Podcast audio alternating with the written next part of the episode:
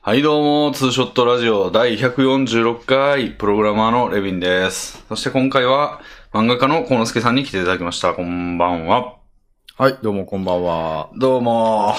なんいやか、ー、150が見えてきましたね。見えてきましたね。あの、クリームシチューのラジオが、はい。 150か160ぐらいで終わってんですよね。あで、俺が前やってたラジオのお化けゴーストは100回なんで、あの、ー、えー、 101やったかな超えてるんですけど、クリームシチューに追いつけ追い越せという ことで。あ伝説と言われてるんでね、彼らのラジオは。でもそちらの方だと多分週1とかでやられてたんですかね。そうですねリリース中さんはうん。そうなると我、我々というかレビンさんのこのラジオはかなり早い、早くにもうか、 146回を迎えてる計算ですよね。めちゃめちゃ駆け抜けてますね。ただ150回で3年やらなきゃ追い行き着かないですからね、週1でやってたら。そう。で、クリームは、あの、ちょいちょい休んでるんで、ああ。ももっと長い ですけど、まだわずか1年半ぐらいで。掃除関数にしても、こっちも多いですよね、多分。だいぶ多いと思いますね、こっちの方がですよね。もうすでに時間では超えてるかもしれない。なんかもうこのラジオの時間感覚に慣れすぎて、うん世の中のラジオコンテンツを短く感じるようになっちゃいました ね。それはね、うん。まあでも、まあ逆に、逆なんやろな、普通は。短いのが長って、まあ当然思うでしょうね、みんなは、ね。そうで すね。まあ、そん普段そんなラジオを聞く方ではないから、このラジオの占める割合が人よりも多いんですが、うん。でも、自分でやってて思うんですけど、あの、はい なんていうのい、一個開けば4時間ぐらいや、喋ってくれるじゃないですか。はこいのこのラジオ。はいなんかそれが自分でありがたいんですよね、なんか。あ。わかります。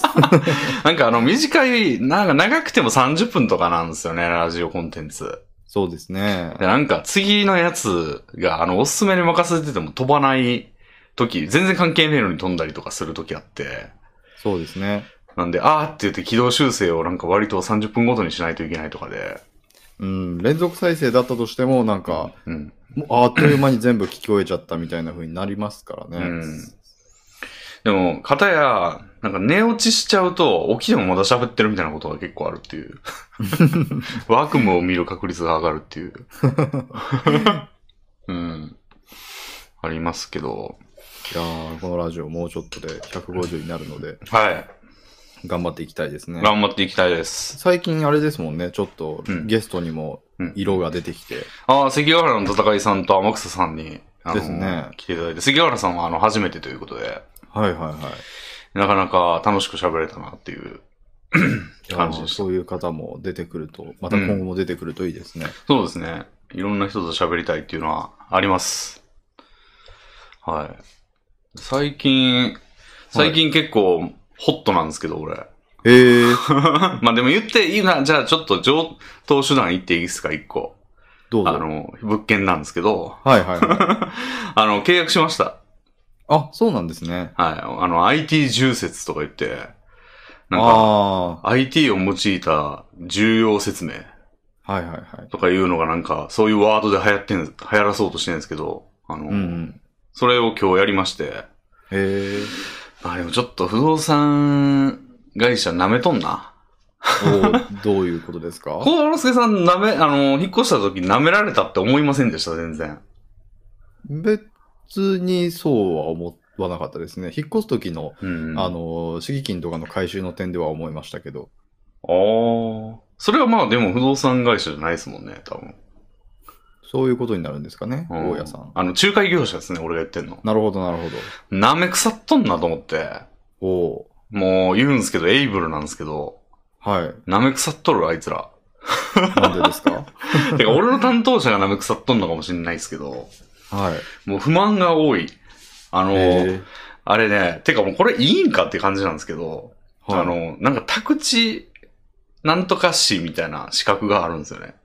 ああ、取りますよね、多分、不動産。であれの人が説明しないといけないらしいんですけど、はい。多分俺が今日説明受けたやつ、それ持ってないですね。ええええんかいって感じなんですけど、あ、多分一戸建てやからなんかな。ああ、ありえますね。うん。で、あのね、金、まあなんか30万ぐらい振り込めみたいな感じなんですけど、はい。まあ、割と安めの家なんで、まあそんなに高くないんですけど、あの、はい明日までですよ、期限。えー、明日までに振り込めとか抜かしてて、えー、ななかなかじゃないかなかですね。うん。なあの、か額はいいけど、あの、そんな明日までに振り込みに行けるかみたいなんて、別にそんな暇じゃないんだかみたいな。うん。まあ、俺はスマホで振り込んだんですけど、さっき。はい。たまたま、あの、同じ銀行口座があったんで、あの、同じとこやったら振り込み手数料いらないじゃないですか。はい。でそれがあったんで、ぼちぼちぼちって振り込んどいたんですけど、なかなか舐めとるし、で、今日説明の日やのに昨日届いてんですよね、契約書が。はいはいはい。あでも俺受け取れなかったんですよ、それ。あー、レターパックやったんで。なるほだど。から、で、しかも何もせず、あの、事前に要求がないから、俺そのまんまその時間に家にいるじゃないですか。はい。で、なんか、あの、契約書が、いや、俺まだ受け取ってないんですけどって言ったら、ええー、って言われ て。で俺だから取りに行きましたもん、今日。あの、えゆー、その、ハブの郵便局に。まあちょっと前日に届いてっていうのは結構ギリギリでやられてたんですね。うん。なんか1時間半後にまた会いましょう、みたいな。うん感じで、なんか、昨日の今日で、で、今日やって、明日振り込み やで。舐めすぎでしょなんなんでしょうね。まあ、うん逆に考えれば、早くうんそういう手続きをしようということで、うん予定を早めに入れてくれたんじゃないですか。入居日6日後っすよ。それはどういう意味ですか ?6 日後までの、うん6日後が早すぎるということですか、てか、契約の説明、契約の、なんていうの、この、その重説重要説明、はいするの遅すぎでしょああ、でもなんか契約がき、契約をしますって決めたのって、もうなん最近なんじゃないんですか向こうの都合で後ろ倒しになったんですよ。あ、そうだったんですね。それだとちょっと、だいぶきついですね。もうだから入居日を遅らせろよって感じなんですけど。うーん。普通まあでも二週それだとレビンさんが困るんじゃないかっていうことで慌てたんでしょうね。俺はそう、え、いや、あの、俺は別に2週間後にしてほしい。遅れれば遅れるほどいいって言ってたんですよ。あ、そうなんですね。うん。へえ。まあ別に、正直どっちでもいいと思ってたから、うん。あの、どうせやるのが遅れ遅れるだけなんで、俺からしたら。あのうんなんで早ければ早いほどいいんやけど、なんか、普通、だって、契約してからじゃないとこの家もう出ますって、今の家の不動産屋に言えないじゃないですか。そうですね。俺家な、家主になっちゃうから、もし契約できなかったら。はい。だから普通2週間で、ね、簡単なく、こう、引っ越すのが普通でしょ、たまたまその、両ダブルで家持ってなんかゆっくり引っ越そうと思ってんのって、俺、レアじゃないですか、多分。多分そうですね。やのになんか別にそんな前提向こうに話してないんだけど、なんかそういうことされて、なんか、あと6日後に引っ越しなんだか、みたいな、普通に考えたらね。なんか舐めとんなと思って。へえ。うん。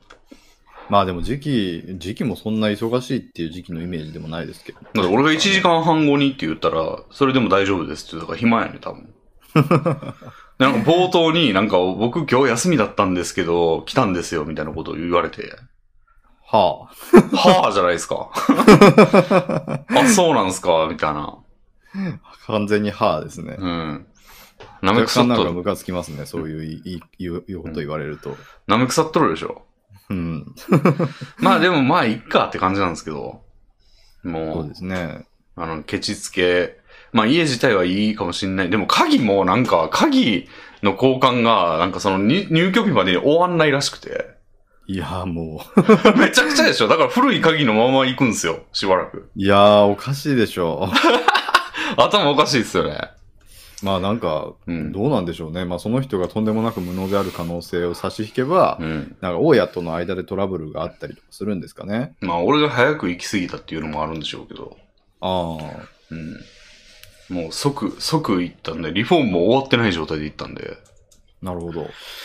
だから、舐め腐っとんなと思ったけど、まあ、全部飲めるかなと思って、まあ、別に何もへよ、ーあの、おかしないですかとは言ったけど、あの、はいはいまあ、別にでもいいっすよ、みた いな。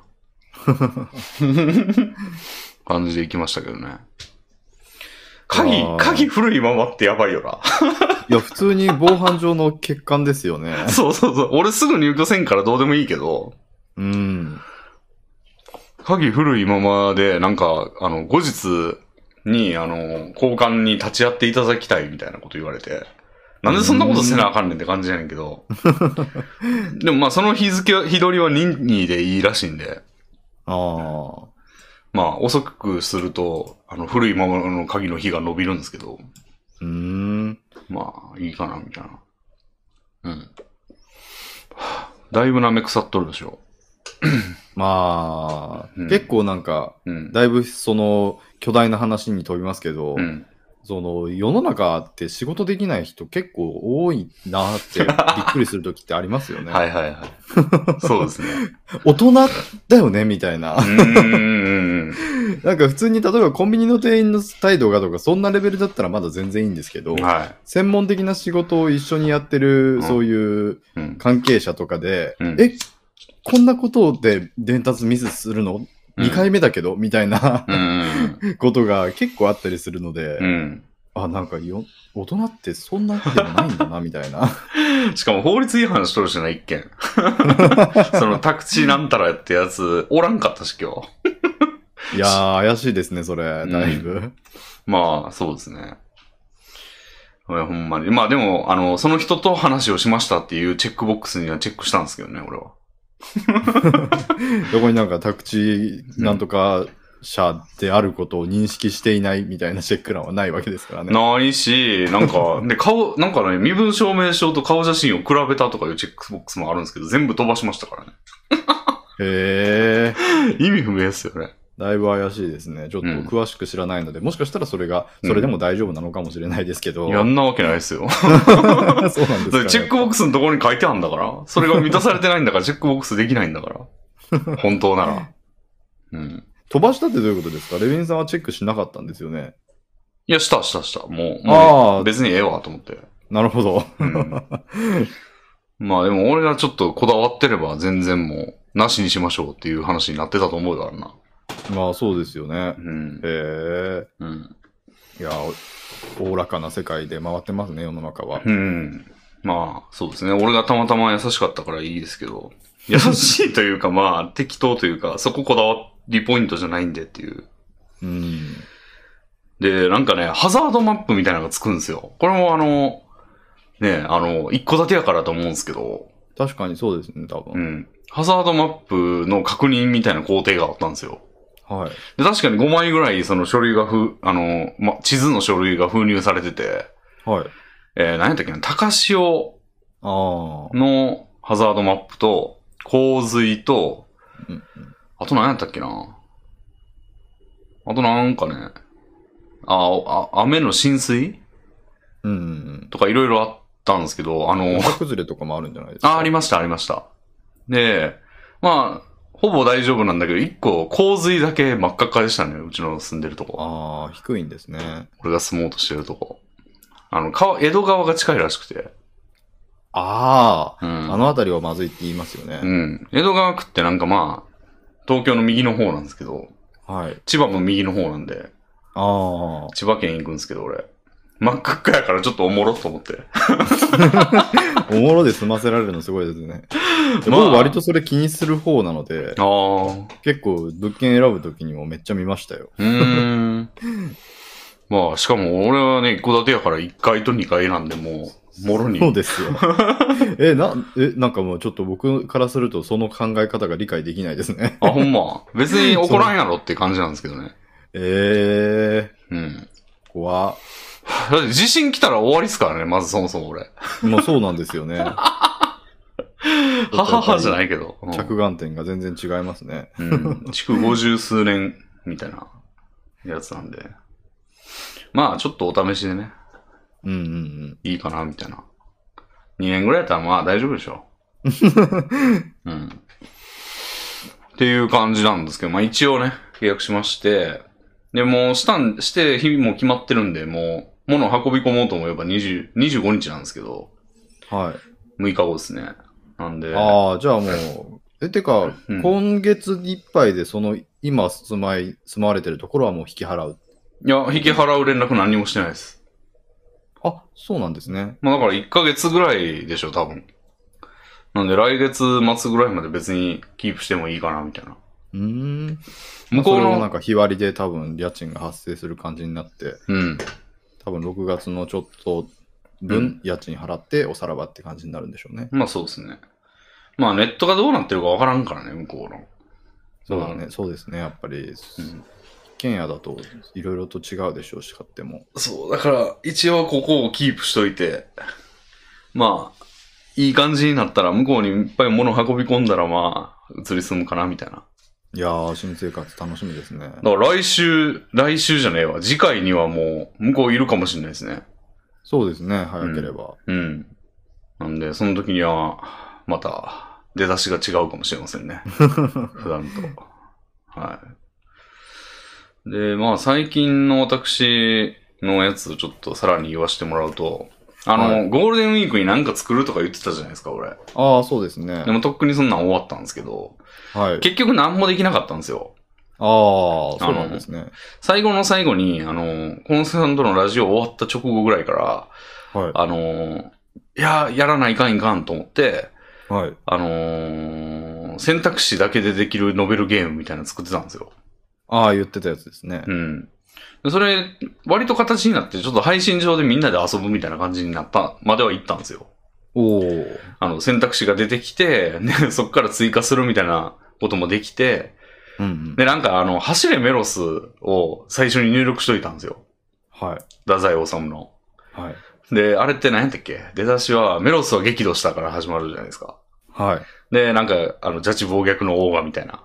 はいはい。で、その一個一個のところでも選択肢がもうみんな遊びで追加しまくって、おお。なんか、メロスは超喜んだとか、 ああ。いう選択肢が出てきて、ど、あ、なんか変なのがあるぞって言って、クリックしたらなんかいろいろ出てきて、へえ。面白いってなったんですけど、まああれはあれでありだなと思ったんですけど、まあちょっと、まあ、えー、一般にさらすにまでは至らず、うーん。あの、うちはやからできてんなみたいな、ユーザーとかはもう全然登録するフォームとか作ってないんで、うんうん。俺の自分のパソコンをサーバーにしてみんなで遊んでたんですよ。へえ。だから俺の IP アドレスを入力してもらってみたいなうんうんやつでやって、まあちょっとひとしきり遊んでよ、まあ楽しかったねで終わったんですよ。うん。うん。まあでも十分じゃないですか。うん。ですけど、あの、この2週間の間にね、あの、はい急速に作成したアプリがあって、ほうほうほう。あの、それがもう、あの、なんつうんやろ。やったと言っていいぐらいのやつになったんですよ。へえ。どんなアプリを作られたんですかそれはね、関係練習アプリですね。ああ、言ってたやつ ですね。関係をそうそうそうやりたいって。関係練習アプリを作って、結構もうそれ使って勉強してますね、今。やっぱり自分で使おうと思ったものが作れるのがいいですよねう。んうんうん。なんで、合格したら公開しようと思ってるんですけど、 なんで合格をラインにしてるんですか今、そのやっぱユーザー登録とかで一般にさらそうと思うとちょっといろいろ準備がいるんですよ。あそうなんですね。でも俺だけが使う目的でやったらめっちゃ楽なんですよ。へえ。例えばだってユーザーのメールアドレスを入力してメールアドレスにメールを送ってその URL を踏んでみたいな仕組みとか、そんな関係練習アプリって、んなんか、ユーザー登録とか必要なものがなんですかねってちょっと思いましたけど。えっと、一回やった問題は一周するまで出ないとか、なるほど。ちゃんとそういうカリキュラムが作成されるんですね。個人に合った。そう、丸抜、えなんか正解率とか。あ、すごい。だいぶ本格的ですね。はい。まあ、ただ、その、書き、書くんですよ。ね、あの、キャンバスっていう、その、えーウェブ上でこう、物書けるような場所を用意できるタグがあるんですけど、はまあそれでキャンバス作って、でも、タッチ、タッチで、そのスマホのタッチで書けるんですよ、指うんうんうで、ん指で。い。へえ。ただ、それを自動認識はしなくて、うんうんうんあの、下に答えが出るんで、それと見比べて合ってるか見るみたいな。まあ、自動認識は相当大変そうですからね。うん。で、それで切開してたら丸ってやって、へえ。っていうのやってんですけど、まあちょっと受け入れるにはめんどくさいんで、それはまあ合格してからやろうかなみたいな。いやー、でもすごい、うんやっぱり実用性をうん求めて作ったものだけあって、需要ありそうですね。そうですね。あとそ普通うに。入れてる問題が、俺が勝った問題集の問題そのまんま入れてるんで、あああ、のちょっと権利的に良くないかなみたいな。ですね。 はい。のもあるんですけど、まあそれで今めっちゃ勉強してますね。へへえ、でも素人考えですけど、なんか普通に英語とかうん。に置き換えたりしたらよ、一層需要も高まりそうだし、あまああ、。漢字のままでも、うん。そういう学生用の常用漢字に特化させたりしたら、うん。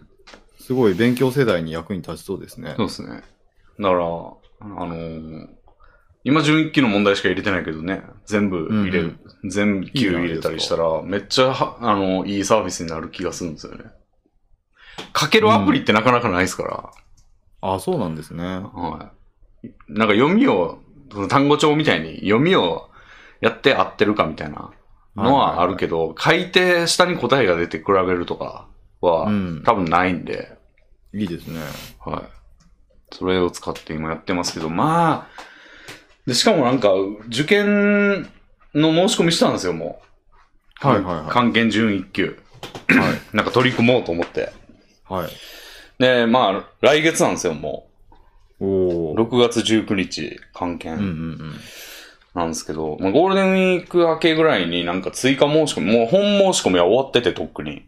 ああ、そうなんですね。で、ゴールデンウィーク明けから、なんか、会場に空きがある場合は、そのあー会場ピンポイントで追加申し込みができるっていう。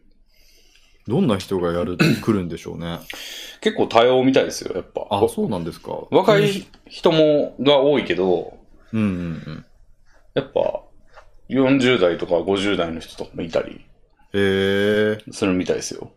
まあちょっと、なんて言うんでしょ う。偏りはありそうですよね。うんうん児童生徒世代と、うん。うん。ちょっとその、老齢世代に寄りそうですよね。そうですね。で、合格率が、はい。あの、い準一級は15%ぐらいかええー、引く。な。一級はね、7%ぐらいですね。へえ、そんなに低いんですね。うあん。受験者数もほんま少ない。あ。うん、2級が一番多いんですよね、多分。2級ぐらいが一番多くて。だけど、まあ、だいぶ合格率低いんで、もう準一級からは結構、あの、受かったらすげえみたいな感じらしいんで、挑みがいあるな、みたいなうーん。感じですけど、まあ、でもむずいっすね。うん。勉強してますけど、あの、素でやったら多分正解率10%ぐらいですね。それはちょっと、お話にならないって感じでしょうね。はい。なんで、ちょっと勉強だいぶいりますね、あれは。ええ。だから6月はもう落ちると思ってんすよ。もあ、そうなんですうね。さすがに無理。あ、もうそんなに長い勉強時間を取らないと難しいレベルなんですね。まあ2ヶ月ぐらいは欲しいんちゃうかなって感じですね。へえ。なんで本番はその次ですね。10月ぐらいの。うん。一回まあちょっと雰囲気感じとこうと思って、うんうんうん。一応申し込んだって感じですね。うん。いいですね。はい。めっちゃ漢字書いてますよ。自分磨きですね。まあなかなか面白いですけどね。あの、いやー、そう思えるのが一番ですようね。ん。んで、もうすでに引っ越す前から割とやるやりやる気を出してますね。うん。いうん。アプリまで作って。やーやっぱそういう自分の勉強 とか、自分の活動に必要なものを、うん。なはい。んか、そういう自分で作って使えるっていうのは、いろいろと応用が効きそうでいいですね。うん。それこそ、新居に移って、うん。ダイエット始めるってなった時とかにも絶対役に立ちますし、うん。そういうの作れたら、あ、そうですね。うん。うん。確かに作ったらなんかやりたくなるしな。いや、僕なんか自分でダイエットとか筋トレとかする時にも、はい。なんかエクセルのシートとかでや管理したりしてましたけど、うん。やっぱり、ああ、もうこういう機能もあればいいのに、でも僕の技術では無理みたいな感じでうん。諦めてたりするので、うんうんそういうのができるのはいいですよね。うん。うん。いやーもう、やっぱ持ってるスキル使わんともったいないなと思って。うん。素晴らしい。なんでまあ、ちょっとゴールデンウィークの廃、廃山兵的な雰囲気から一転して、あの、はい2週間で割とやってますよ。うーん。胸を張れるやつが。はい。コンスケさんはいかがですかいやー、僕全然、はいこ。の2週間、本当にうん。 何もなかったので、ほんまレ。ビンさんの近況だけ聞いてお便りに行くしかないなっていうことをラジオ前に覚悟していたんですけど。なんということだ。いや、本当にもう何にもなかったですね。へえ。びっくりするほど。まあ、普段やってる業業務というか。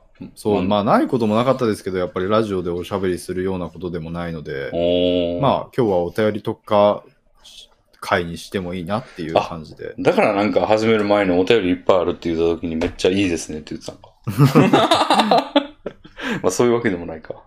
いや、助かりますね、お便り。なるちほょっど。と。ね、やっぱり、うん。いつもいっぱい来てる割には、うん。多分全然消化しきるとかいうレベルには達してないと思うので、うん。まあ少しでもうんうん。たくさん読もうと。なるほど。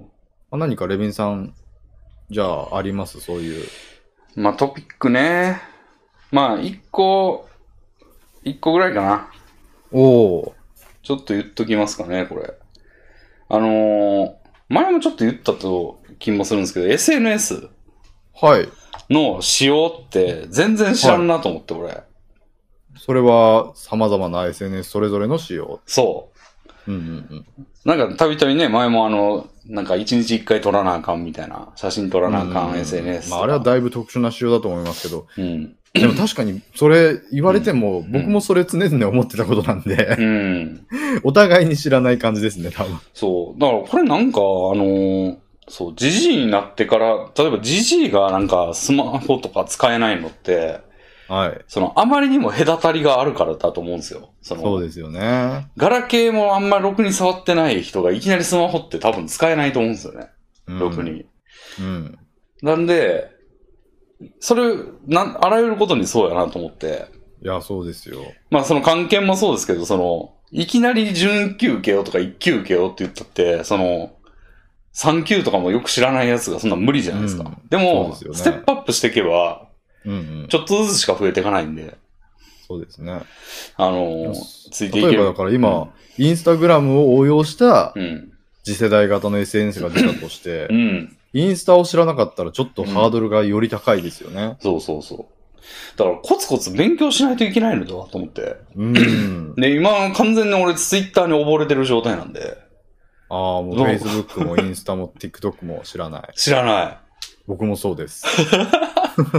TikTok なんか何にも知らないですもん、俺。いや、本当にう、ん。 なんでこれちょっと知っとかなあかんのちゃうかな、みたいな。僕、ミクシーも今わかんないですね。ミクシー今もまだあるんですかわかんないです けど、世代的にレビンさんはまだわかる方ではないのであ、す。ミクシーがどっぷりでしたよ、俺。あ、ですよね。うん僕ちょっとだからツイッター世代なので、ん SNS が。うんだ。から本当にツイッター以外知らない、知らない度合いで言ったらあーレビンさんよりひどい可能性がありますね。そうっすね。あの、ミクシー以前はなんか、コロコロ変わってた気がするんですよ。ああの、寿命が短くて。あ、なるほど。でも Facebook、Twitter とかになってきたから、やたら寿命長いじゃないですか。そうですね。 10年とか続いたり。確かに確かに長い。だから、確かにツイッターからいきなり入った人ってもうそれしか知らないっていう人が結構いるんでしょうね。うん。うん。いやでも本当にちょっとそういうのはうん学ぶのは忘れないようにしたいですね。うん。これってなんか日々、日々やっていかないといきなりこう、浦島太郎みたいになったらもうすぐわけわからないわーってなっちゃうんで、なんそうでか、すね僕、そのうん、ツイッターはうんリツイートで、その、ネズミ講的にひ広がっていく、情報が広がっていくっていう仕組みは理解できるんですけど、はインスタってリツイートに相当する機能が確かないんですよね。い。うーん。だから、インスタで流行るっていう状況が全く想像できていなくて、おうおうおうでも実際にはあるわけじゃないですか。そうですね。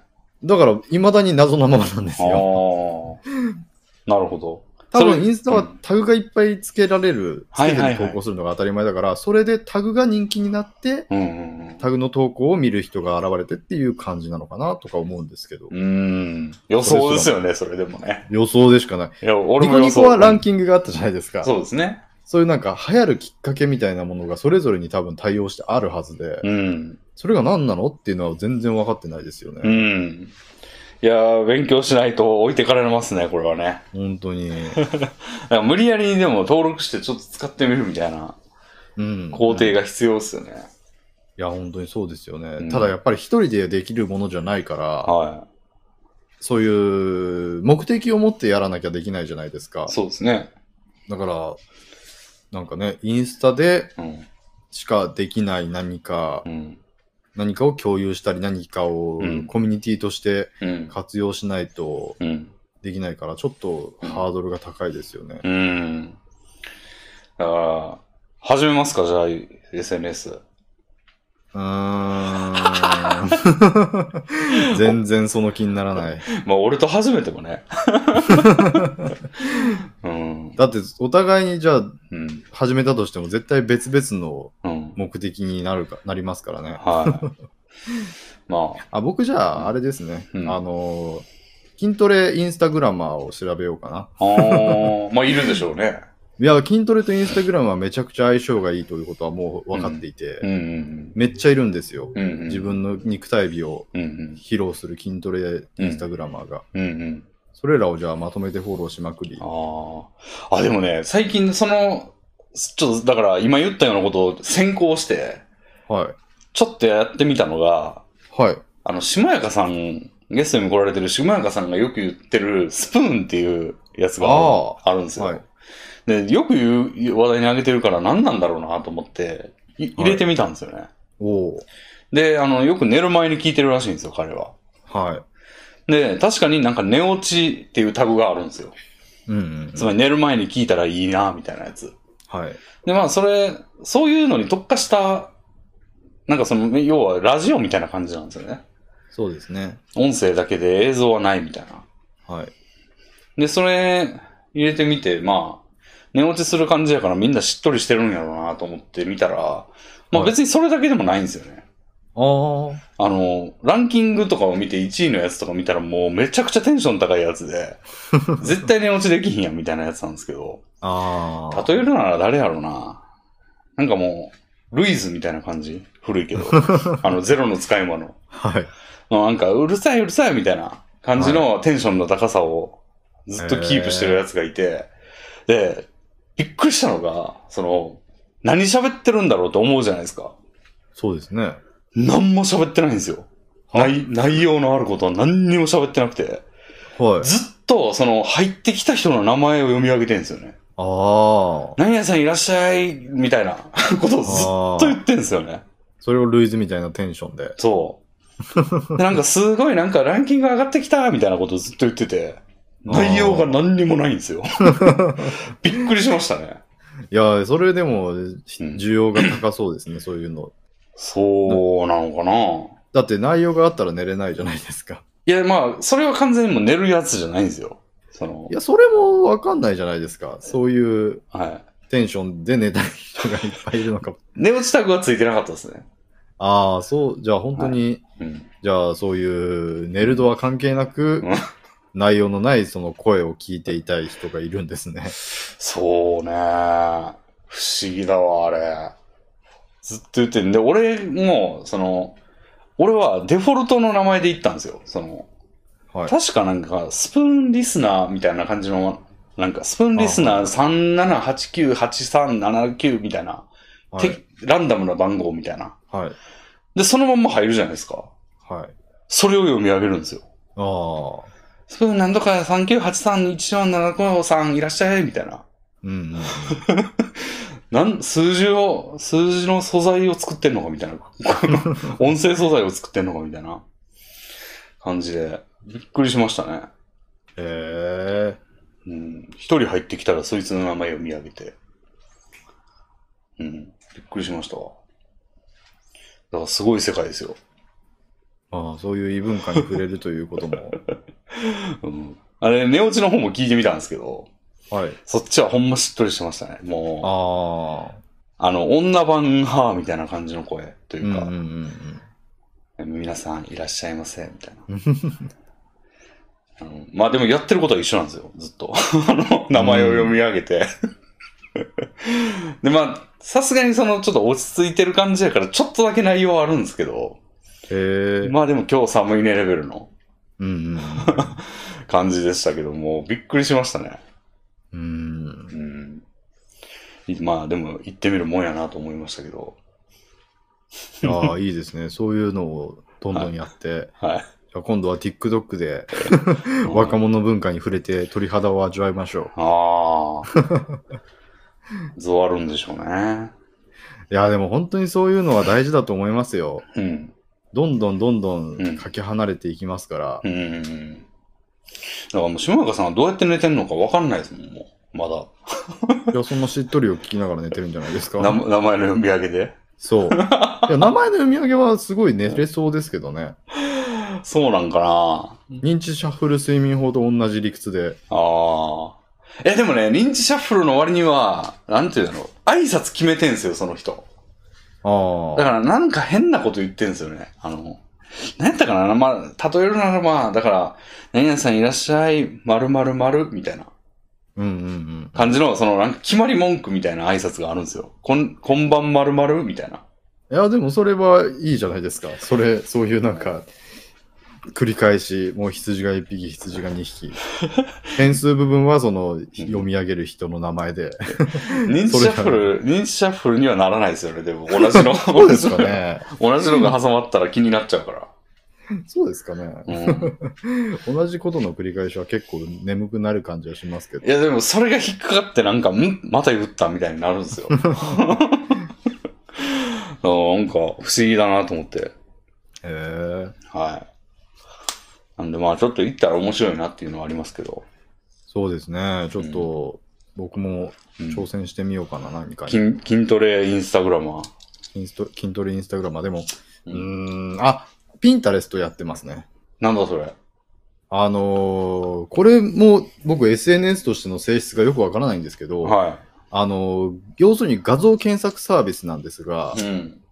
その画像からう、ん。これを見た人はこんな画像も見ていますみたいなのが無限に紹介されていき、うん。それでクリックしたりすると、その情報が共有されて、うん。さらに精度が上がっていくみたいなうん。サービスになっていて、うん。それでまあ SNS 性としては自分のそのアルバムを作ることになるんですよ。あ、この画像いいなって言ったらうんお気に入り登録をして、なるほど。だいいねのリストがそれぞれをもそれぞれのアカウントにうん。存在していることになり、うん。うん。うん。まあ、それがまたデータとして活用されてるんでしょうけど、なるほど。それは割と定期的に見見るとうん新しいのがお勧めされていたりして、うん。うん。まあ一種の SNS として活用してますね。うん。うん。それはその、そこに投稿された画像しか対象になってないってこといや、ネット上のあらゆる画像が対象になってます。なるほど。多分そうですねう。ーん。それは確かに傾向とかありそうですね。いや、本当にいろんな画像があるので面白いですよ。うん。もちろんそこから元ネタに飛んで、うんあこういう画像、ここに、こういうところに投稿されてる画像も収集してるんだ、みたいな。うーん。なるほど。確かに。それは、俺はもうツイッターは画像を見るためのツールみたいになってますから。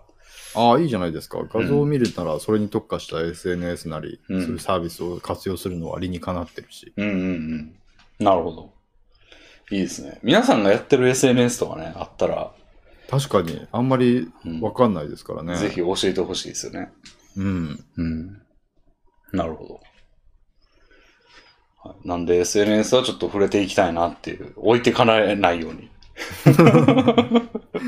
はい。ですね。ゴンスケさんは特に何もなしということで。そうですね、残念ながら。 ゲームやってるとこもないんですかゲームは、うんあー一応、うーん、まあ、モンスターファーム2をうーん。最近始めて、うん。それでまあ、ちょっとやって飽きたって感じですあね。あ。初めてプレイしたんですけど、うん。で、まあ結構す面白いなって思ったんですけど、うん。まああまりにも同じことの繰り返しになってしま って、そういうとちこょはっとこれはうん時間に対して快感の効率が少なすぎるって思って。ああ。それ考え始めたらやめちゃいますね、それは。いやー、やっぱり新しいゲームとかその辺がよくしっかりしていて、うんプレイ、触ってるだけで気持ちいいみたいな風に作られていたりするので、うん。うん。やっぱり昔のゲームはその辺がまだ未発展だったのかなみたいな風に思ったりしますね。ああ。ゲームで言うとね、私最近やってるゲームがすげえなっていうのが一個あって、はい。スイッチで最近、スチームでも出たんですけど、はい。ブリガンダイン・ルナージア戦記っていうシミュレーショはいン RPG がありまして、はい。これ聞いたこともないハピネ、ハピネットとかいう、ほあの、メーカーなんですよ。う。はい。知らないんですけど、全然。うんうんこれね、すごいっすよ。 ぶっ飛んでるゲームですね、なかなか。へえ。あの、国取りゲームで、スペクトラルフォースって言ってみんなわかるかなあの、プレステのゲームなんですけど、あの、シミュレーション RPG ってこう、シミュレーション RP、信長の野望とか、はい。まあ RPG じゃないけど、あれは、シミュレーション、戦略シミュレーションみたいな。はいはいはい。のって、まあ、国取りってどっかの勢力を選んで、やるじゃないですか。戦う、あはの、全国制覇を目指すみたいな。はい。で、それと、まあ、普通のあの、ファイアーエンブレムみたいなやつはい。を組み合わせたみたいなゲームで、へえ。あの、信長の野望みたいにどこどこに攻め込むってわーってやったら、その、ファイアーエンブレムが始まるみたいな。ああ。はなんか、いいとこ取りみたいな感じで。い。で、なんか、武将に当たるものが、そのなんか、騎士とかいう、そのナイトですね、ナイトはい。の資格を持ってるやつが、その武将になってて、そいつらがモンスターを従えて戦うみたいな感じなんですよ。へえ。なんだけど、もうその勢力がちょっともう突っ込みどころがすごくて、なんか俺はもう見た目で選んだんですけど、忍び族っていう、はい。あの、くのいちしかいないみたいな国を選へんで、でももう妙にエロいんですよ、絵が。はいはいはい。なんつうの、劇画調のエロさというか、 へえ。いかつい絵なんだけど、まあ、うん、エロいって感じのやつ選んだら、もう、話がめちゃくちゃなんですよね。なんか、忍び族はなぜ女だらけなのかみたいなことを説明するんですけど、はい。なんかもう、男がなんか嫌いすぎて追い出したみたいな全員。は意味わかんなくないですかそんなことできんのみたいな。なんか嫌いすぎて追い出して、で、なんか男が、なんか、ろくでもないから女だけでやっていくんだとか言ってて。あ。ほうほうほで、なんかね、その全国制覇をするゲームですから、その、その勢力もなんか全国制覇を目指すことになるんですけど、う。はい。それもなんかね、理由が意味不明なんですよね。なんか男にやられる前にやらなきゃみたいな。はあはあは男をこんなに追い出したけど、あの、いいようにやられてる、なんかまだ足りないんじゃないかみたいな。あ。ああ。もっと、もっともう全国制覇しなきゃみたいな。もう意味わかんないんですよ。へえ。なんかその忍びとか言ってるけど、忍び魔術とかいうのを使うことが忍びの要件らしくて、ほうほうほうもう。忍び魔術の意味がまずわかんないんですよ。何を指してんのかが。 で、なんか途中で魔術を使うやつが出てくるんですよ。はい。で、魔術を使ってるやつがいて、でも、忍び魔術は魔術なんかに負けないからとか言うんですよね。はだから、忍び魔術は魔術じゃないんですよ。あ。のー方眼関係にないんですよね。うんうんそん、何それみたいな。なぜみたいな。 なんかもう突っ込みどころがすごいんですよね。うん。へえ。うん。その割になんかね、でか、あの、で、その、忍び族の国の経済は何で成り立ってるかっていうと、なんか、忍びの魔術を活かして、なんか用心棒とかを他国に、にやってんですよ。他国に出稼ぎに行くのが唯一の産業みたいな。ああ。他国に依存してますね。めちゃくちゃ依存してて、で、その他国のところでなんか、男と普通に触れ合ってんですよ。はあはあはあはあ。え、これいいのみたいな。で、なんかね、男、あの、子供どうやって生まれるかっていうと、そうですね。あの、何だっけな、白濁の泉みたいなのがあって、あそこに入ると子供ができるんですよ。なる女が。で、でも男の子も生まれてくるんですよね。あ。ああ。で、男の子が生まれたらなんか、追放しないといけないっていう掟があって、なんかその男なしで子作りができるっていう設定はあるのに、うん。なんで男は生まれる設定は現実に即したのか意味不明ですよね。意味不明なんです よ。で、でなんか、冒頭のシーンが、そのなんかね、主人公はなんか、族長の娘なんですよね。はい。で、なんかその族長の兄弟が出産してるシーンから始まるんですよ、なんか。う。もうんいきなり出産シーンから始まるんですよ。うん。で、その生まれてきた男の子は、なんか、で、その主人公が嫌な予感がするとか言ってんですよ。あで、生まれてきた子が男の子やったんですよ。あ。あうわーってなってみんな。あ。なるほど、なるほど。うわーもう、追放しなきゃとかって、で、その産んだやつのの意識を奪うんですよ、まず。はあ。昏睡させて、今のうちに追放だとか言ってるんですよ、え、乳もう乳児ですよね。乳児を。むちゃくちゃやな、この国と思って。ええめっちゃ面白いんですよね。めちゃくちゃす面白い。うん、なんか主人で一番最初に攻め込んだ国が、なんかめっちゃ仲いいんですよ、その君主と。はい。なんかその出稼ぎ、初めて出稼ぎに行ったのは何々様のところだとか言って、はい。その何々様のところに攻め込むんですけど、最初に。はい。なんでって言われるんですよ。 そのあーなんでそそんなことしてんのみたいなうんことを言われたら、なんか、あの、私はあなたの護衛をするだけの存在ではないんです、みたい な。なんか、私は、にも自由があるんだ、みたい な。いや全然攻める理由の説明になってないんですよね。そうですよね。 自由があると、可能であることとすることは違いますからね。そうそうそう。もうめちゃくちゃやな、言ってることって感じで、もうほんま面白いんですよね。へえ。だからうちのち、その、だから忍びの国の武将半分ぐらい男っすよ。え、ど、なんでですかなんか仲間にしたんですよ、いっぱ い。もうそれも意味わかんないでしょ受け入れてんだ、みたいな。うん。なんか、それ、うんそ、それは最初に陣営を選ぶ段階で、うん。なんか、隠し要素とかあったんじゃないですかおまけ要素。絶それを。い対、真面目にやろうとする人が選ばないものなんじゃないですかや、選択肢とかないんですよ、別に。へえ。 なんか、全部それだけぶっ飛んでるルートなんですかね。いやー、めちゃくちゃ面白い ないやー、すごいいいゲームに出会いましたね。ああ。めちゃくちゃ骨太やと思いますね、これ。まあ、システム面で面白くて、うん。ね、それでシナリオも飽きさせないものだったら、うん。別にふざけてるとはいえ、いい、いいでしょうね、それは。うん、だって、イージー選んだのに、難易度。はい。あの、戦力差が2倍ぐらいある。こっちが優勢でね。こっちが優勢で2倍ぐらいある状態で行って負けましたからね。ええなんか川を渡ろうとしたらそこをボコボコにされ て。全滅しましたね。 ちゃんと戦略を学ばないとうんできないんですね。そう。めっちゃ骨太ですわ、これ。へえなんでちょっとストーリーが面白いんで配信映えもちょっとするから、いいですね。ちょっとやってますね。ええうん。いやー、やっぱ新しいものに触れるのは大事ですね。はい。これはすごいっすよ、ほんまに。はい。っていうことをしてますね、最近は。うーん。なるほど。じゃあもう早速お便りいっちゃいますかそうで すね。そうしましょう。ちょっと後ろから引かれてるやん。いや、だいぶちょっと早いから大丈夫かなとは思いつつも、まあそのつもりでもあったので、はい。じゃあ、もうバンバン読んでいくって感じで。はい。うん。でも新しい方からガンガンいっちゃおう。はい。えー名前空っぽの方からいただきました。こんばんは。幸之助さんは海外の方を相手にイラストや漫画関連の活動をしていらっしゃると思いますうん。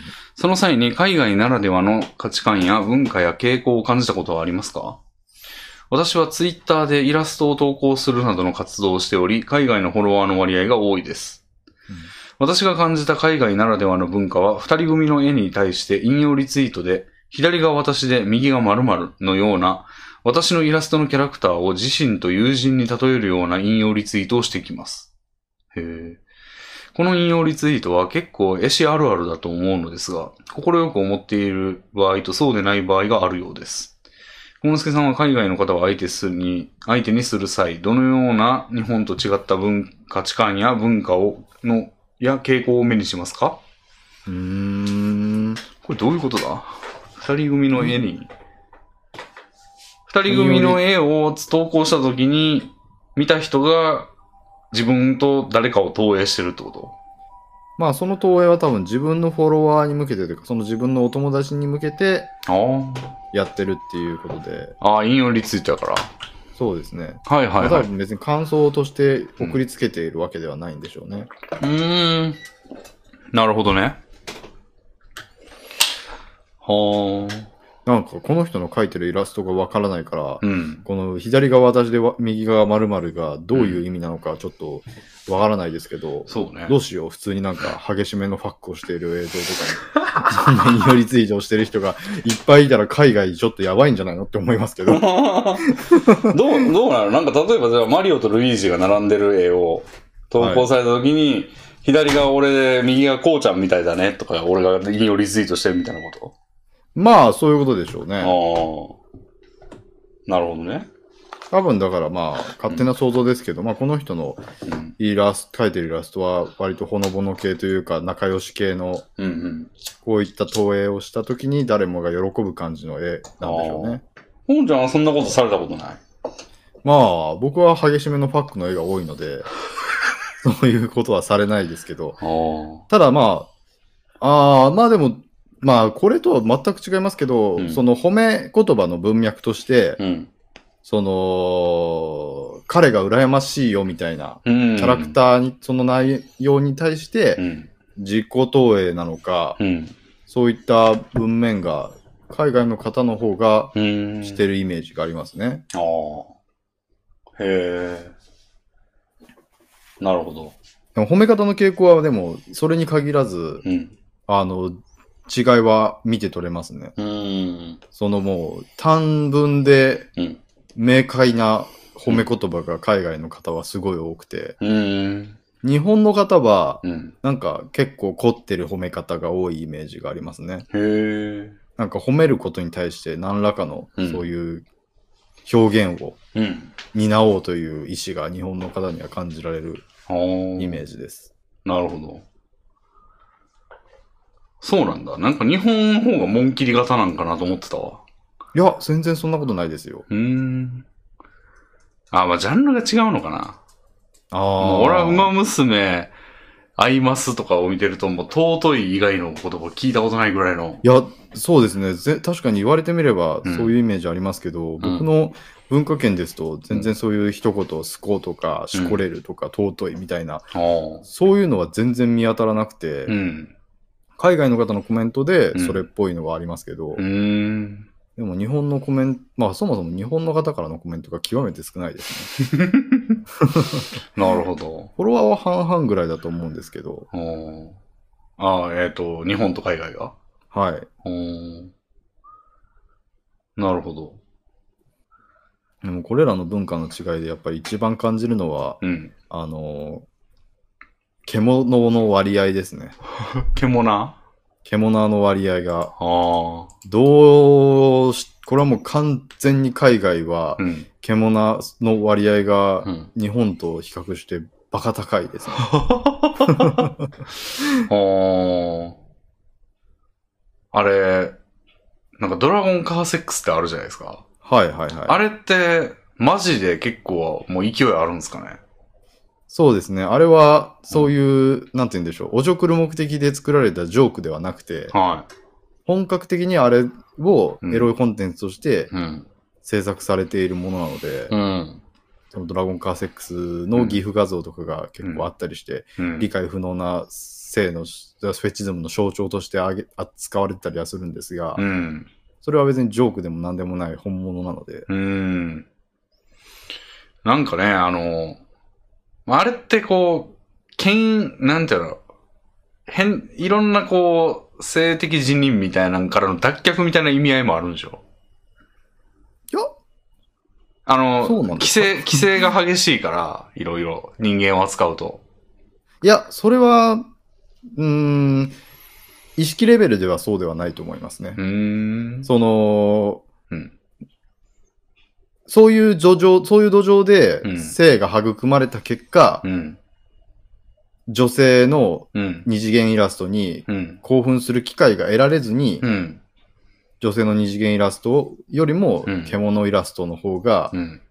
興奮のそのトリガーに学習されてしまっている人たちがうん。増えているっていう意味では、うんそういう規制の結果ではありますけど、別に規制されてるから、俺はこういうのしか書かないよ、俺はこういうのに興奮するんだよ、みたいなことは意識レベルではないはずです。ああ、なるほど。本当に好きでやってるだけっていう。そう、本当に好きな人が、もう世代がうんそうなってってるんですね。なるほど。へえ。それはちょっと認識と違いましたね。いやなるほど、これは、まあ、僕の肌感覚ですけど、そうだと思います。なるほど。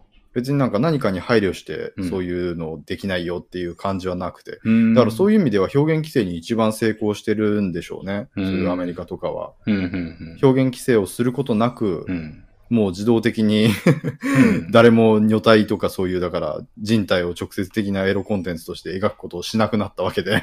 うん、そこまで言ってんのもいや、これは本当に面白い話で、あう。の、うアニメとか、うん海外のアニメ、CG アニメとかで、ん。あの、人間の女性キャラクターって、はどんどんブサイクになってるんですよ。あ。はもう、これは本当に明確にブサイクになっていてあ。、はあ。あの、ディズニープリンセスが、そういうそばかすなが顔で、うん鼻の穴がちょっと大きめになったりとか、うん。そういう女主人公は大体、きつい目の目、どのきつい眼鏡をした、そうそうい。うナードキャラクターの女の子になってたりする例がすごい多くなってますし、うん。東洋人だったり、うん。そういう変化が、うん。その、人間キャラクターには起きてるんですけど、うん。 獣キャラクターには起きてないんですよ。なるほど。獣キャラクターは普通にすっごい、なんて言うんでしょう、海外のうん。獣たちが好みそうな可愛らしいセクシーなうん。獣キャラクターが全然規制されずにのさばっているので、なるほど。 いよいよ加速してるんだろうなって思いますああね。なるほどね。まあ、いらんこと言ってくるやつも少ないやろうしな。そうですね。多分獣、獣キャラクターが美女になっていることについては多分さすがにうん。いらんこと言わい出現してないと思うああのなるで、ほど、なるほど。そういうの見ると、うおーって思いますね。うーん。日本は自由やから、言うてあんま規制が緩いじゃないですか、日本は。はい。だからまあ、そっちに別に行ってないって感じなんですかね。うーん、まあ、そっちに行ってないにしろ、うん。あの逆に、うん。そういう、海外の人が獣でうん。ファーストインプレッションを受けたように、うん。日本の人々は萌えでファーストインプレッションを受けてるわけじゃないですか。うん。うん。そうなった時に、もうだから二次元でしかしこれないよ、現実の女は、うんなんかグロ画像だよ、みたいなうん。うん。感覚で育ってる人がうん。多くなってたりすると思うので、はだからそういう意味ではまあ、真逆とはいえ似たようなことは起きてるのかなとは思いますけどね。あ。なるほど。へえ。うん。うん。いや、でもこういうのは、うん。うん。海外のそういうエロコンテンツをうん。自ら消費している人だとうんいくつか感じることはあるんじゃないですかね。うーん。なるほど。はい。 はい。 でエリンさんは海外のエロコンテンツは全然消費しないんですね。そうっすね。そうっすね。やっぱ日本、うん。好きな作家は日本人ばっかっすね。いやー、それはうん。幸せなことなのかもしれませ ん。 まあでもちょっと、うーん。になんか寝取られが多いのが気になるんだよな。え、海外がってことでいすやか、日本、日本。日本歪んでんな。寝取られがやっぱ一大ジャンルっすよね。うん。全然ピンときてないんですよ、俺寝取られは。なんか、か、どっちでもいいというか、その、まあ、言うて男女のまぐわいじゃないですか。そまあ、の、はい。ネトラレも。だからまあいいかって感じで。うんうんネトラレによる付加価値特にないんですよ、俺は。うん。うんうんうんうん。なんやったらなんか、我慢してる男みたいなのがよく出てくるというか、その、ああのー彼氏なのに全然そいつとやらせてもらえないみたいなあ、はい。やつが多くて、なんか妙にやきもきすんなみたいな。 別にそいつ側に立たなくていいんだけど、うん本来は。でもなんかそいつ側に、まあ、主人公みたいに描かれてるから、まあ、た立つじゃないですか。読むそうとできすに。ね。だからその時のおずっとお預け食らって最終、最後までお預け食らってるみたいな感じのやつが多くて、 なんかね、ちょっとムカつくんですよね。まあ、それは単純にネトラレうんに興味がないとそうなりますよね。うん。でもまあ、ネトラレをまぶして、こう、 あの、スパゲティに何でもチーズまぶすみたいな。はい。感じでネトラレがまぶされてて、まあ、中身の味はまあいろいろあるんで、うん。ナポリタンやった り、ペペロンチーノやったり。ネトラレ風味が全部にかかってるんですね。かかってるけど、まあ一応、まあナポリタンばっか食うかみ たいな。感じえーの、そのバリエーションはあるんで、あの、それで、まあ、うん、言ってますけど。なるほど。俺は催眠が好きですね、割 と。うん催眠と寝取られは確かにかか兼ね合いが良さそうですね。うん。そうですね。いや僕なんか自分でなんか その不思議な傾向を感じていてう、ん。日本の方の描くうんそのゲーム系のイラストってうん。全体的に肌に合わなくて、うーん。海外の方、うん。特にその韓国系ですかね、韓国系の方の描くうん。そのゲイイラストにはなんか特有の雰囲気があって、それがすごい好きだったりするんですよね。へなんか、なんでこんなに国で違いがあって、しかも自分はそっち側なんだろうみたいなことを不思議に思ったりしますね。え。いや、俺もそれちょっと実感したいけど、全く知らない な。まあ、レミンさん、それが日本の絵にそうなんでしょうね。日本のエロ、なんかもう、ホモエって、どんなんがあんねや。はああ、ゲイイラストに関して言うと、い。なんか、うーん、なんか、体つきの傾向がはい。ちょっと違うんですよね。韓国の方の描くゲイイラストの体つきの傾向と日本の方の描く。うーん。なんか、その、む同じムキムキマッチョマンでも、ああ、ああああその、顔の大きさの、うんえっ、と、デフォルメの仕方が違うんですよ。うーん。ちゃんとムキムキなんですけど、日本のやつは、なんか、うん、と、現実レベル、現実的なレベルにとどまってるというかへ、え。ちょっとデフォルメがもうちょっと僕は、うん。あの、アメリカのカートゥーンの絵柄わかりますスーパーマンの。もう本当に首の太さあ、があ。もうか顔の横幅よりもあるぐらいになってて、もはういはい顎が広くてほぼ台形みたいな顔になってるみたいな。はいはいはいはい。あれに、その、近い方うがん。僕は好きな絵柄なんですよ。なるほど。でも日本はそこまで行くマッチョの絵師はそんなにいなくて、うーん。割となんかシュッとした方向に留まってる人が多くて、うん。あ多分マッチョ信仰がまだ日本はそんなに強くないんだろうな。ゲイ界隈で行ったとしてもマッチョ信仰がそこまでではないんだろうなってちょっと思いますね。なるほど。反映されてんだな、そういうの。はい。うんうんなんかそういう現実の人間とかで比べても、うん。うん。そういう韓国ではうんその女性から男性を見るときにも、うん。その筋肉志向が強いらしいんですよ、あ日本よりも。あ。ああ。まあ、そういう意味で、そういう一般レベルからもうゲイ界隈に至るまで、うん。筋肉信仰が多うん分韓国は強いんでしょうね。なるほど。いや、なんか、俺、ゲイイラストって聞くと、はい。あの、なんかその、筋肉が必ず伴うっていう入先入観というか、その、い印象がなくて、あああ、の、もうほぼ女やんっていうやつにチンがついてるっていうだけ、はいはい。みたいなやつって、これはもう全然違う話なんですかもう違うジャンルまあそうですね。ああ。それは多分熟女とロリぐらい違う。なるほど。なるほど。うん、うん。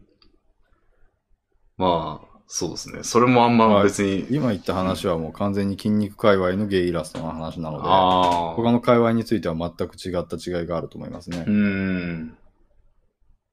なるほど。まあ、いろんなんあるんやろうな。まあ、ちょっとね、レビンさんは国内、国内の専門みたいなので、はい。そうですね。うん。なるほど。次行きましょはい。 じゃあなんか恋愛相談が来てますよ。う。お、えー、名前空っぽの方です。はいレミンさん、コノスケさん、こんにちは。恋愛相談に乗っていただけると幸いです。はい私には付き合って5年になる彼女がいます。今まで一度の喧嘩もなく仲良くしていました。しかし、先日彼女から、あなたのことは好きだが、他にもっといい人がいるかもしれないので、別れるか迷っているという相談を受けました。その時に色々話した結果、彼女は私が好きだということで落ち着き、もう他の人を探すと言わない、ごめんなさいとなり解決しました。しかし、その時に彼女に言われた。あなたに魅力を一度も感じたことがない。いい人という点だけで付き合った。友達と違いがわからない。と言われたことで信じられないほどのショックを受けました。まあそらそうやろな。私は彼女のことが本当に好きで、彼女の要望に合わせた就職や生活を送ってきましたが、今後どうすればいいか悩んでいます。できれば別れたくはありませんが、今後この彼女と結婚してうまくいくでしょうか知恵を貸していただけると幸いです。はあ。 へえ。なるほど。なかなかのこと言われてんな。 まあでもこれは、うん。その、そう思ってるんだとしたら、うん。言う、結婚する前にそれを共有できたことを幸いに思うべきなのかもしれないですね。うん。まあでもあるんやろな。なんかありそうとも思うもん、これね。いや、わかります。ありそうだなとは思いました。うん。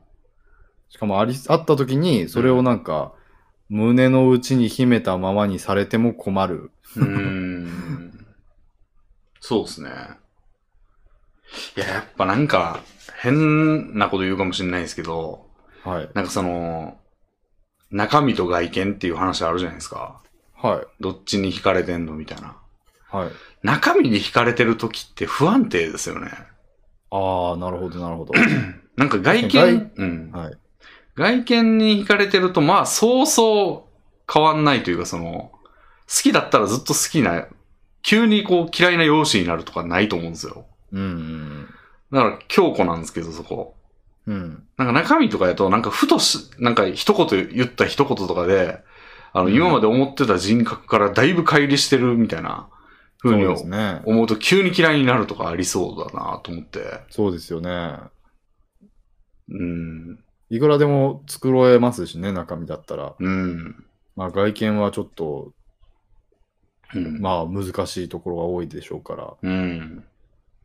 なんか誤解してた可能性もあるし、その相手が、あの自分、もともと別にそんなこと隠そうともしてなかったんだけど、はい。今までたまたまそいつには印象が、あの、多分なんやろう。うーん。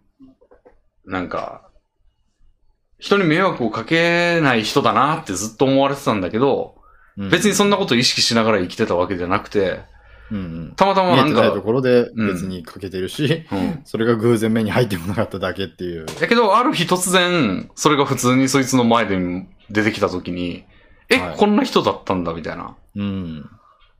で、それ言われても全然ピンとこないし、こっちは隠してないから。うん。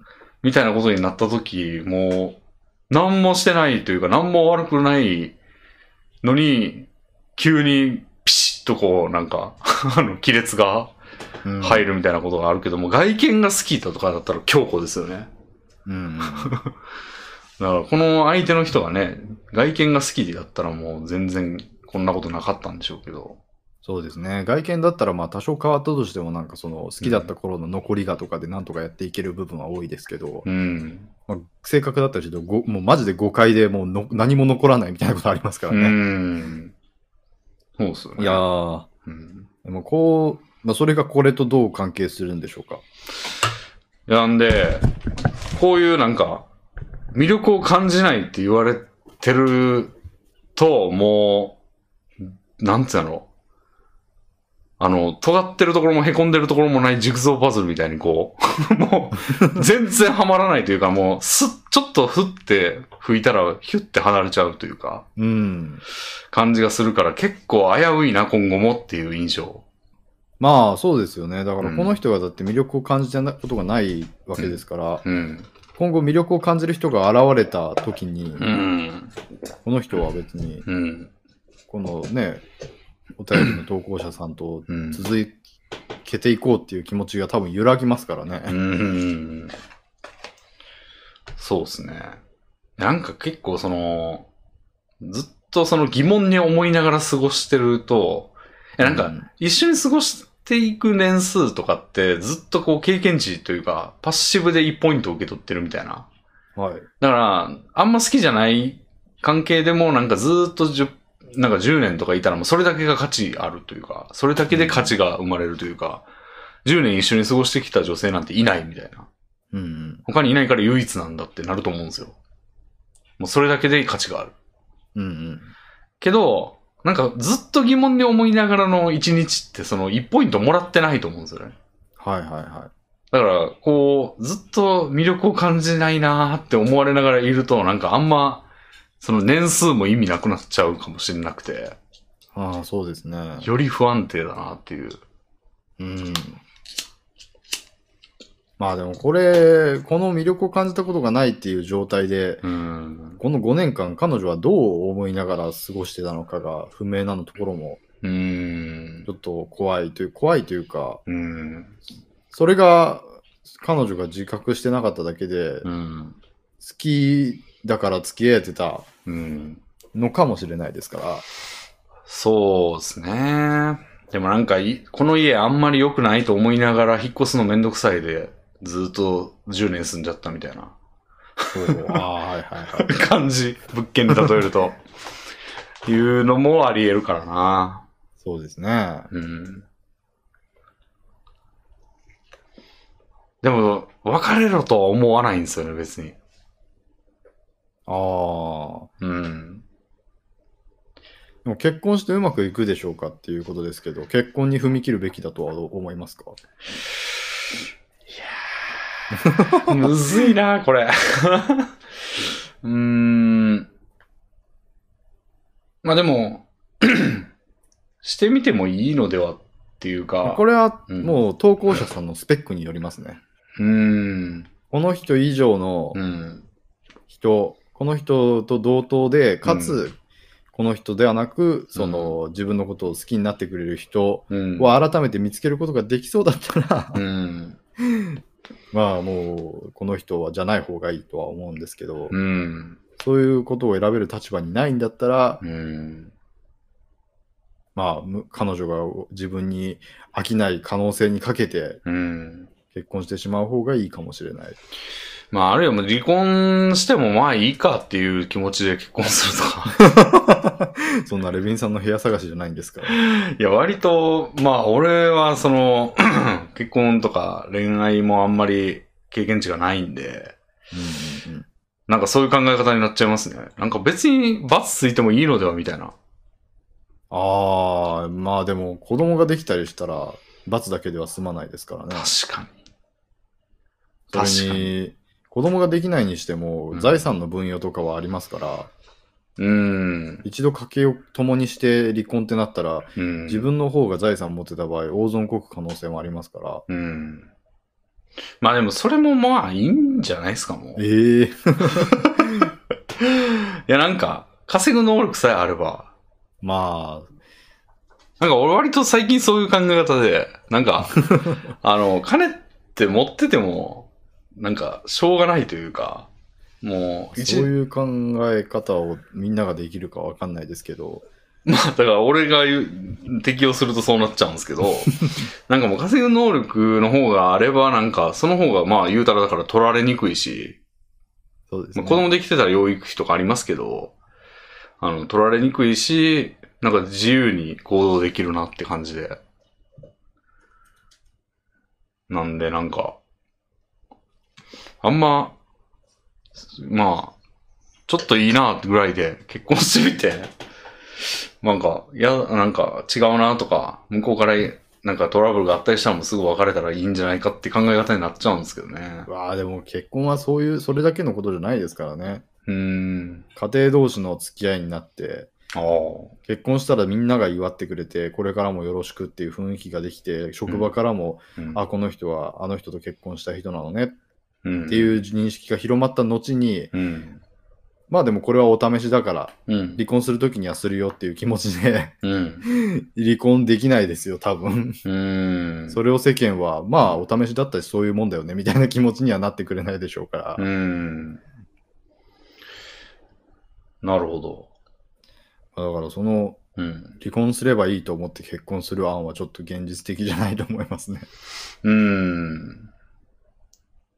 まあ、実践で、実践してるやつが一応いるんですよね、知り合いに。それはすごい、だいぶ寄捨て人ですね。まあ、いや、だいぶすごいなと思いましたけど。でもまあ、確かに、確かにありなんかもなっていう感じは思いましたね。よく考えたら。うんでもその人だったら逆に離結婚しなくてもよかったのではって思いますけどね。そでんもな、そうだと思うよ。はい。 だから、なんか、まあ、なんつうの、せっかくあるリソース使うみたいな感じなんでしょうね。は結婚ってまあ、一人とはできるわけだ から、枠使うみたいな感じあ。そんな異常者のやりやり口をす当てがわないでくださいいよ。いや、や、でも合理的じゃないかな、結構。そうは思えないです う。ーん。いや、なんか俺結構偽装結婚とかしてみたいですよ。ええうん。逃げ恥みたいに。そう ね。うん。ありやと思いますよ。まうん。いやー、えでえも、それは、例えば、うん逃げ恥じゃないですけど、向こうのご両親とはどういう態度で接するんですかそれは普通にプロトコルを合わせて、向こうのその一般的なやつやる、やればいいじゃないですか。それって騙してるってことですよね。まあ、騙すっていうか、なんか、別におはようございますと思ってないけど、おはようございますって言ってんの騙すっていう か、みたいな感じじゃないですか。我々は愛し合っているので一生この人を幸せにしたいと思います。娘さんをくださいっておはようございますと同じノリで言うってことですよ。まあ、そこは言わなくてもいいんじゃないですか。その、好あきなんで、結婚したいですぐらいで。あ。いや、でも好きなんで結婚したいですもん。おはようございますと同じノリでちょっと言いづらくないえ、です好かきなので結婚したいはほんまやろ。その、ああ、え、でも偽装結婚なんですよね。まあ、偽装結婚とまで言わなくても、まあまあ、そいつ、その、 その例だと、まあ、それ、その例も別にそうじゃないと思うけど、最悪偽装結婚でいいというか、ああ、まあ僕離婚するかもしれないけどで結婚するっていうことですよのもね。偽装ではなく。はい、ありやし、ちょっと好きぐらいの感じでもう試しにやってみっかみたいな。いや、でもそれをやっぱり世間の、いうん世間一般や向こうのご両親や、うんま。あ、この人だったら自身のご両親の結婚に対する観念と違ったうん。観念を持って結婚をするのは、うん。どうしても嘘をついてる感がつきまとって辛いと思うんですよね。まあでも結果的に離婚してるやつ全員嘘ついたわけだからな。それは、その時、それは違いますよ。何結婚した時は嘘はつの気持ちはなかったんですから。ああ。まあでも結果は一緒やったら一緒じゃないえー、そんなことないですよ。だからその、それはいは、その本人の気持ちの問題なんですよ、今言ってるのは。あ嘘ついてるな、俺っていう気持ちに耐えられるかどうかっていう部分が問題であって。そんなに嘘かな、でも。うん。まあ、そういうもんですかね。何にも好きじゃないのに結婚しろとは全然思わないですよ、当然。はいはいはい。でもほんまに一生かって言ったら、一生かって言うのに、うんって言えるやついるいや、今そういうものじゃないですか。い嘘、嘘でしょそれは気づいてないだけで嘘ですよ。や、でも気づいていないから嘘でも大丈夫なんですよ。 うん。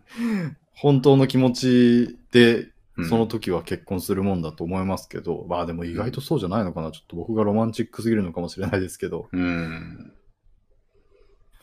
うん。まあそういうもんなんですかね、もしかしたら。そうね。うちの親とか絶対ちゃうしな。へえ。うん。まあその意味で言えば、うん。まあこ、いや、確かに、ここの人が結婚するのの、もありだなと思う一つの理由としては、うん。そもそも結婚ってそんな好き同士でやるものじゃない可能性があるっていううん。うん。ことで、だかうん。ら今、エレベンさんの言われた、まあ、離婚してもいいやじゃないけど、うん。別にそんな完璧な形でお互いがもう大好き大好きで結婚するのが全てではないっうん。ていうのはそううだと思うので、ん。うん。その意味では別にこの人が、まあ、お試しにじゃないにしても結婚するインセンティブはあるのかなみたいなうん。うん。うん。のは思わないではないですね。うん。まあ、枠として。結婚枠。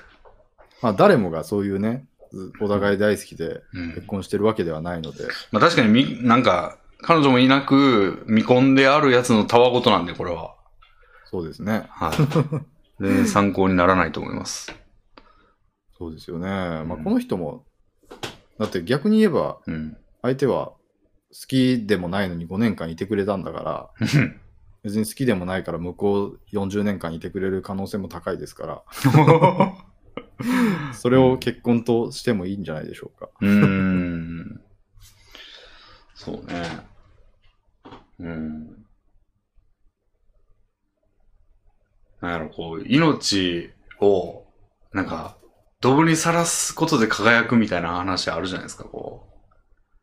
なんか、大事にするんじゃなくて、大事に大事にもう、取っておくんじゃなくて、こう、ドブにさらしたりすることでこそ輝くみたいなのなんかで見たんですけど。全然わかんないですけど。なんやろ、いろんなことで言われてると思うけどな、その、大事に思ってるやつを一回捨ててみろ、みたいな。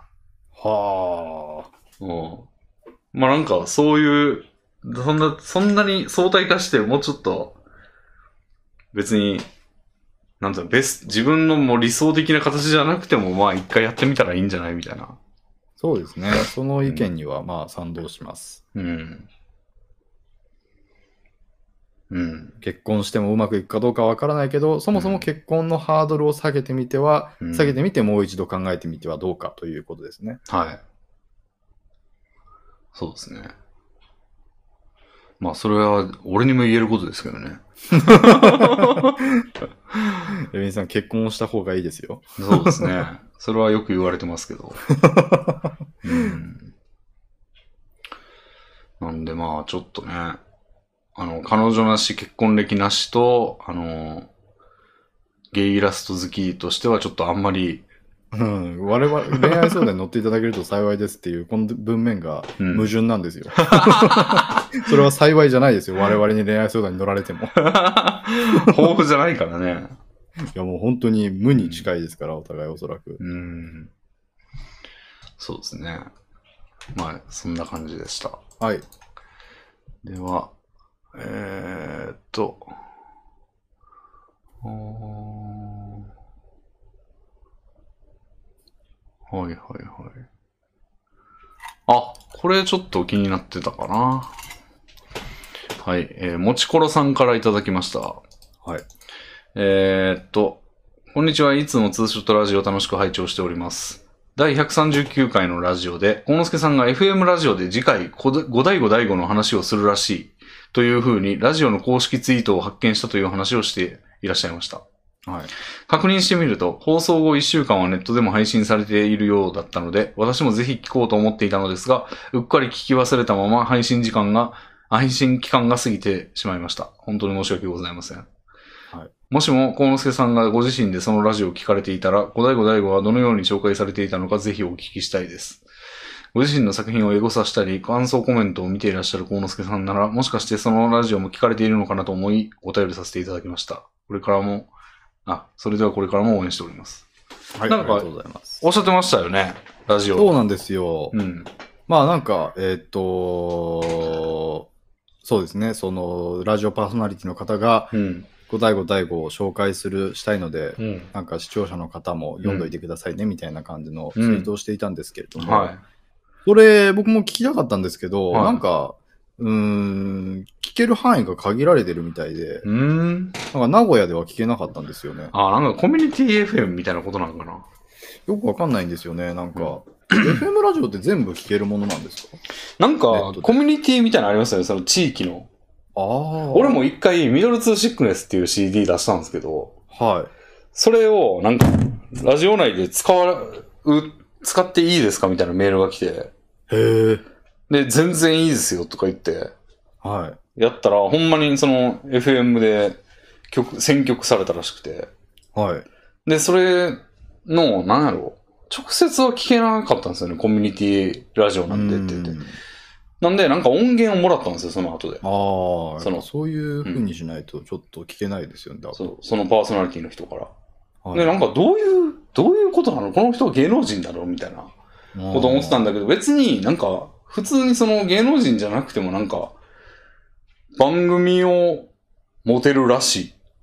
へえ。なんか放送局みたいなのが多分どっかに存在してて、そのコミュニティ放送局みたいな。多分、遠くまで届かない周波数だと、なるほど。どうせ届かないからなんか地域限定でそれぞれの地域で使ったらええやんみたいなことなんですかね。なるほど、なるほど。へなんで、なんか確か北海道の FM やったんですけど、それ。え。まあなんかそういうノリなんじゃないですか。そうですね。なんか、うんその放送のうん。紹介しているページに飛んだんですけど、うん。そこでなんか、お住まいの地域を選択してくださいみたいな感じのが出てきて、うん。なんか、やったんですけど、うんお住まいの地域ではこのラジオのアーカイブを確認すること、聞くことはできませんって言わ れて、 おしまいってなったんですよね。あー まあこの人はまあ東京にお住まいだったらもしかしたら聞かんないなら聞けてたのかもわからないですけど、まあ、聞けなかった可能性も全然あると思いますし、うん。それなんかでも、 いいんかわかんないですけど、嘘を入力したら聞けたんですかね。いや嘘入力したんですけど聞けなかったですへえ。なるほど。うん。。いや、だから、これについてはむしろ僕が聞きたいです ねなるほど。どう紹介されていたのか。そうか。うん。た、だ、まあ、これに関連して、うん。その、五大五大五が紹介されているコンテンツを別で見かけまして、うん。あの、レミさん、マフィア・カジタってご存知ですかなんか聞いたことあるな。ほなんか有な名んだっなけゲームライターの方で、うほうほうほそういうなんかネットのそういうオタク系のコンテンツう。おうに関しては結構知名度のある方なんですけど、はその方の個人配信い。はい。で、うあん、の漫画を20作品ぐらい紹介するぜみたいな感じのをやっていて、 YouTube ですか、 YouTube ですね。おうそれで5第5第5紹介されていて、おう それは聞いてましたね。聞いてニヤニヤしてましたね。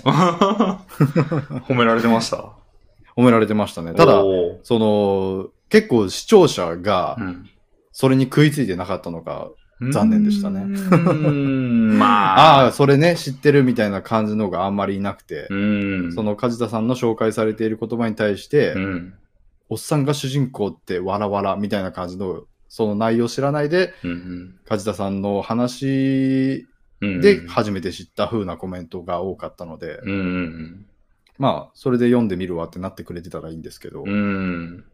ちょっとやっぱりまだまだだなって思いましたね。 なるほど。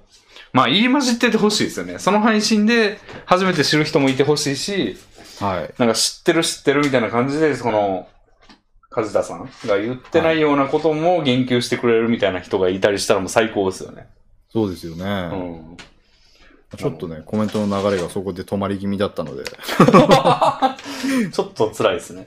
もうちょっと頑張らなきゃなっていう感じでしたね。なるほど。 うん。やっぱり英語差はしまくっているので、うんうんうん。そういったものにはうんうん、ちゃんと目を向けられるので、ああ、もう最近俺、エゴさんの喜びを感じられてないからな。全然言われてないんで、何も。うん、まあ、エゴサっていうか、まあ自分のコンテンツの名称で検索してるだけなので、なるほど。レミさんも何かコンテンツを作ったら、あそれのエゴサをしやすい名称をつけてあげるといいですよ。ああー、ネタボケライフっていう大喜利サイトはめちゃめちゃ言われてますけどね。ああ、いいじゃないですか。言われてるけど、まあ、なんつうの。別に作品じゃないから、それは。あの、プラットフォームなんで、まあ、あの、ネタボケ何位だったとか言ってる人がいっぱいいるみたいなうんうんうん。感じやけど、まあ、そこで上位を取ることを目指してくれている人たちがいるんだなっていうのは、まあ、思って、ちょっとまあ、嬉しかったりしますけど。ままああ、作品とはちょっと違いますそうよね。ですね。作品とはもう、だいぶ、有効と技ありぐらい違い ます。うん、まあそうね、作品ね。まあやっぱちょっと、プログラミングという関係、まあプログラミングが一番得意という関係上、まあどうしてもプラットフォームになりがちなんで、まあ、それはそうですよね。作るもんがね。たまにはそういうね、コンテンツの方も行きたいんですけど、なかなかコンテンツはちょっと才能がないんで、作りきる才能があんまね、ないんで。それは致命的ですうね。ん。五大五大五のエゴサで、最近、エゴサしてよかったって思った気づきがあったんですけど、はい。あのー、五大五大五に投票したわ、みたいな感じのつぶやきがあって、ほう。投票ってなんだと思って、おう。よくよく調べてみたらう、ん、今、あの、次に来る漫画大賞のノミネート作品募集中なんですって。おうおうおうおう。だから、ノミネートしてくれた人のつぶやきですよね。おうおうおう。そういう人がちらほらいたりして、いやー、この漫画、え、熱いみたいな。次に来る漫画大賞ですね。ああ。なんか結構それ系いろいろあるんですけど、次に来る漫画大賞っていうのは、うん。あの、ニコニコが、えっ、と、ね、UNEXT かどこかと主催している、へえ。あのー全部、その、ネットの投票なんです。うんうん。ネット投票で決まる漫画大賞ですね。うんうんそれが、まあ、一回、まず一次選考は、うん。うん。もう、視聴者、視聴者というか、そういう投稿者、投票者全員が、うん。その、ノミネートする作品だけ選ぶ。うんうんで、ノミネートされたら、二次選考で、うん。うん。その、ノミネートされてる一覧からうん。選んで投票するっていう形で、うんうんうん。 1位から決まっていくタイプの、そういう対象なんですけど、賞レースなんですけど、ぜひノミネートされたいですよね。いや、だからそうですね、その第一段階にうん。行けるかどうかってところですね、今。うんうんうん。なるほど。いやー、されるといいですね。あそういった情報があったりするので、 うん。エゴサをするものだなって思い ました。うん。まあ、そうですね。 まあ、それに介入はできないですけどね。ししたくないでしょ、絶対。そうでもないまあ、介入ってどういうことですだかから、あ、どうもありがとうございます。引用リツイートみたいな。ああ、まあ、引用リツイートはちょっとしないですけど、うん。そうですね、エゴサしてる内容は、うんでもまあ、気にしつつ、う行ん動に反映させていくことはあるとう。いうんことですね。なるほど。あと、やっぱり単行本を絶望する声が届くたびに胸が痛くなりますね。ああ。 それは、これをうん。ジャンプラ編集部も読んでいろよって思います。 それはなんか、どういうシステムなんでしたっけもう紫三寸ですか多分そうですね。編集とかの。はい。うん。要はねえーと単行本化は確約しておりませんの一文が全てですね。はいはい はい。それは、今まで例はあるんですかその、同じ出自で。ないです ね。なるほど。第一号になるしかないですね。いや、もうなるほど。うんうん。じゃあ次行ってみましょうか。はい。うん。あじゃあこれ行ってみましょう。えーっと、7番セカンドケイマさんからいただきました。えーいつも楽しみに聞いております。お二人はいくつかのフェチをお持ちだと思います。フェチといえば性的興奮をもたらすものですが、反対に何々を見るとなぜか性的に嫌悪感を覚えるといったものはありますでしょうか、私は子供の頃から他人の裸足を見るのが大嫌いです。理由としては人間の足の指の形がなんとなく気持ち悪いからです。そのため、実家やプールなど、裸足を見る機会の多い場では、意識して人の足元を視界から外しています。エロコンテンツを見ていても、正常位なので、女性の裸足が画角に入ったり、靴下なしで足こぎが始まった場合は、即座にシーンをスキップしてしまいます。足の指ペロペロなどは最悪で、勃起させるところからやり直しになります。え童貞なのでわかりませんが、もし性行為をすることになったら、おそらく靴下だけはどうか履いていてほしいと懇願すると思います。このようなフェチの逆の現象について、ネットで調べてもそれらしいものはヒットしません。私だけだとは思えないのですが、お二人は似たような事象はありますでしょうか推進。さらに厄介なことに、私は、足フェチで、くるぶしから上の足はむしろ好きです。ー、その客ですね。客。客ああ、いや、いや別に間違ってるわけではなくて、説明あとして、はいはい足は客の方の足ですね。あ、はいはいはい。えーそのため、癖で下半身に目が行きがちです。アンチシナジーの極みで大変困っています。 なるほどね。ああ。それ、でこもれね、うん。はい。わかるけど、あ足が。はい。えー足の指の形について思うところがあるっていう意味で。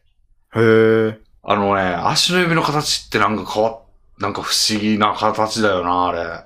足のまあ指って。まあまあ。いや、だから、でも俺は割と好きな方のああ。好好き。な方にカテゴリー、カテゴライズされてるんですよね、俺の中では。それはフェチズムとして好きってことですかビフェチっすね。び、微妙っす。ああ、なるほど、なるほど。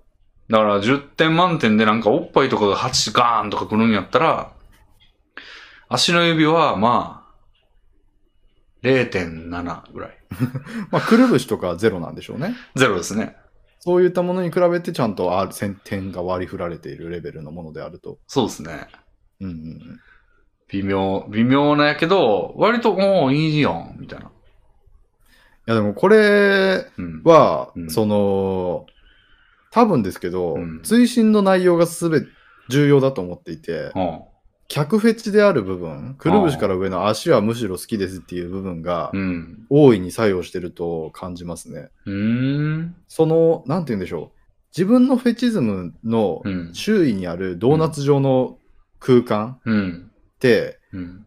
それも好きになるか、それはむしろ嫌いになるかの二極化が激しいと思うんですよへ。え。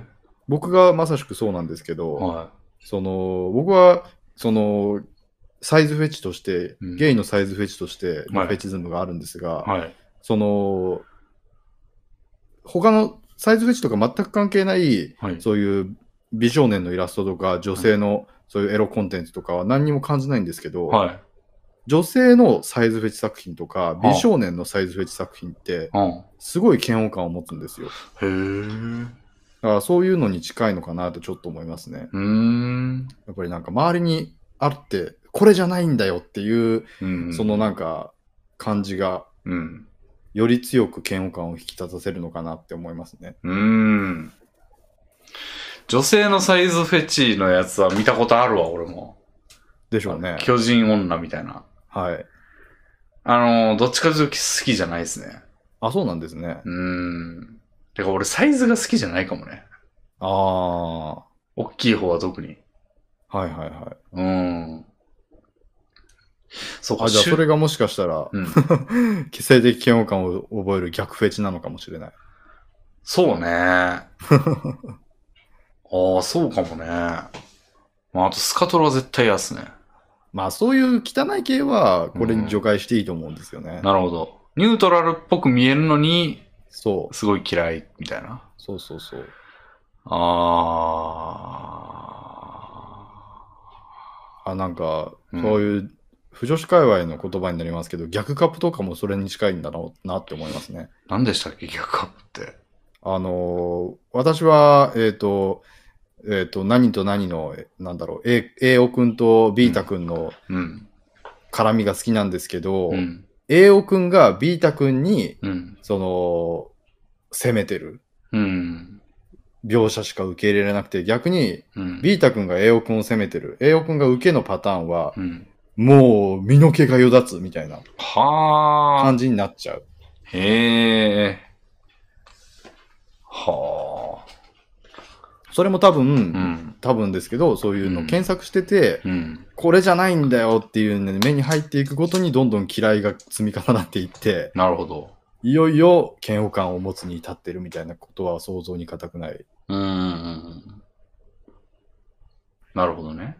そういう例はないんですか、レヴィンさんは。おもちろん今の例も逆カップはなんか近いから好きみたいなのも全然ある、あり得ると思うんですよ。うーん。両方とも栄養君とビータ君が出てるから嬉しいで、おしまいの人も全然いると思うんですけど、レビンさんは全部そんな感じになりますかね。まあ俺特定の組み合わせに対してなんかそこまでのこだわりを多分持ってないんだよな。いや、そういうことじゃなくて、その、催眠洗脳が良かったとして、はいはいは催眠洗脳で探してる時によくこれが出てくる、だからもうこれはむしろ嫌いになっちゃった、みたいな。い。ああ、なるほど。そあると思うぞ。う。 絶対これは誰しもにあるのかな。うん。あると思うけど、うーん。そうですね。うーん。まあでも催眠は大体好きなんだよな。催眠の時によく出てくる、なんか。うんさっき言ってたね、その、催眠に寝取られが重なり合うやつについて、嫌悪感には至ってないのは偉いですね、だから。うん。まあ、どっちでもいいんですよね。そう、それを幅にしてちゃんと受け入れてるのは、うんこう、なんか、いいことですよね。うんうん。うん。それが絶対ダメになっているパターンもあり得ると思うんですよ。はいはいはい。うん。そうですね。さいうん。なんでもいいな。 催眠なんでもいいんだよな。いろいろあるんですよ、パターンが。お例えばもうほんま完全に本人の意識がないパターンはいはいはい。もあれば、そのなんか、意識改ざんパターン。ああ。めっちゃ好きにさせるこっちを。はいはいはい。誰々と思い込ませるパターンもあるし、その、あその女の子が好きな特定の男の子のだと自分を誤認させるパターンもあるし、あの、自分を新たに好きに、より上書きする形で好きにさせる。だかあら、ーえ、えーたくんっていうやつが好きな女の子なんだけど、え、自分がえーたくんだよっていうパターンと、あ。はい。俺のことをえーたくんより好きにならせるみたいなパターンとか。すごい。うん。いろいろあるんですけど、 あとはなんだろうな。忘れちゃうパターンとか、ああ。えっと、その時の、もうその、なんか乱暴するじゃないですか。はいで、事後にパチンとかやると全部忘れるみたいなうんうんうん。パターン。まあこれも講義の催眠やと思うんですけど、はい。それも別にいいし。 はい、今言ったやつ全部 OK ですね、 俺。なんでなんやろな。全然違うっちゃ違うんですけど。そうですよね。うん。とか、常識改変パターンもほんま多いですね。あの、よくあんのが学園に潜入して、もう、あの、その人が特別な、だから、俺、なんか俺が行くじゃないですか、が女子学園に。 はい。女子校に行って、で、俺はなんかもう入ってきていい人なんですよ。あだから、あの、すれ違う校長とか教師とかにも全員なんか挨拶されるみたいな。あ。はいはで、なんか、 ガラガラってドア開けて、いはい。はい、教団の、授業中やのに教団の前に立って、いえ、今から性交、あの、性教育を行うみたいな ことを言ったらみんながなんか、あ、性教育に変わったんだ、みたいな。ふうに思って、よし、お前来い、みたいな。 やつも、ああの、が結構よくありますよ、これ。えもう全然いいっすね。プラットフォーム感あるんですよね、あれ。あの、どんな女の子でも登場させれますかー、すげえら。なう。ん。いいですね、なんか、うん羨ましいですね、そのシチュエーション。うんその、書く側として。うん。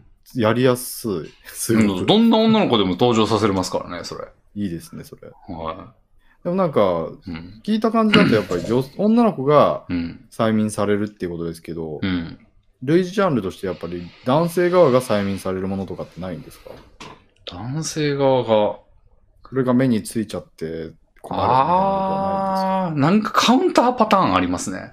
あの、えーあるって言っても類型ではないんやけど、見たことがあるレベルで、とはないんですかあ男側が催眠してると思ってたんだけど、あ。はい。 実は女側が催眠してると思い込ませているだけだったみたいな。だか深い。ら女の子がめっちゃその男のことが好きなんですよ。あで、その男を、あの、催眠させ るように仕向けるというか、その、その女の子も催眠術を使ってるってことですね。あ。あうん。催眠で好きにしてるっていう行動をさせるよう に催眠してるっていう カウンターパターン。あ。だからそんな複雑になっちゃうんですね。もっと単純にだから、女ん女の子にうんが催眠してきて、気持ちよくセックスするみたいな、うんそういう風にはなかなかならないもんなのかな。まあ催眠音声とかってあるじゃないですか。はい。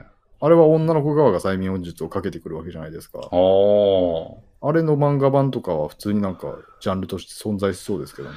まあ、それに近いのはあれですかね、射精管理とかなんですかね。ああ、はいはいはいはいはい。それ、あ、俺それ嫌いっすわ。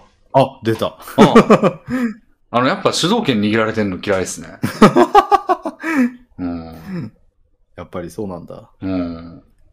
なんか男側に理不尽さを感じるんですよね。その、なんでお前従ってんのみたいな。そ の、催眠されてるわけでもないのに、なんかこいつの言いなりになってんのはなんでなのみたいな。ああ。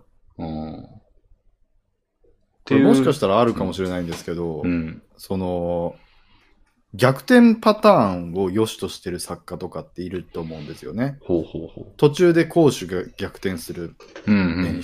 あの、物語ですうね。ん。だから、レビンさんが、うんおその見ているときに、うん。可愛い女の子が、その、催眠術にかかっていて、おうええやん、ええやんって思ってたら、うん。なんかこう、一点構成、女の子が男を管理する側にうん。回る大興奮みたいな、そういう、ま、うん漫画とかああったりしないんですあると思いますよ。かそういうのだ当たったりすると、もうがっかりみたいな。がっかりっすね。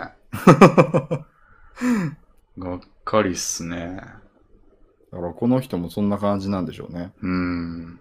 もうやっぱ王でいてほしいんですよね、主人公には。だから面白かったのは、あのなんかね、学校の保健医がまあ変な人で、はい。なんかいろんな実験とかしてるロリ、ロリ、ロリジョイキャラなんですよね。はあはあはあロリジョイがなぜか保健医なんですけど、ははい。そいつになんか催眠をできる装置を作らせて、はい。で、お前が第一の実験体だとか言って、使って、なんか、あの、で、そいつに量産させるみたいうわぁ、そんなの最高じゃないですか。 な。すごいですよね。 いやーでもそれすごい多分、普遍性が高いと思いますね。そういう虐げ系で、虐げる道具を虐げられる側に作らせるっていうのって究極だと思いますよ。そうですね。ありましたね。あれはね、あなんか面白くて好きやったら、まず。なるほどって感じで。うん。すごいのありましたよ。なんか携帯のアプリで、はい。あのね、携帯の光、ライトがピカピカって光るアプリなんですよ。はいはい。で、その光を見せると催眠にかかるっていう設定のはやつなんですけど、その、効率的にするために、あのい。、はい。はい。映画の撮影とかで使うライトとかを買ってきて、あ、の、クソでかい照明。はい。で、それを自宅に、 キットを作ってもスタジオみたいにして、はい。で、そこに女連れてきてもう、一生解けないぐらい強力な光を浴びせるみたいな。やつあったのめっちゃ面白かったな。凝ってるな、やたら と。そうそう。あれめっちゃ面白かったなでもそれやられたらもう一生帰ってこれないんですよ。あでもそれちょっと大事だかもしれないですね。別にその、うん携帯程度のライトで一生解けないうん催眠がかけられるっていうことにしちゃってもよかったはずなんですよ。うんうんうん。作る側としては。うんうんうん。でもそうじゃなくて、うん、ちゃんとその小催眠があって、その中でうん工夫して作られた大催眠にすることで、やっぱりちょっとうん。雰囲気も上がるんですよね、多分。うん。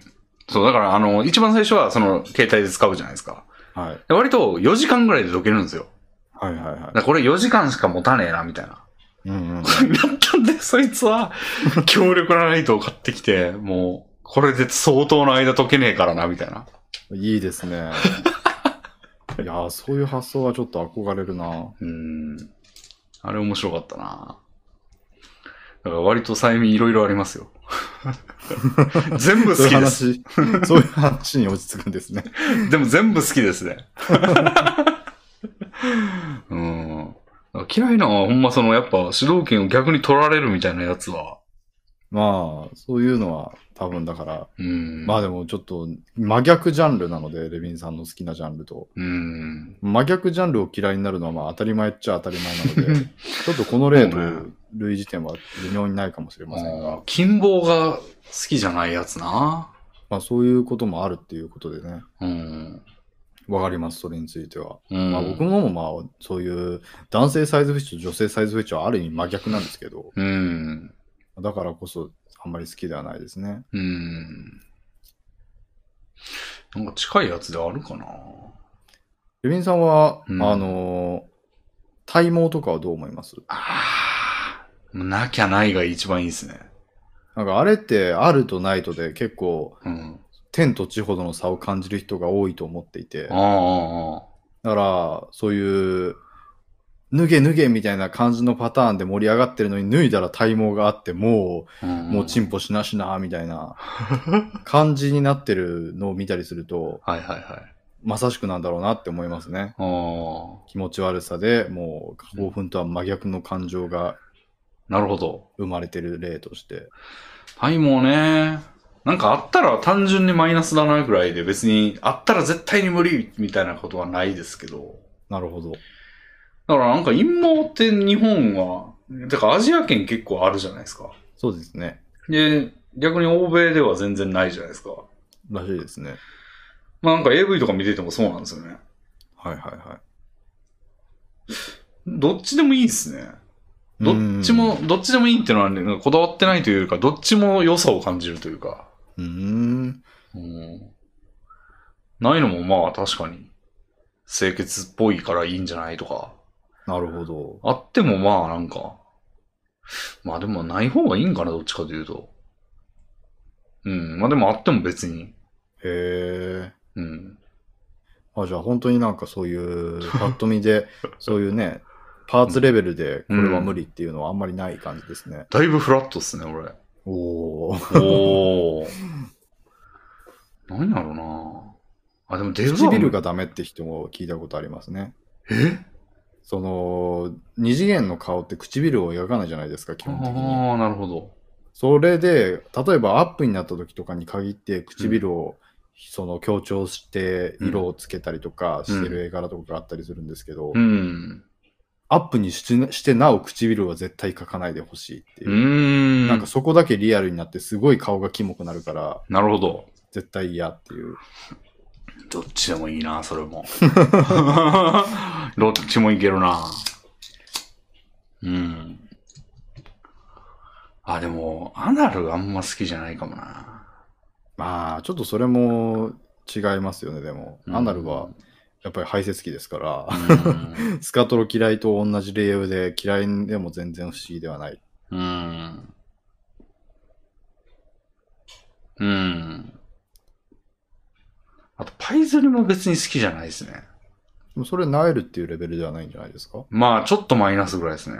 うん。うん。なんか、痛そうって思うんですよね、いつも。だって皮膚やん、みたいな。夢がないな めっちゃ皮膚やん、みたいな。のは思いますね。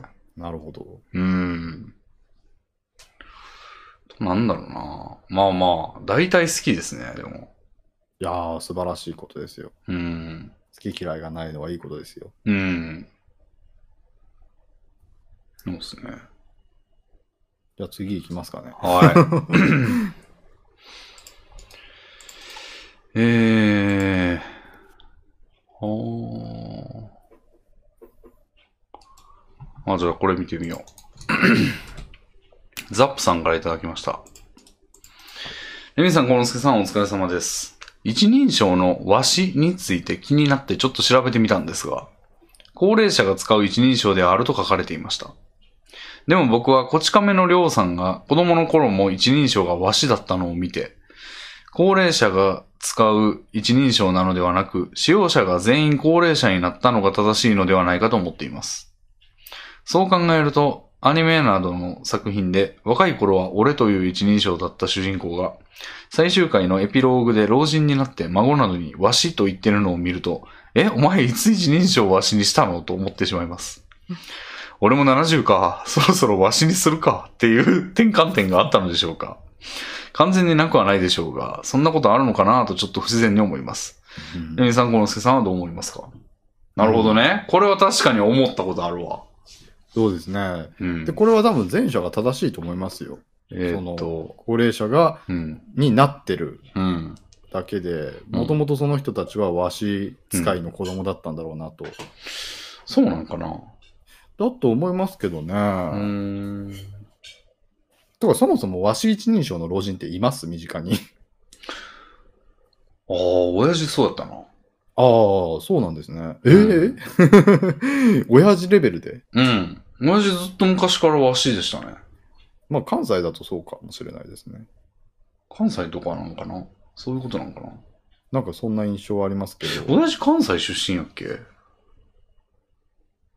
まあ、あヤクザ言葉とかのイメージですよね。うーん。関東とかであったとしても。うん。そ竹ういう意味でもやっぱり昔の言葉として、竹内さん時々言いますよね。嘘おでじゃないですか。あ あ。でもわしも言ってた気がすんな、たまに。まあ、おどけてでしょうけど。まあまあまあ、その竹内さんの一人称の話は、あの、カウントしないべきだと思う。デ彼パーはふト。ざけている人なので。 うー ん、なるほど。いや、でもこれは本当に、昔の人はわしが一人称だった人が、そのままうん。ご高齢になられて、うん。わしのまま継続しているというパターンがうん。圧倒的だと思いますね。うん。本瀬さん、俺って使います使わないですね。ああ、聞いたことないもんね。はい。うん。僕がこの一人称を使ってるのは、はあのー、一個、あ、二個上の兄がうん一人称を俺にしたときに、い。うん。利便性のことを考えて、 その、一人称が分かれていた方が親からの識別が楽であろうということを考えて、すごい理由。あ、俺だよ、あ、僕だよっていうのだけで伝わるじゃないですか。おー。うん。それで僕になったのを記憶してます。すげえ。一人称を選ぶ瞬間を僕は思い出せます。驚きやわ。 珍しいんじゃないそんなん。そうなんですかね。まあ確かにそうですよね。うんだって、二人兄弟で両方俺のパターン多いですからね。うん。うちも弟も両方俺やな。多分、当時から僕は、あのーうん。個別主義者じゃないですけど、うん。そういう違う、人と違うことを良しとしてたんでしょ うね。うん同じが嫌っていうパターンだったんでしょうね。うん。姉兄のことを嫌っていたのかもしれないですね。 こいつとは違うのを使うぜ。兄と一緒が嫌っていう。そんなことで覚えてないですけど。 おまあまあ、確かに年齢とともに変えるっていうのはありますよね。俺も、あの、私率絶対上がりましたからね。ああ、まあ、それは社会レベルの違いですよね。うん。わしがふさわしい社会レベルにうん。達したらそうなるのかな。まあでもよく考えたら、でも、鍵言葉でしか使わんか、私って。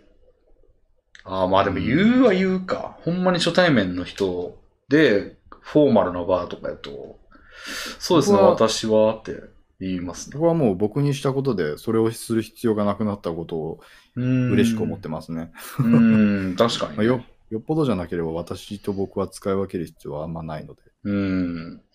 僕も一瞬通過した時期はあるな。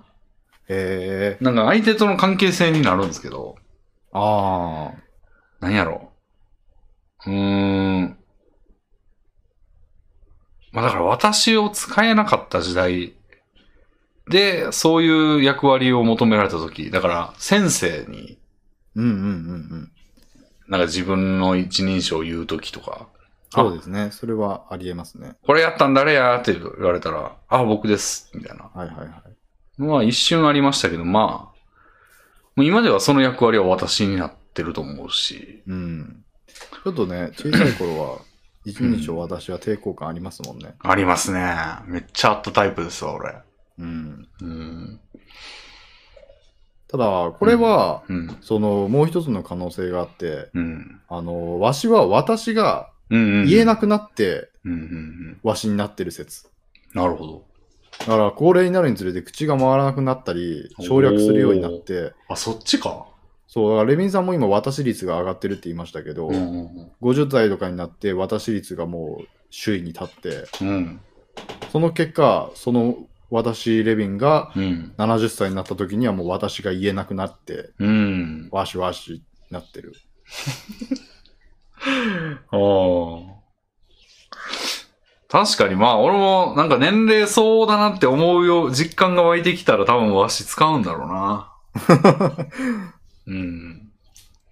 まあ、そういう時代になるかわかんないですけど、うん。あの、高齢者がわしを使いがちな世の中じゃない可能性もあるんで、俺が高齢者になった時。そうです ね。うん。やっぱ、でも、こ、この一人称の話になった時、やっぱ出てくるの、筒井康隆なんですよね。あの人一人称何か知ってますえ、何なんでしょうオイドンとかですかいや、小生ですよ。ああ。いやー、ナチュラルに小生って言ってんですよね。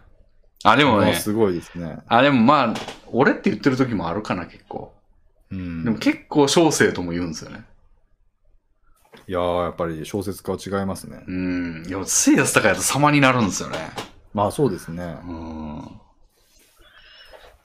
や、じゃあ割と衝撃やったんですよね。なんか、その、じあの本人が書いてる文として発表された文、筒井康隆の小説じゃない文。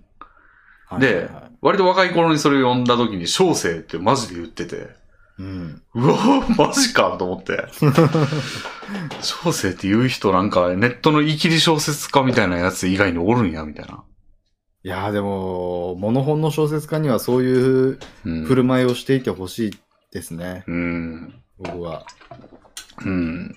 なんかやっぱり、その、ん何でもない人がやってたらただの痛い人だけど、うん。そういう人がやるんだったらもう痛いとかないでしょっていううん。人には、そううんよむしろやっててほしいですね。うーんそうですね。つやさはもうか、漢字で小生か、ひらがなで俺なんですよね、確かへ。えうん。そうですね。いや、一人称変えていくことが来るのか。来るのかな。まあ多分、僕のそのうん。説によれば、うん。自ら変えるということはしないんだと思いますね。うん。まあ私に変えるっていうことはあるかもしれませんが、うん。その結果、わしになるのは、自らそろそろわしで行こうじゃなくて、言えなくなってわしになってる説を唱えたい。言えなくな、ごめん、言えなくなってってのはどっちやっけこ口が回らなくて。そう、口が回らなくなってるんです よ。うん、よっぽどやな。いや、でもね、これ、レビンさんってご老人の方と会話する機会ってあります今はもうないっすね、全然。なんか僕、大学時代にあったんですけど、うんその、社会人の学生の方で、うんもう70近いおじいさんの方とよく喋る機会があったんですけど、うん。本当に言ってること半分ぐらい理解できなかったんですよ。なるほど。滑舌が違いすぎて。滑舌が悪いとかじゃなくて、なんか、その時代に即した滑舌があるんでしょうね。うーん。もうなんか、方言みたいなもので。うん、うん、だからもう、世代が違うと言葉が通じないんだなっていうことは思いましたし、うん。うーん。あそんな感じでうん、うん。ありえるなって思いましたね。なるほど。その人はまあ私でしたけど、うーん。私で言えてましたけど。 おーいや、俺はね、わしに意図的に変える日が来るかも、来るかもしんない。マジですか予感がする。えー、なんだろうな。なんかその、ロールみたいな、なんかここういうロールに落ち着きたいな、この中では、みたいな。このコミュニティというか関係性の中では、みたいな時、あるんですよね。その、私使うのもそうですから、その、この人相手に俺はないな、とか。でも僕は使いたくないし、私かなみたいな、選択的に、こう、使う時があって、その中に多分わしが適切になってくるタイミングもどっかで来そうな気が、予感がするんですよね。なんかでも俺から私は、うんうんその、ある意味、なんて言うんでしょう、個性消しというか、うん。無無個性化を極、その、志してると思うんですけど、うん。わしに変えるのって、ちょっとその、うん。キャラクターロールプレイに近いじゃないですか。うーん。よってなんかちょっと、違った勢いが必要なんじゃないかなって思いますね。でもなんかちょっと冗談とかで、ああ。なんかわしは何々かいみたいなことはいっはいてはい、口走ることあるじゃないですか。なるほど。その、あれ結構ね、あの、スロープになってるという か、ちょっと橋渡し的なところがあるというか、なるほど、なるほど。うん、確かにそういう期間は、そういうスロープは必要ですね。うん、変わっていくとしたら。うん。でそのスロープに慣れ親しんでいくうちに、なんかこいつ相手やとわしが適切だなってな、なんか候補に上がってきそうな気がする。ああ、僕、妹が、うん。その、あたしあたしって小学生の頃言ってたんだけど、うん中学生ぐらいからうんうちっていうようになったのを目撃しましたね。なるほどね。それね。あの、俺も中学の時に一番まあ仲良かった女友達がうちやったんですけど、はいはいはい。めっちゃ良かったですね、うち。うよかっちた、うちいいなって思ってま したね。うん、なんかね、でも、どう考えても選択的にえ使い始めたよな、あれは。ああ、そうかもしれないですね、やっぱり。ううんちはちょっとやっぱり小さい女の子が家庭で体得しないですよね、うん。多分。うん。多分だから中学生ぐらいのちょっと色めきで、うん友達同士のうん。符号として使い始めるのかな。うん。でも、俺ははま、ドハマりしてま したね。まあ、レビンさんは好きそうだな、そういう感じ。うん。切符がいい感じ好きだからね。うんうんうんうん、わかります。うん。いいですね確。かに、でもそれ変わった瞬間とかは家族とかにも突っ込まれてましたね。うんうちって何みたいな。かわいそうなこと を。妹はそれを乗り越えて、多分今でも、あ、ほんま。もう20代後半という今でも、まあそんなことはないか、さすがに。うん。そうではないとちょっと思いたいですけど、まあ、確かに20代前半ですよね、限界は。ちょっと限界はそのぐらいですよね、多分。おそらく。でもそれってすごいことじゃないですか。そんなことあります男社会で。おー。うん。俺もちょっと似たところはあると思うんですよ。そういううん。親からはあんまり俺は好ましくないっていうことで教育上僕を強制されていたけど自我が芽生えて俺になるみたいなパターンは結構ありがちだと思うんですねうん。でもそれをなんか落ち着いた年齢になったんだから戻しなさいよで戻した方がいいかなで戻す例ってあんまりないと思うんですようん。そういう意味ではちょっと、うん。一人称と性別は結構密接かもしれないですね。うーん。まあでも20、うん、年いってうちでもまあありなんかもな。うーん。本人の感じによっては。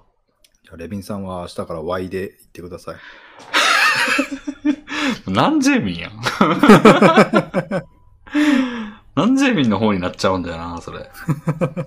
もう関西弁の方だったら Y は似合うと思うんですけどね。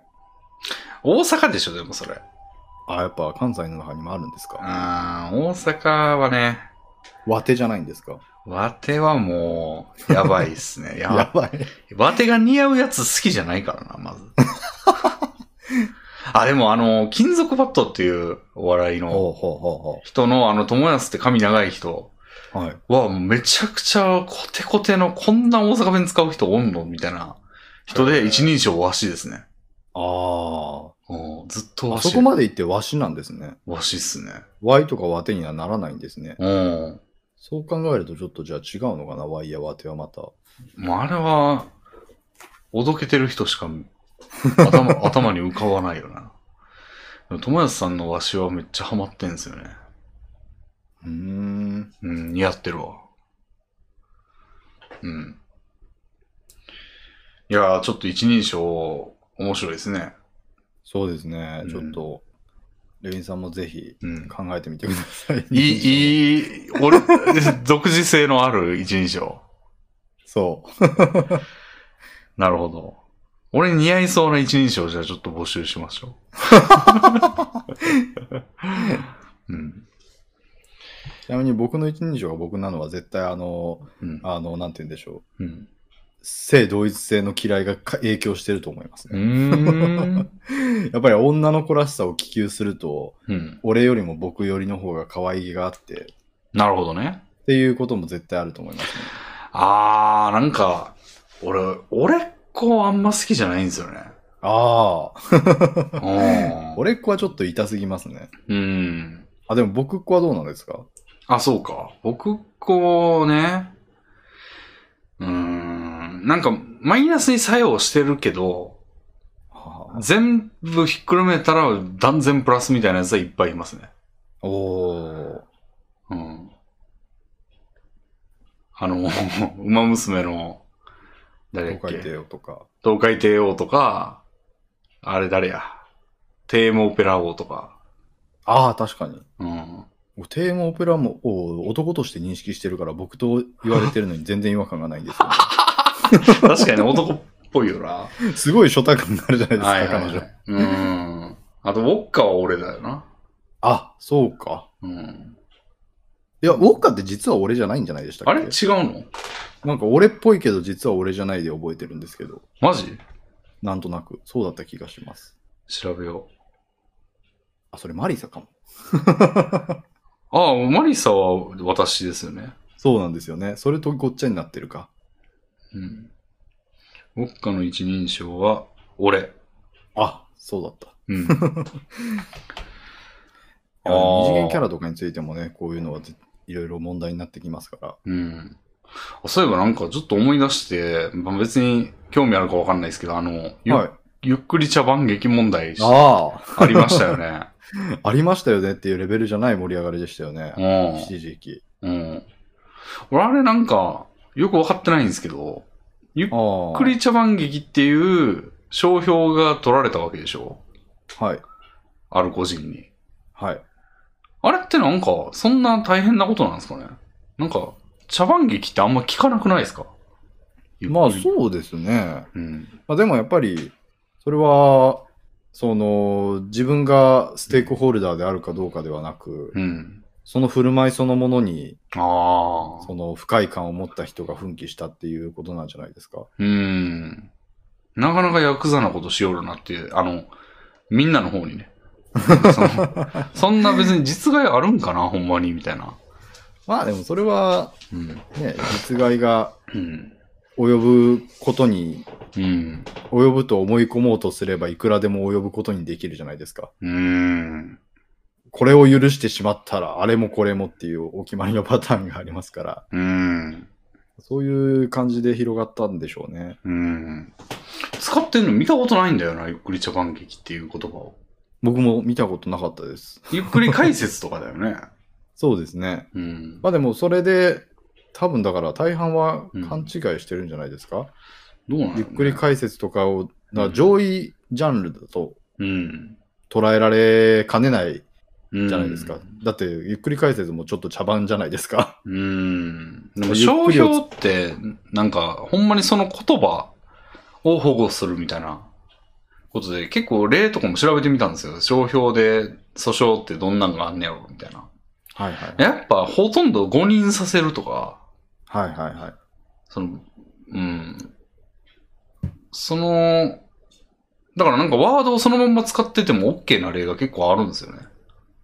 そあ誤認させる意図ではないっていうことで。あ。まあそうですね。あと、うんまあそのジャンルが結構細かく分けられてるので、うんうんその商標を取得した時に設定されているジャンル外のものであれば、うん。うん。かぶ全く同じものでも問題はないですしね。うん。あとなんか、ミニ知識というか豆知識ですけど、あの、本のタイトルには商標を使っていいんですね。あ、へえ。だからあの、なんか iPhone を攻略する方法みたいな。確かに。で、iPhone ってめっちゃ書いてるけど、なんかそれがシリーズ化すると、なんかあるみたいですけど、単発で iPhone とか、あのその、事実を、それをどうこうするっていう本だったら別にいいらしいんですよね。へえ。うん。それは豆知識ですね。うん。まあ、ただ、うん商標に関しては類似性を問う場合があるので、うん。その、ゆっくり茶番劇と、例えばゆっくり、ゆっくり茶番劇がダメになったけど、じゃあ、ゆっくり茶番で行こうってだ、なったり、ゆっくり物語で行こうってなったりしたときに、うん。それも類似を認められるかどうかの裁判が行われて、うん。その、問うことにできるんですよね。うん。問うという、なんて言うんでしょう、裁判を行うことができるということなんですけど、まあそうですね。まあ、そういう部分が生まれてしまうという意味では、うん。商標登録されると、その類似性のある可能性があるジャンルは全員ちょっとピリッとなるんでしょうね。まあ確かにね。ゆっくり解説とゆっくり茶番劇が類似するかど、類似が認められるかどうかはまだわからないですから、うん。まあ、ほとんど多分しないですけど、 うん。確かにね。まあ、あれはでも本当に最初に言った通り、うん、態度の問題でしょうね。なるほど。登録した人の態度の問題。だからもううヤクザですよ。燃 燃やしてる奴らが。うーん。そうですよね。なんかあんま本,、本気でそれが使えなくなることを危惧してる人ってあんま多くないのではって思いましたね。まあ、まあ、お祭り感覚でうん。燃やしてるんだろうなっていう。なかなかの火遊びですよ。いや、でも本当にね、あれに関しては本当にその、も燃やされた側の人のうん。対応が、うん。そういう火に油だったので、ああ。それが、だからさっきそのうん言った通り、うん。そういう本質的な部分とは違う部分が燃え上がってるんだろうなっていう思いましたね。まあなんか、何やったっけ、使う場合は年10万円いただきますとか言ってたんでしょそうそうそうそうそう。ん。それはもう完全に喧嘩売ってるでしょっ ていう。うーん。確かにね。うん。商標に関してですけど、僕、あれ経験があって、はい。いイレビンさんにはお話したことありましたっけなんですか僕が商標関連で揉めたことがあることを。 あれなんか言ってたっけ僕はあの、ゲイの創作している名義があったんですけど、はその名義でもう10年ぐらい活動してたんですが、い。うん。その10年ぐらい活動した時に、うん。あるメールが一通届きまして、うん。あなたが用いているそのゲイ作家名義、うん。私が商標登録したのしたので使わないでくださいって、うーん。メールが来て、え初めーと思って、はい初めて聞いたわ。えーと思って、うんえ、どういうことですかって、なんか商標登録された名義っていうのが、うん。なんか割と普通の一般名詞を組み合わせただけの名義で、うん。なんか、えー、そんな、そんなことってっていう感じだったんですけど、うんその、時にめっちゃ調べたんですよ。うんダメなと。ころといいところを。うん。うん。で、どうやら黒で、うんうん。あ、こんな簡単に名前って変えさせられちゃうんだ、みたいな無力感とともに、ダメ、でも使ってたら、この瀬さんは負けるってこと。僕が調べた範囲では勝ち目がなさそうな感じでした。はもう取られちゃっってるんで。はあ。うん。で、結果、変えますってなって変えて、うん。で、変えたら、もう、それから矢の最速が次々に、あなたの使ってるこのアカウントの URL に、その商標が含まれているので変えてください。変えられないんだったらアカウントを取り直してください。うーん。っていうのを僕がも扱ってる Pixiv なり Twitter なりの全てのアカウント、うん。もう10個ぐらいそのマルチポストしてるアカウントがあったし、もう忘れ去っているすごい古いアカウントとかについても う、ーん。全部変えるように、あと販売中の作品にもうん。ロゴが、作品の絵の中にロゴが入ってたりするものあるので、うーん。それらも全部差し替えてくださいってなって。へえ。でもうめっちゃくちゃ大変でしたよ。やったんや。やりました。へ え。やらなかったらまた来るんですもん、最速が。おーそれって日本人相手。相手は外国人です。うーん。外国ので取られた商標って関係あるんか。違いますね。その人はん日本で取ったんですよ、その商標を。へえ。だから、これは、あのー僕の作品、僕の作品がその人の名前で検索した時の検索結果に出ることが、うん。その人にとって問題だったんですね。なるほど。だから、僕をの、僕の名称を変えさせるために、うん僕のいる国でうん。商標を取得したと。なるほど。で、結果、なんですけど、うん。僕が変えられる範囲で僕の名称を変えて作品も全部取り下げましたけど、うん。もうすでに広がってる部分については変えられなかったので、うん。結果今でも僕のその名称元の名称で検索すると、うん。めちゃくちゃエッチなイラストが画像検索でブワーって出る ので、その人の目標は果たして達されたんだろうかって思うんですが、なるほど。うーん。まあ、それをやっぱり従おうと思ったきっかけが、うんそれ、あの、登録するために日本でやろうとすると30万円ぐらいかかるんですって。あー。商標登録って手続きを代行してもらうと、うん。それを払ってまで僕の名前を取り下げさせたかったんだろうなって思うあと、ちょっと気の毒なところもあってあ。、なるほど。だってめちゃくちゃそういうニッチなエ ロさ、エロ絵を描いてるわけでう、ん。しかもまあその人の言い分だと僕が後発らしいんですよ。僕がよく調べもせずに、うん。 10年前にうん取得した名前が偶然その人がもともと使っていた名前に被ってしまっていたみたいなうーん。ことだったのだと考えると、ちょっと単純にかわいそうだなっていうなるほど。はあ。っていうことがあったので、まあ、商標に関してはうん。他人事でないので、うん。見てましたね、よくそのニュースは。なるほど。ね。へえ。じゃあなんかネットで活動してる人って自分で商標取った方がいいかもな、ほんまに。いや、そう思います。うん。ねあの、全然誰にでも起こりうることだと思いまほす。んまやね。S4 の人たちもなんか取った方がいいかもいやー、全然下かさんとかで、うんそのね、活動してまっしゃいますけど、な。うん。私これから下かっていうアイドルで活動していきたいと思いますっていう女性アイドルが現れて、すごいけど、うん。下ネタの下に爽やかなやかで、下やかちゃんですみたいな感じでやろうとして、あいつが言ってるやろ、それ。でも全然やりそうだというか、可愛らしい名前じゃないですか。あ名前単品で見たらもう拭いさされないあのイメージがありますけど、うんそうなった時に事務所は絶対取りに来ますよ。うん。で、先取りしたら、下岡さんの認知度だったら多分うん。もう請求できないと思いますから、うん。取り下げを。うん。あの、取り下げを要求できるかどうかは、その知名度によるらしいので、 ほー。ああ、え負け、んそのアイドルに負けるってことそうですね。あまあわかんないですね。下岡さんの元々の配信者としての知名度あ、がうん特許庁が認めるレベルだとなれば、うん。いや、この島やかさんという名前はこの人のものとして広く認識されているものなので、うん。新たに商標として登録することはできません。混乱を招くのでできませんってああ。なってもらえるかどうかは、うんまあそれは判断次第。でもなんか噂によると、あの、ググって、まあ1万件ぐらいだったらなんか知られてるとは言えないみたいな扱いになるらしいじゃないですか。そうですね。うん。数万件レベルやと全然みたいなうん。あ感じやから、全然無理ですよね。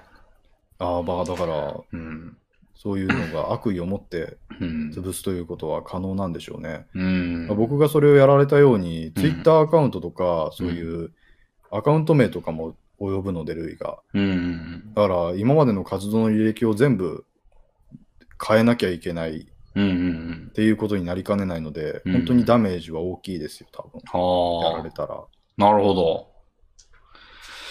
レビン取られたらめんどくさい な。うん。そうですよね。どうしようもないですからね。うん。なるほどね。いや自分の名称うでんそれやられるってちょっとなんかうん変な感じで、本名とかだったら大丈夫なのかな本名でもなんか怪しいですよね。あの、何だっけ、能年レナさんかは。そうそうですね。自分、本名やけど、うん。自分、なんか、使えないですよね、あれ。そうですね。うん。確かに、だから本名であってもうん登録するに越したことはないですね。そうですね。はあ。なるほど。僕、一時期うん、幸之助さんがいたので、 うん。ちょっと戦々恐々としてましたね。そのん、僕のゲイアカウントの方の名前を変えさせられた瞬間とかは。うん。この幸之助も名乗れなくなるのではみたいな。うん。おおあのそういうバランスの上に成り立ってるものなんだなっていうことを理解してると、ー。うん。今回のゆっくり茶番劇問題についても、うん。もうどうしようもないのだみたいな気持ちは強いですうね。ん。なるほどね。いや、取っといた方がいいですね、なんか。あの、気にする方は取っといた方がいい そうですね。ね。ビジネスマンの方とかはもう真っ先に取るらしいですよ。うん。なるほど。はい。じゃあ次のお便りに行きますか。。いきます。では、えー、ほこたてさんからいただきました。はいレミンさん、このすけさん、こんにちは。以前のラジオで、左右がわからないという人からのお便りがありましたが、身に覚えがありお便りしました。私も左右をとっさに判断できないのですが、自身の経験から言うと、左利きに多い症状ではと思っています。私も実際そうなのですが、子供の頃に左右を覚えるのによくお茶碗を持つ方がと教えられますよね。私は左利きなので、それを私がお茶碗を持つ方、それとも教えてくれる右利きの親がお茶碗を持つ方と悩んでしまい、教えてくれる親にそれを聞くと、ああ、違うか、右じゃなくて左みたいな返事で、左右どちらの名詞も出てきてしまい、混乱したまま腑に落ちず、大人になってもパッと理解できなくなってしまいました。ただ、左右が大人になってわからないとことはなかなか人に言えず、たまに苦労することがあります。いずれ子供を持つまでにひ左右を教える最適解を考えたいです。うん。なるほど。罪深いね。まあ、いや、これはだからもうお茶碗を持つ方という教え方が、最悪やね。そうですね。これはちょっともう SDGs にかなった言い方に変えるべきですね。あ、俺せ、嫌いな性癖 SDGs あるわ。 なんですか嫌い そんな、そんなエロ漫画聞いたことない。そうね。お茶碗を持つ方は当然違いますからね。うん。うん。しかも左利きと子供がそうであることを分かっているのに、それを出しちゃうのが、ちょっと失策ですね。いやーもう、これはだからもう、うん。左利き、左を教えるときに左の方をぶち、うん。右を教えるときに右の方をぶち、うん。今痛い方が右だよ、今痛い方が左だよっていうのを体 怖で教えるっていう。怖っそ れ。ああ。だからこれ、なるほどね探偵ナイトスクープで、この,、うの悩みを解決する方法をやってたんですけど、おうおうおうそんな感じのことやってましたよ。マジかよ。 うーん。なんか、YouTube で、あの、宇宙人に左を教えるのは難しいみたいな動画があったんですよ。で、俺それサムネしか見てないんですけど、はい。内容見てないんですけど、ゆっくり解説だったんで。なんか難しいらしいですね。まあ、そんな感じはします ね。でも確かに宇宙人だとしても、その方法で教えれますね。今痛いのが 左左だって。そうですね。宇宙人に通覚があるか分かんないですけど、うん。通覚があればもういけますね、そ れで。うん。でもダメ、それだとな、なんか、言語の浸透度合いによっては、なんか、叩くという行為が左みたいな風に感じてしまうかもしかもしれない。うん。でもこれ左とか右っていう概念も難しいな。その、今なんかそのさ、基準点があるやん、俺ら。その、はい今この多分目で見えてる方の真ん中で割ってああ。は左が左やん。いはいはだからなんか基準点がないと言えない。まあそりゃそうやけど。い。まあ概念ですからね、左と右ってなんか、具体的うんな、んんそういうエリアを表しているものじゃないですよね。確かに宇宙人無理やわ。あの、今、だって、 これ視界があることぜ、人間みたいであること前提に言ってるけど、はい。なんかあの、体のめっちゃ偏った場所に目目がある人やった ら、なんかそいつから見て左、俺らの左、なんか目の、例えばだから、俺らから見て右側を叩いたら左のはずやん。うんうん。でも、なんか見え方が全然違うったりしたら、左じゃないかもしれへんやん、その叩いた場所が。うん。って思うとちょっと無理やな、これ。この方法じゃ無理か。そうですね。そいつの視界の基準がどこにあるんかはわかんないもんな。うん。うん。むずっ、説明。印を、まあ、それ宇宙人は置いといて、まあ確かに宇宙人やからやけど、 人間やったらそれでいけるな。叩いて。 まあ、戦いにしても、まあ、うん子供だったら、まあ、目印を普通につけてあげるでいい気がしますけどね。うん。右手と左手で、うん右に右、左に左って書いて。でもなんか左ってその、帯状というかこの範囲やん。だから、まあ まあ、なんか、目印つけたとこだけを左と思うかもしんないよね。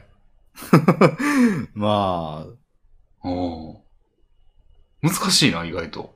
あ、まあでもそこはまあ、言って聞かせるしかないですよね。うん。まあでも概念だよっていうちょっと説明ができないから難しいな。うん。あらゆるものに右と左があるんだよっていうことを言わないと。うんそしてそれは見る側によって変わるんだよということを言わないと難しいですね。うん。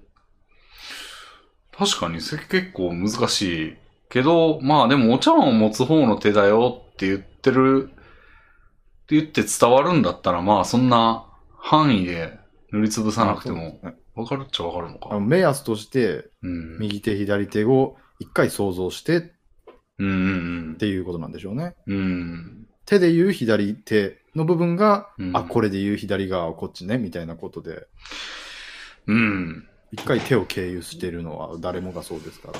でも一回、なんかこう一発で決めれる方法ないんかなあのさ、なんか正直村と嘘つき村の道があって、なんかどっちかわかんないみたいな。どっちの村の前かわかんないみたいな。時に、でもどっちの村人に聞いても、一撃でこ、あの、どっちの、どっちが正直村の道かわかる質問あるじゃないですか。はいはいはい。あなたの村はどっちですかみたいなやつ。何でしたっけねあなたはこっちから来たんですかみたいな感じの話で。そうそう。来たと聞いたらどう答えますかみたいそうなそう話そでしう。た よあねなたはこちらが正直村とですかと聞かれたと き、はい、はいと答えますかみたいな 感じのやつあれ、ああいう感じで、このなんか、左利きだろうが右利きだろうが、一撃で、 一撃で答えを導ける、なんか、うまい教え方ないんか多分でもそれは人の感覚にないんじゃないですかだかなうら。ーん、ないんおそか。らく、その、うんもう絶対音感音感みたいな感なんか、絶対方向感覚ってあるらしいですよ。ほうほう。特別な絶対音感みたいな能力と同じで、うん。あの、方角がわかるんですって。へえ。どこにいても。磁石みたいなことほそうほうほうう。。こっちが北だっていうのがえ、もうなんか、目を隠してうん、振り、もう、あっちとこっち連れ回されて、うんで、地下とかで、うん。はめ隠し外して、どっちが北ってやってもわかるんですって。ええー、そういう能力があるらしくて。すごい。まあそんなレベ能力があるぐらいのレベルじゃないと、うん。右左を、うんそういう何も経由せずにうん。感覚的に理解することでできないのかもしれないですね。うーん。すごいな。どういう感覚なんやろな、それ。難しい、わかんないですよね。うんいや、これも探偵ナイトスクープで見たんですけど、 うん。不思議だねって感じでした。なんか感じ方気になるよね。その、なんかちょっと、ふ、なんか、寒々しい感じがするとかなの か、なんか、煮えたぎってる感じがするとかなのか、なんか、感覚が知りたいよね。その、ふわっとした感覚が。なんて言ってたかななんか信号、なんかビリッ、ビリッとくるというかなんかへ、ーわかるみたいなことを言ってましたけど、うん。へえ。まあでもそれぐらい稀有な能力なのかもしれないですよ、右左は。おまーあ、これだから初めてこのお便りが来た時に言いましたけど、僕は、うんあの、心臓の鼓動を左側に感じているので、 うん。これはだから目印に近いと思うんですけど、うん。実際には左側にないはずの心臓が、なんか左の乳首側にあるように常に感じていて、 あるな。あ僕右左って言われた時に、あ、心臓がこっちだからこっちが左だな、みたいなことをやってるんですよ。 うん。うんうんそうね。はあ。あと、東西南北がわからないとき、日本地図を思い浮かべるといいって言われて、目から鱗でしたね。うん。そうだよな。それな、いつも思うの。関東、関西って明らかなんだから、そう。西東なんかすぐ分かるやんって思うねんけど、なんかね、それ一回思って、はーって膝を打ったけど、次の日に忘れてんだよな。 あれ、西東どっちやっけみたいな。うん。そうね。もう西東、ほほん西東の感覚ないっすわ、 俺。だからさっきも言いましたけど、あの、東京の右の方とか、ああ、はいはい、はめい。っちゃ言ってますもん。うんうんうんうんもう意図的に言ってますからね、これ。東西南北で言わ、言うより分かりやすいやろ、みたいいや、それはでも事実、そうだ、 そういう部分はありますよね。な。うん。めちゃくちゃバカっぽいから、うんあんまりしない方がいいんでしょうけで、なんかあの、日本を基準にした英語だよ、みたいなこと言われるやん。その、例えば、ヨーロッパって、まあ、左上の方にあるやん、みたいな。ど。ああ、はい、はい。言うと、日本を中心にした英語って言われるけど、いいんだよ、みたい な。分かりやすいんだからいいんだよ、みたいな。まあそれを言い出したら、ヨーロッパを西の方に感じてる時点で英語なんですけどね。うんうんうん。確かに。日本は極東ですから。うん。イギリスが、統計も整形もゼロなんだがみたいな。 むしろ極東なんだが俺らがみたいな。もう諸国すべて西側なんだが、みたいな。そうだよね。いや、でも本当にこれに関しては多分、だから人間の脳にはこれを処理する部分がないのをうん。文化的に補っている部分だと思うので、うん。こういった問題は常に起きるんでしょうね。そう、俺の感覚は、左右はめちゃくちゃもうネイティブなんですよ。もう、はい。何も、何から連想することもなく、左右はすぐわかるんで、だいぶ俺は左右わからなくなることは、年取ってもないと思うんですけど、うん。西東は無理で、そうですね。で、奇数偶数俺一時期引っかかってたんですよ。ああ、わからなくはない。どっちが奇数だっけみたいな。で、これは一期で覚えたんですよね。1が奇数。一期で覚えよう、みたいな。まあ僕は奇数偶数はうん、その言葉の文字数で覚えましたね。なるほどね。奇数は奇数で3文字だから奇数。あ、そこも、ああ、なるほどね。そうそう。キーとグー、まあ、どっちも、どっちも2足すから一緒か。うん。ああ、そうか。木、木だけでもいいのか。そう偶だけでもいいのそうか。ね。 そうなんかバカみたい。 なるほど。ああ、今までずずっと数を入れて考えてたんですよ。そうです。恥ずかしい。なるほど。まあもうそれはもうずっと墓まで持っていきましょうよ、もう。それ覚え直したら大変なんで、今。でもまあ、その一期で覚えた、最初は一期一期ってずっと思ってましたけど、今はもうネイティブになってるっていう感じうん。ですね。で、あの、蝶と半は永遠にわかんないですね。ああ、僕も、今でもわからないです。う半が半分にできるから偶数なんでしたっ けん。の逆だった気がするんだけど。あ、終わった。そっか、なんか、どっちやっけもう意味わかんないですよね。うん。蝶と半気になるな。ちょっと調べますわ。蝶と半。もう多分そんな気がする。えー、蝶は偶数、半は奇数で ある。逆や。逆のこ方れでもす、書ね。き、書きか、画数で覚えましょう。じゃあ、今日覚えたことにしましょほう。ー今日は偶数画数で、あ、ほんま半はや。奇数画。ほんまや。やったうー ん。なるほどね。これなんでこうなんでしょうね。なんかでもこれ、調べてもぜな全然納得いかなかったんですけど、うん。数字を半分にしたら奇数になるからみたいなことを言われていた気がします。そんなことなくないうん。 8, 8を半分にしても4ですけど、みたいな。なんかそうなんですけど、なんかそそうだって聞いて、えうんって思った覚えがあるんですよ。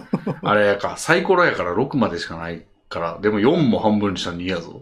確かに。うーん。謎っすね。6を基準にしてんのかな ?6 が一番いいから。うんやめやめ、こんな考えたらしゃあないな。じゃあ次行きますか。はーい。えーっとね、いっぱい来てるんですよ。えー、おー。これね。たまにはこういうのも。はい。えー詐欺師さん復活してさんからいただきました。はい。全くそう思います。えー、5第5第5の感想で、たまにキャンピングカー横転の人って書き込みが見られます。あの事故の規模で、幸之助さんが手を骨折してたら漫画家になれなかったかもしれないし、全員骨折とかなかったのが本当に奇跡だと思うのですが、あの事故の時、幸之助さんは走馬灯とか流れましたかあれ、これあの、手を骨折してたら漫画家になれなかったとか言ってますけど、もうすでにあの時点で漫画家でしょ。ああ、まあ一応デビューはしてましたけど、はい。まあでも今のようにはなってなかった可能性は全然ありますよね。うん。普通にもう死んでた可能性も全然あるわけでいすから。や、ほんまですよね、あれね。うん。うん。関ヶ原さんと、関ヶ原の戦いさんに出てもらった時も、あの、キャンピングカー横転の話はよく出てたんですけど、はいはいはい。いや、ほんま、なんか、なんつうのかな。まあ、こう、おるんです関ヶ原さんは、い、あの場にいたくなかったですかみたいなこと言ってたんですよ。あはははは。その、マンモス再生数動画に出たかったみたい なことをちょっと匂わしてるというか。はいはいはい。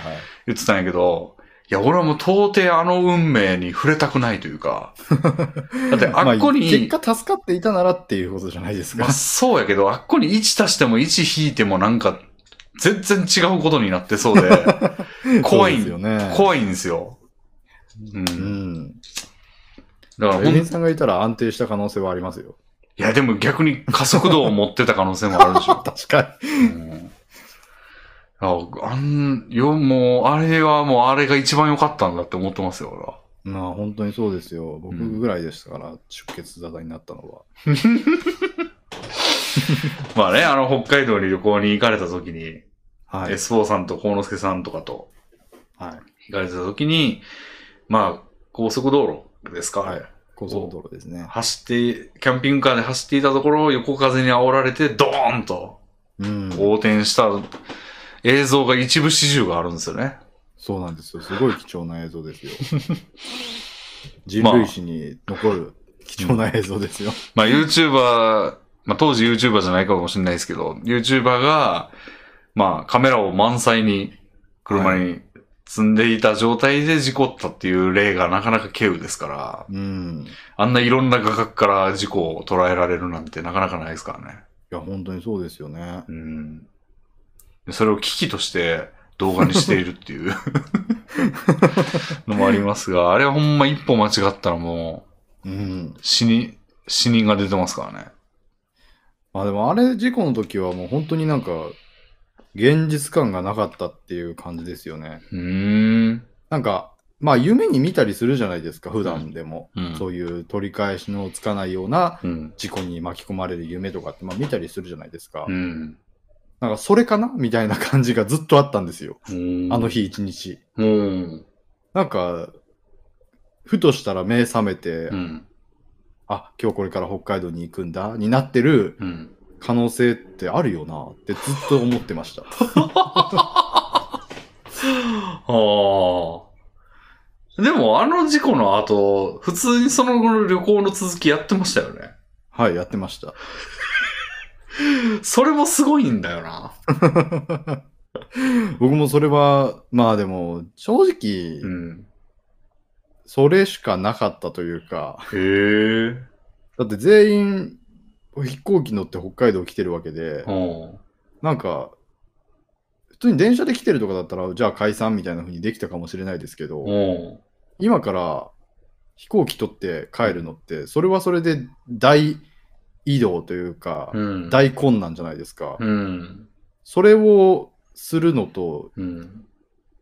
お穏やかに旅行を続けるのって、うん。予後にいいのではみたいな、 穏やかに旅行した方が、おー感じもあったんでしょうかね。精神的な問題は誰も抱えてなかったんや。いや、抱えてた人はいたと思いますよ。ソイソさんとか。 あなるほど。え、でもソなイんソか、さんの行動でちょっと一つ不可解だったのが、はあの後、い。うん。その、ロッジかなんかで集まって、うん。あの時の映像を見ようで、みたいな風になったんですよ、ソイソさん発起人として。 すごいな。なんですけどう、ん。映像流れ出した瞬間、ソイソさん、うん。すっとその場から去って、うん。ちょっとトイレにこもって、うん。で、で、まあ、ひとしきり盛り上がった後で、うんどうやったどうやったみたいな感じで帰ってきて、うん。なんで見ようって言い出したのにこの人は見れないんだよ、みたいな。だかはら本気で見れなかったんだろうなっていう感じはあって、あ。 なるほど。ちょっとリアリティを覚えましたね。はいつも嘘みたいな彼のリアルを感じましたね。あ。はあ。え、見ようやって言い出したのが不可解ですね。確かにそうで、れその彼が言い出したと僕は記憶してるんですけど、うん。え、不可解じゃないですか、それ。うん大助さん視点かそうらでも不可解ですよ ね。不可解でした。見ようやって言ったこと自体が不可解ですよね。そうですよ。見ようやった、彼が言わなければ見ようやってなってないはずだから、言い出したのは多分彼なんですよ。うーん。だから、でも確実に彼は見る瞬間ちょっと目をは、なんかいなかったのも覚えていて、 うーん。へえ。あのそれぐらいのちょっとね、心的な外傷はあった、ありありましたね。なるほどな。でも確かにらしい反応だな、ちょっ と。見ようやって言ってんの、ちょっとなんからしい反応って感じしますね。そうですね。うん。へえ。 でもみんなは盛り上がったんですね。まあ、えー、これでよく生きてたね、あはは、みた いな、そういう感じの盛り上がりでしたけどね。なるほど。それあの、竹内さんはもう、もう、あの、そのさん旅行には参加されてたはずで、はい。ただ事故のと、後から参加してたんで、事故の時にはいかいなかったんですよね。そうですね。で、その見ようやの時にはいたんですかいました、いました。その時どうやったんですか竹内さんは。どうでしたかねあんま覚えてない。まあ、覚えてはないとまあいう、か。彼に注目ししてない、別に。まあ、普通に反応されてたと思いますよ。おーどういう反応なんですかいや、よく生きてましたねっていう反あ応。あ。なるほど。ドン引きとかではないみたいな。まあ、なんか、うん、なんか終始、うんその、悔しがってはいましたよね。悔しがってんだよ、やっぱ。悔しがってた感は若干感じましたよ。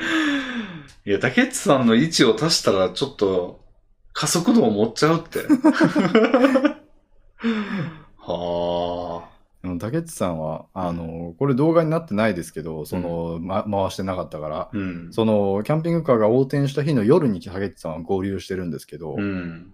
なんかすごい小道具を用意してきていて、 おう。それが面白かったですね。うん。熊の着ぐるみみたいな、着ぐるみというか被り物みたいなのをして、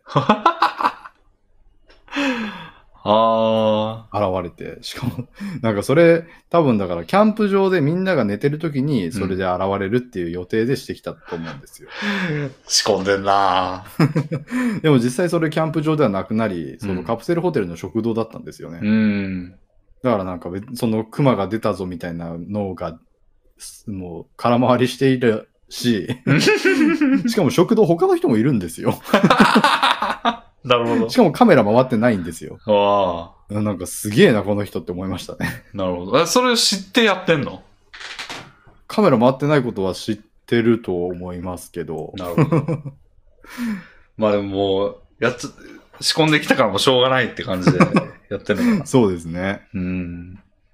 愉快やな。その時うん、まあ、武さんにはその、確かスカイプか何かでう、ん事故ったわ、みたいなことは言ってたと思うので、うん。事故ったわっていうくだりを知ってて、なおその仕込みを観光したというところにもすごいなと思いましたけど。全員すごいわ。 うん。いやー、自分がいたらどうなってたかなっていうのはもう想像できないな、それ。うん。うん。あれはなんか、ちょっと、その、事故 直後、これはお話ししてるかもしれないですけど、うん。誰かが、うん。あの、一回バラバラになったんですよね。えその、 いや、体がじゃなくて、い 一行が。はい。その、僕とクラゲさんは救急車に乗って、うん。最寄りの病院に行き、残りの3人は事情聴取おになりっていうのがあって、ーはだからなんか、本当に、あの、解散再集合みたいなのがあってい。、おーなんか、なんて言うんでしょう、ドラマチックでしたよ。おうんそれでもなんか、携帯とかはちゃんと持ってってた。一応僕のが確か生きてたのかな。うん。ギリギリ持ち出せたというか、先に拾って、うん。確か119番したのも僕の携帯だったのでう、ーん。でも何にも考えてなかったから、うん。実際、その結構、罪ポイントはいっぱいあったと思います、それの瞬間にも。集合できない可能性全然あった。そうそうそう。うん。運ばれてった病院なんかわからないでしょ、だって。そうなんですよ。しかも、うん。病院には搬送しますけど、病院が受け入れてくれる保証はしませんって言いながら運ばれていきましうたから、ん。それはなんか初めてだったのでびっくりしましたけど、そういうものらしいですね。うん。そうですね。一応病院で軽く検査を受けて、うん。まあ、ギリ、なんとか僕の携帯があったから、なんとか再集合できましたけど、うん。それ、本当に、受け取る側も誰かいたってことですかその、小野助さんの携帯が生きてても、そのメッセージを受け取れる人もいないと。ああ、だから、最初はいなかったと思います。その後、事情聴取と、その、な車の中から必要なものを探してきていいよし、段階を経て、あつながるようになったんだと思いますね。あ、なるほど。で最初から、命からがらで出てきた瞬間は、携帯持ってたの僕だけでしたもん。ああ。はあ。いや、ほんまよかったね。いやー、よかったですよ。うん。人数だって5人そうですね。うん。全員ちゃんと抽選でちゃんと表出たんだな、全員に。あのーシートベルトしてたのが本当に大きかったなって思いますね。なるほど。いや、もう完全にそうです。僕、横転した時その、うん上になる部分、横転した時に上になる側面、はい。側に座ってたんですけど、うん。ほシートベルトしてたからうん、宙吊りになってたんですよ。うほうほうほシートベルトしてなかったら、う。うん。もう、あの時点でシェイクで、うんそのもう、すごい空間を、のた打ち回るというか、ああ。跳ね回ることにはなってたはずなので、うおそれを宙吊りで回避できたのは極めて大きいなって思いますね。ーシートベルトしよう、みんな。いやもう本当に、あれは撮影があったのでシートベルトはみんなしてたんだと思いますし、はあ。そういうのも大きかったでしょうね。ねえ、た、そうやね。なんか、昔、ちょっと昔だったらタクシーでなんか乗ってたぐらいぐらいやったらしてない人も多いしうんね。うん。うん。そういう意味では撮影してたから助かってた可能性は全然ありますよ。なるほど。もうえぐい、そのシートベルトの食い込みあざとかをして、持ってる人もいましたけど、うん。結果。うんそれはもう、それに加わった圧力をうん。別の場所がもっとひどい形で負っていた可能性があったということな ので、ほんまよ。助けられてるんですよ。え、あのメンバーの中に、その、シートベルトアートができた人あがあ、いたほとぼみんなありました。 下中さんが一番ひどかったですね。へえ。いや、怖い話だ、こ れ。どんなホラー話より怖いよ、今。うーん。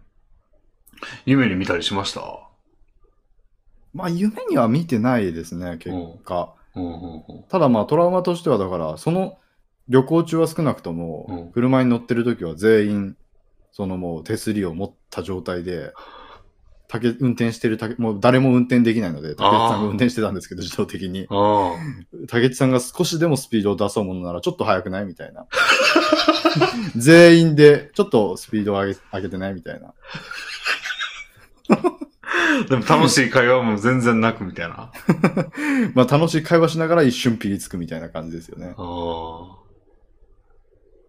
すごいですよ。もう全員もうん。う、もう、あの、車の窓の上に捕まえる場所あるの分かりますはい。あそこを全員持ってましたからね。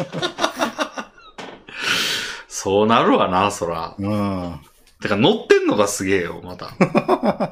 乗ってるのも結構ギリギリでしたよ、だから。うん。全員おそらく。うん。ああ、でもまあ一応夢には見てない。そうですね。うんまあでも、うん。夢とかはないですね。うん。はあ。なるほど。まあでも他の人は見たかもね、夢を。どうなんでしょうね。まあ、ソイソさんとかはあありえますね。うん。あれ、誰が運転してたんでしたっけソイソさんですよ。ああ、そうかそうか。うん。ソイソさんは多分その後も、まあでも僕はもともと運転する人じゃなかったので、うん。運転に関してその後の経過はないですけど、うんソイソさんは運転に再び高速に乗れるようになるまでに結構苦慮したって聞いてますね。なるほど。 いやー、恐ろしい。シートベルト後怖っ。皆さんもね、このラジオを聞いてる人は全員シートベルトはしっかり締めて、そうです運転るよねに。しましょ命を守ってますよ。う。うん。うん。俺がトラウマになるわ、もう 怖い話を聞かされて。 はい。では次行きましょう。はい。えー、ディクソンさんからいただきました。はい。レミさん、このすさんお疲れ様です。いきなりですが、お二人は友達の友達と友達になれますか多くの人にとってはよくあることなのでしょうが、私は友達の友達と友達になれたことがありません。うん。もちろん共通の友達がいると、いる人とであっても、1対1で話す機会があったりして、親密になるケースはよくあります。しかし例えば、友達の友達が友達に連れられて家に遊びに来たり、あるいは学校で友達と会話しているところに入ってきたり、はたまた友達の紹介で一緒に飲んだりしても全く楽しめず、まして親しい仲にな、など発展したことはありません。理由としては、友達と自分という気を許した複数人による空間に、知らない人が入ってくることに対する強烈な拒否感があります。必ず訪れる自分の知らない話が始まって置いてけぼりになっている時間が猛烈に苦痛です。おそらく同じ心理の働いている現象としては、コラボ配信を基本的に楽しめません。なるほどうんレミンさんも幸之助さんも一般大衆とはやや離れた交友感をお持ちだと認識しておりますので、少しは共感ないし理解していただけるのではと思い、お便りを送らせていただきました。ああ、確かにこの交友感は一般大衆と離れているんですかね。あ、俺友達の友達と、いや、友達の友達と仲良くなれないっていう感覚は。おーもう一般人もそうなんじゃないかってちょっと思ってるんですけど、うーん。ああ、なるほど。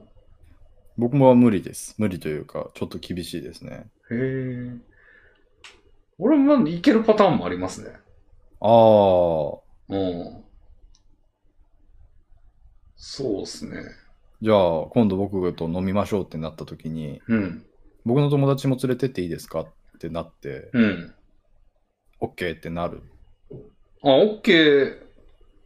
まあ、行きたいかどうかは別として、あ行あ、っても別に普通にできると思いますね。普通にして、その結果僕の友達とレビンさんがうん。仲良くなるほごとに前向きでいられると。うん、多分そうだと思うけどな。おーまあでも確かにうん、こうして言葉にしてみると、そうじゃないのは相当頑固だなっていう感じがしますね。まあ、ちょっとシチュエーションが、なんか、このパターンと違うかもしれないですけど、そのパターンで友達になった人というか、個人的に交流を持つようになった人結構いるんですよね。確かにそうですね。うん。そういう人がいるかどうかは大きい気がしますね。うん。まあ、ちょっと違うんですけど、例えば今のうちの会社、はい。で、まあ、俺、直接の知り合いはそのプリプリのお尻さんだけかな。うんうん、だけだったんですよ。で、プリプリのお尻さんの友達の、まあ、ヘダツさんというこのラジオにも出ていただいてる方はい。とは、プリケツが、まあ、連れてきたじゃないけど、うんうんプリケツが引き合わせてくれたみたいな感じなんですうよ。ん。うん。で、まあ、普通に仲良くなって、で、そのヘダツさんが連れてきた、幼馴染の、まあ、マサスさんっていう今会社の、一緒の会社の人がいるんですけど、はい。その人幼馴染なんですよ。ヘラスさんと同じ地元で。で、その人ともう一緒に遊んだことあるし、ええあとあ、まあ、もうこれはレビンさん完全にお友友達の友達と友達になれる人でと言って差し支えないですね。うん。なんやったら突撃東北経由の人山ほどおるしな。ああ、すごいな。僕全然それ思いつかないですよ。うん。プリップリのお尻が突撃東北経由やしな、そもそも。へえ、じゃあもう友達の友達の友達なんじゃないですか、ヘダチさんとかは。うん。そう考えたら。そうですね。うん。なんか聞くこと多くないあの、ええっと、その話題が多いというか。だって、例えば、幸之助さんの友達がと一緒に飲んだとするじゃないですか。はい。いや、幸之助さんとどういう関係なんですかみたいな。うんうんうん。から始まって、で、なんか、例えば、まあ、中学校からの友達なんだよって言われたら、へえ、中学の時どんな感じだったんですかねみたいな。うわなあ、ん語かい彙い、力。そうなんかな。いや、これは、うん。あの、レビンさんが、その、今、もう、話を回してたじゃないですか。はいはいはいはい。多分、話を回さない側の人だと、そうはならないんですよね。ああ、なるほど。多分、だから、そうなった時、うん。今の例えで言うと、うん。僕が話を回す側になったとしたら、うん。僕とそいつとの間で、うん。の共通項で、ちょっと話が盛り上がりかかった時に、あ、レビンさんには説明しないとね、みたいな感じの回し方をすると思うんですよ。あそれをどう考えるかですよね。あ。あ、めっちゃ興味深く聞きます よ。はいはいはい。その時にうん疎外感とか、うん。なんか幸之助君とその人の方が共通項あるんじゃないのみたいな感じに思っちゃううん。卑屈な感じがうんうん。あるんじゃないですかね。でもなんか、こっちもカード持ってる感がすごくないですかその、うんうんうん。その人の、多分、俺だけが持ってるカードもあるんですよ。だから、こうちゃんは、なんか、例えばラジオでこんなこと言ってましたよって、うんうん多分知らないんですよ、その人は。そうですね。なんか、そういういろんなエピソード言われて、えー、でも、この前こんなこと言ってましたよ、みたいな。ってうん。言ったら、えーってなって、なんかもうめっちゃ、いろんな話できそうだよっていう。確かに。うん。なんか、初めてマッチングアプリみたいなんで出会った人の方が絶対むずいな。そうですすね。うんって思うから、めちゃめちゃ喋りやすいなって思いますね。うーん。うん。確かにそうですよね。うんそう考えると、あんまり友達の友達 は普通に接することができる感じはしますけど。うん。まあ、相手のキャラにもよるかな。まあまあ、それはそうですよね。うん。経験があんまりないからピンとこないですね。あーめっちゃ話題に事書かんから楽やわーってなる。うん。でほんまに興味あるしな。なんか知らまあそんれはやっぱ一面り知りたいみたいな。知らない人とうがん含まれているっていうことがフラットというか基本だからなのかもしれないですね。おー知らない人がいないっていうことが基本の人だと、うん。知らない人がいるということ自体がうん不愉快みたいなああ。感じになると思うので、だかうんうんらレビンさんに多分そういう規定のうんうん。うん。何人組グループみたいなものがあって、うん。そのうちの一人がうん。なんかそういう連れてくるみたいなことだと、 うん。まあそれも大丈夫なのか。あでも、嫌なパターンもあるんですけどね。などういう人そがれいいがの女性だったりとか。ちょっとだるいっ すね。まあ本来歓迎すべきなんやろうけどな。ま あ、なんかだるさを感じますね、女性だと 大体。彼女だったりしてね、あやそうーいうパターンは全然ありえますから。彼女ね。彼女だるいな。彼女もだるいと思いますね。あー そうだね。うん。うんコラボ配信基本的に楽しめませんって言ってますけど、レビンさんって配信をそもそも見ます 見ますっけ YouTuber は結構見てますけど。普段好きな YouTuber がはい。コラボ動画を上げてて、うん。いつもの動画と違う面々になってるってなった時に、うん。どうでしょ嫌な時もありますね。 う。まあもう本当に人によりますよね、これは。 うん。なんかまあもう具体的に、めっちゃ具体的に言うともうクイズノックよくコラボしてるんですけど、いろんな。はい。まあ大体いいんだけど、なんか TikTok 出身のなんか6人組みたいなやつとコラボしてた時あって、はそれはだるかったな。あ。 なんかめっちゃ、全然クイズ得意でもなんでもないけど、まあ、クイズノックが頑張って企画考えてなんか対等に戦える題材みたいなのを用意してんすよ。ああ。でもそれ、なんか別に向こう側の得意な分野とかもあんま興味ないし。っていうのはちょっとだるかったりとかはありますけど、なんかそれきっかけで見に行くようになった人とかはいないんですかありますあります。ああ。何やったっけいなや、それはやっぱり友達の友達と友達になれた瞬間ですよ。なるほどね。結構チャンネル登録まで行ったやつもいますね、それで。ああ。おおもろい。なと思って。僕結構それも厳しくなったりするので、やっぱりレビンさんとはその点全然違う気がしますね、感じ方が。なるほど。まあ、あんまり肯定的ではないですけどね、その友達の友達連れてくるわってああ言われた時に、えー、ってなることは結構ありますよ。うんうんうん。でもいざ、まあ、対面したらまあ、まあ、話題にはことかかんな、みたいな。なるほど。そうですね。まあ僕もなんだかんだで今、うん仲良くしてる人も結構友達の友達だったりする人多いので、うん。まあ、そういう始まりは全然間違っありだと思うので、うん。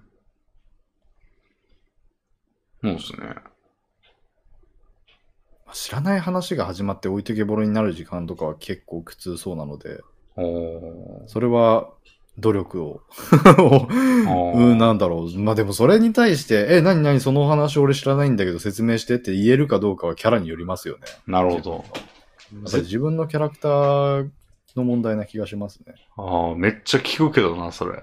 いやー、それができるからレビンさんは大丈夫な人なんだと思います。なるほどね。僕はそれで、あの、ブスッとするタイプなので。うーん、いや、わかりますけどね。そういう場合もあると思う、俺もう。ん。うん、でも、聞きやすくないですかだって、明らかに知らんことはもう全員に分かられてるから、それ。そうの、ん。分からん話した時に。え、聞くのに何の、その、なんていうのとがもないというか。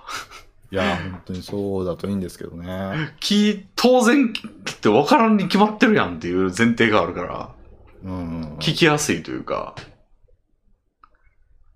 うん、俺が友達連れてきてよって言って連れてこさして、で、向こうのうちわ話が始まったんやったら、なんか俺がそれにしゃしゃんのも何がしたいねんみたいな感じはあるけど、その、しょうがなくい、その友達、向こうが連れてきたいって言ってきたやつやったら聞く権利当然あるでしょっていうおー、強い。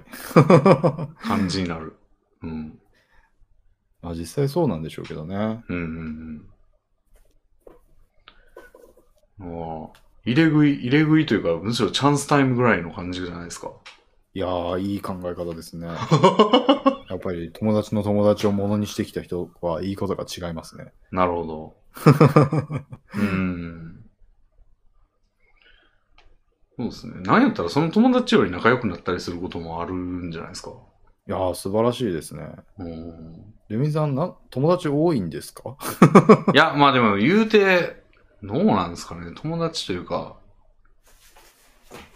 でも友達と呼べる、呼ぶのには抵抗があるんだよな。 これはそれいつものやつがあっていうか、なんかどこまでが友達なのか問題みたいなのが邪魔するんですけど。まあそうですね。うん、これちょっと話話題がまた違うところに行きますけど、どこからが友達なのか問題って、あなんかあ、、そうっすよね。僕めんどくさいからもうとりあえず友達のハードルを限りなく下げてるんですけど、うん。僕それについてうん真逆のことを言ってる人 が、じゃあ、島岡さんとソイソさんなんですけど、うん。誰でも友達みたいなこと言うやつはうさんくさいから嫌だって言っていて、はいはいはそんな考え方あるんだって思いましたい。いね。や、それはわかるんだよな、俺も。でもなんか、うん基本的には誰でも友達にしといた方が、まあうんまあまあ、うさんくさいっていうのもまあわからなくはないですけど、あのね、言葉が安いのよ。うんうんあのね、うん。安くていい。あの、実況者だったんですけど、俺ゲーム実況をやってて、ニコニコで、まあそういう実況者が集まるスカイプの会みたいなのがあったりしたんですよ。はいでそれでまあよく交流してた、まあちょっと名前はととりあえず伏せときますけど、あの、はいあるやつがなんか、やたら俺を持ち上げるんですよね。その、ほまあ、レミはさ、まあいいやつだからさ、みたいなことをよく人に言うんですよ。う。はあ、はそれはもうめっちゃ安いなと思ってましたね、ずっと。あ、は あ。 なんか簡単にいいやつとか言ってるけど何を知ってんねんみたいな。あーあー、でもいいやつって、それはちょっと感じますね、確かに。うん。で、友達もなんか、言っといたらなんか、言われて悪い気はしないというか、うそんうのん。っていうのにつけ込んでる感じがするんですよね。いや、全くそうですよ。 うん、だから、わかりますけどね、友達と、あの、誰にでも言ってるやつって、うさんくさいよな、みたいなで感覚。もそれは、真逆のことが言えて、うん。友達ってなかなか言わないやつって、うん。めんどくさいじゃないですかめ。んどくさいですね。あそこめんどくさいやつとうさんくさいやつのせめぎ合いだとうん。いうことになるんですかうね。ん。僕はだからどっちかっていうとうさんくさいやつの方が楽だなっていう気持ちになっちゃってるんでしょううんうんうんうね。ん。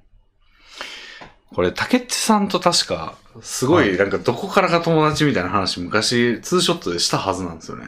はいはいはい。で、その時の、竹内さんとやったんだっけ竹内を友達と言えるかって誰かと話したんか忘れましたけど、はい、確かその時の結論は、映画誘われて行くかどうか。あー。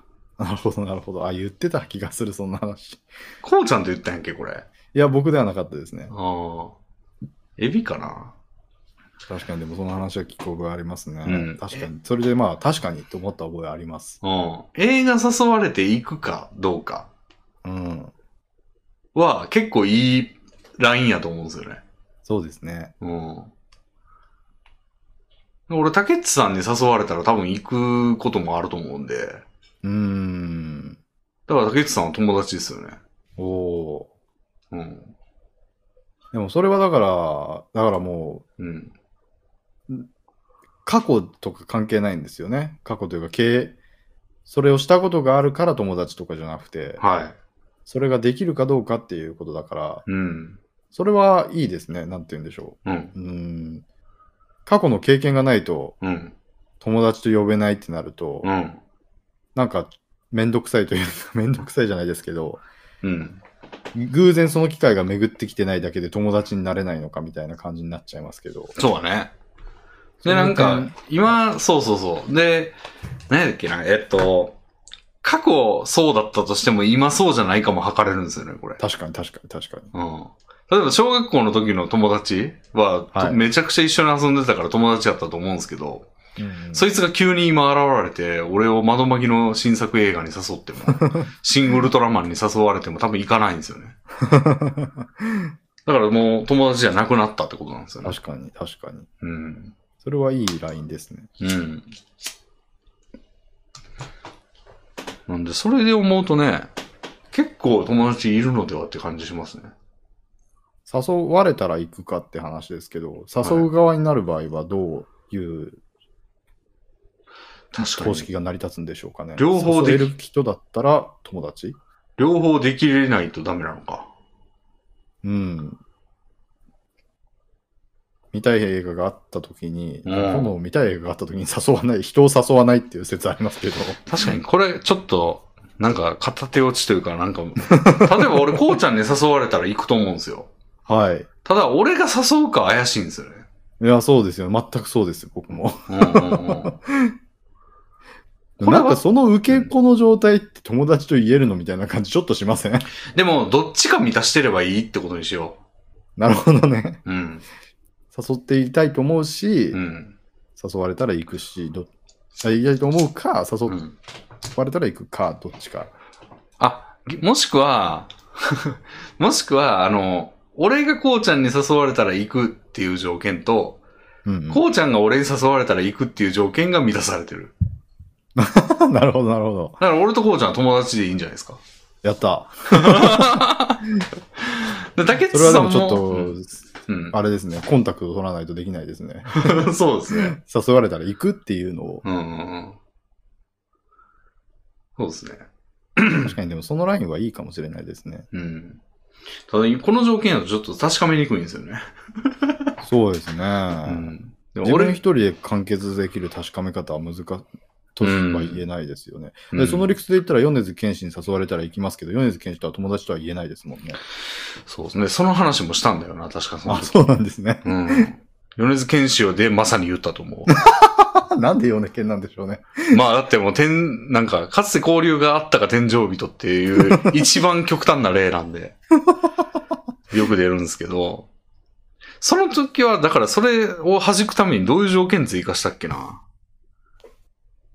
何やったかななんかで、なんかでうまいこと言ったんですよ、それも。あ、だから相手が誘ってくるかどうかや。うんうん。うんうんうん。相手が誘ってきたら、んじゃあ相手が俺を誘うかどうか。それ最初のやつじゃないですか。さ誘ってきたら、うん OK するかどうか、プラス、そもそも誘うかどうかもなあ、ってくるってことか。そう、俺が誘われたら行くはもう満たしてるやん。ただ、はい。米津玄師が俺に誘われても行かないと思うんですよ。ああ、なるほど、なるほど。うんうん、それを行きそうかどうかってことですか。そうですね。言ってくれるかのだろうなって思えるかどうかってことですそようねそうそうそう。ああそれまあ最初、うさっきまで言ってたこととほとんどほとんどそうそうそう。うだから米津さんは絶対友達じゃない、ないですね。いやそれはだからちょっと本人の自信によっている部分があるので、うん。ものすごい自信のある人はだから友達多いよ俺っていう人ってそうなのかもしれないですねほうほうほ誰でも友達っていう人ってう。うん。俺が誘えば誰もく誰でも来るって思ってる人なるほど。うんうんうん。俺じゃあね、米津さんの指一本動かせないと思うんで、何にもしてくれないと思うんで、多分無理、あの、成立しないですね。いやーまあそうなりますねうん。でも、ソイスさんは米津さんと友達なんじゃないです か、じゃあ。それで、ソイスさんは多分誘われたら行くでしょうし、あの、曲作ってもらってます からね、ソイスさんは。そうですね映画と言わず曲なんか作ってもらってんだからもう友達でし ょ。まあでも今この瞬間っていう条件が加わるんで。そうですよ、まあ友達だったになっちゃいますかだらったですね、あれは。まあ、わかんないですけどね、今この瞬間に誘っても来るのかもしれないですけ どね。曲も作ってくれるそう。いまだにソイソさんとばマブかもしれませんよ。嫉妬しちゃうわ。うん。そうですね。なんでまあ結構話題に事欠かないっていう点を鑑みると道が開けるかもしれないですよ。そうですね。うん。ちょっとうね、ん積極的になって、うん。こういう素晴らしい友達と巡り合えた例もありますから。うん。はい。では次行こう。はい、えー、スーさんからいただきました。はい。こんにちは。いつも楽しく拝聴しています。スーさんです。はい。 私は犬を飼ったことはありませんが、犬が大好きです。人が散歩してる犬とすれ違うときは必ずアイコンタクトと笑顔を送っています。中でも大型犬が好きです。中でもグレートピレニーズが大好きで、死ぬまでに絶対飼いたいと思っています。できれば2匹。無理ならグレートピレニーズ1匹、猫1匹。でも、その夢も叶わないまま、貧乏な独身34歳、婚活生き遅れになってしまい、夢を叶える自信がなくなっていきました。はお二人は犬は好きですかレミンさん、将来、大型犬と暮らすのはいかがでしょうか嫌なら私とレミンさんに将来性はありません。 どうぞあ。よどういうろこしく、とどうぞよろしくお願い申し上げます。これあれでしょ俺が結婚相手募集みたいなことを前言ってたからでしょ はあ。コ之助さん会で言ったじゃないですか、なんか。い言ってましたけど、それのお話じゃないですか。え、大型犬と暮らすのはいかがでしょうかで、嫌だと、なんで将来性がなくなるんですかこの人は飼いたいから。結婚した時、はい。飼えないってことじゃないですか俺が嫌やったら。ああ、この人がレビンさんと結婚したいってことですかそういうことじゃない俺の話は。あ、あ、あ、あ、この人女性か。そうでしょ免疫遅れって言ってそうる。か。ういんや、独身34歳が、ちょっとなんか男性のイメージになっちゃいま したね。あこれは僕の中にあるあ偏見ですね。もうここに男って書いてるように見え埋めたってこと。そう。確かに、婚活生き遅れっていうキーワードは女性の匂いがしたはずなのになんで男性って読み違えてしまったんだろうん。そうですね。いやー、ちょっと、これは将来性ないですね。小型犬か。いや、ペットはちょっと考えられないわけではないが、だいぶ難しいですね。えやっぱその、いやなんかね、犬飼ってる人、あの、ズームじゃないですけど、あの、オンライン会議よくやるんですよ、仕事でー、。はい。はい。やっぱペット飼ってる人が、もう、すごいうるさいんですよね、ペットが。ワンワンワンとか言ってたり、うん。あの、ガリガリガリみたいな。ドアをバンバン叩いてたりとかして、あすいません、ちょっとうちの犬が、みたいな。うん。そうなんですけどもうこんな騒音を横で出されたらたまらんぞ、俺は、みたいな。確かにレビンさんは騒音に敏感ということでしたからう、ん。それは厳しそうですね。うん。と思ってるんで、もう、ちょっと厳しいですね。なんかでもそれは騒音が足すの知らない誰か、おっさんだからちょっと嫌ですけど、うん。身近に飼ってる自分のね、相棒だったらいいんじゃないで すかまあ、そうなんかもなでも、常に笑顔でいられるとは思えないですよ、それを。 そうですかね。うるせえって言って腹蹴るとかあると思いますよ、一回ぐらい。ええ確なんか率もで。うん、僕、ペット、まあ、家族も同じことが言えるんですけど、うんあの生活にいなんか乱数が加わるのがいいなって思っていて、なるほどね。一人で暮らしてると生活に乱れが一切生じないんですよ。はい。あまりにもなんか退屈じゃないにしても、うんなんか刺激がなさすぎて、これはなんかうん。脳に悪いのではみたいな気持ちになって。いや、そうでしょうね。あなんかそういうね、一乱数をど発生装置として、うん。ペットなり人間なりをうん家族として迎え入れるのは、すごくいい脳に良さそうだなって思いますね。なるほどね。それは正しいと思います。めっちゃ、うん、それ、うん、めっちゃ思う、確かいに。ますね。デミさんは僕よりちょっと先輩ですから、それらの考えについて。いや、なんか、うん、それほんまね、あの、東博樹さんっていう哲学者というか批評家の方いますけど、あの人の著作に書いてて、ほんまそれって思ったんですよ。あの、え弱いつながりって本読んだんですけど、ー、はい。あの、恋愛感情というか性欲がそれだって言ってるんですよね。あの、ほうひろきさんが。性欲がないと、例えばこ、あの、こんな場所行かないだろうし、みたいな。ああ。ってことよくあると思うんですよ。確かに。で、それはもう、性欲ってのは人の、その、なんていうの、安定を揺るがす唯一の、唯一のって言ってたかわからないですけど、数少ない、その乱数であり、それこそが人をかき混ぜる。人の関係をかき混ぜて、あの、普段なら絶対に交流しない人と交流することによって何かが生まれたりとかすることがあるんだってうん。言ってて、それほんまそうやなと思うんですよね。確かに。でもそういうのって、意識して乱数に飛び込もうっていう感情は人間の中に湧き起こらないですからね。そう。安定を求めるからね、普通は。そう。だから、一回まず飼っちゃうとか、まず結婚しちゃうとか、子供作っちゃうとか、そういうことがあると、それから以降はもう強制的にうんうんうイん。ベントが発生し続ける、もう逃れようがないから、うん。そこがいいんでしょうね。うん。そうなんだよな。そうなんだけど、まあ、犬飼うとかよりはまだいい乱数あるんじゃないかっていう感じがしちゃう。いやー、それがないんですよ、多分。まあ、手軽というか、ではあるよね。あーまあ、人と結婚するとかに比べれば手軽ですよね。うん。あるいは婚活アプリに登録するとかよりは手軽やろ、多分。か買えばいいんだから。ええ買ってく 一日でもうその違う世界に突入できるわけですよ、もうそれ以降。捨てまあでもその後の捨てない責限り任とかを思えば、手軽とはちょっとい難しい気がしますけ手ど。軽というか、なんか設置が簡単というか。まあそうですね。導入する時間的な制約は少ないですけど。うん。なんですが、まあちょっと、それは選ばんやろな。ずっと理性働いてると思う。その選択をする直前とかも。そうなんですよね。うん。いやーでもちょっと、ちょっと、なんて言うんでしょうね。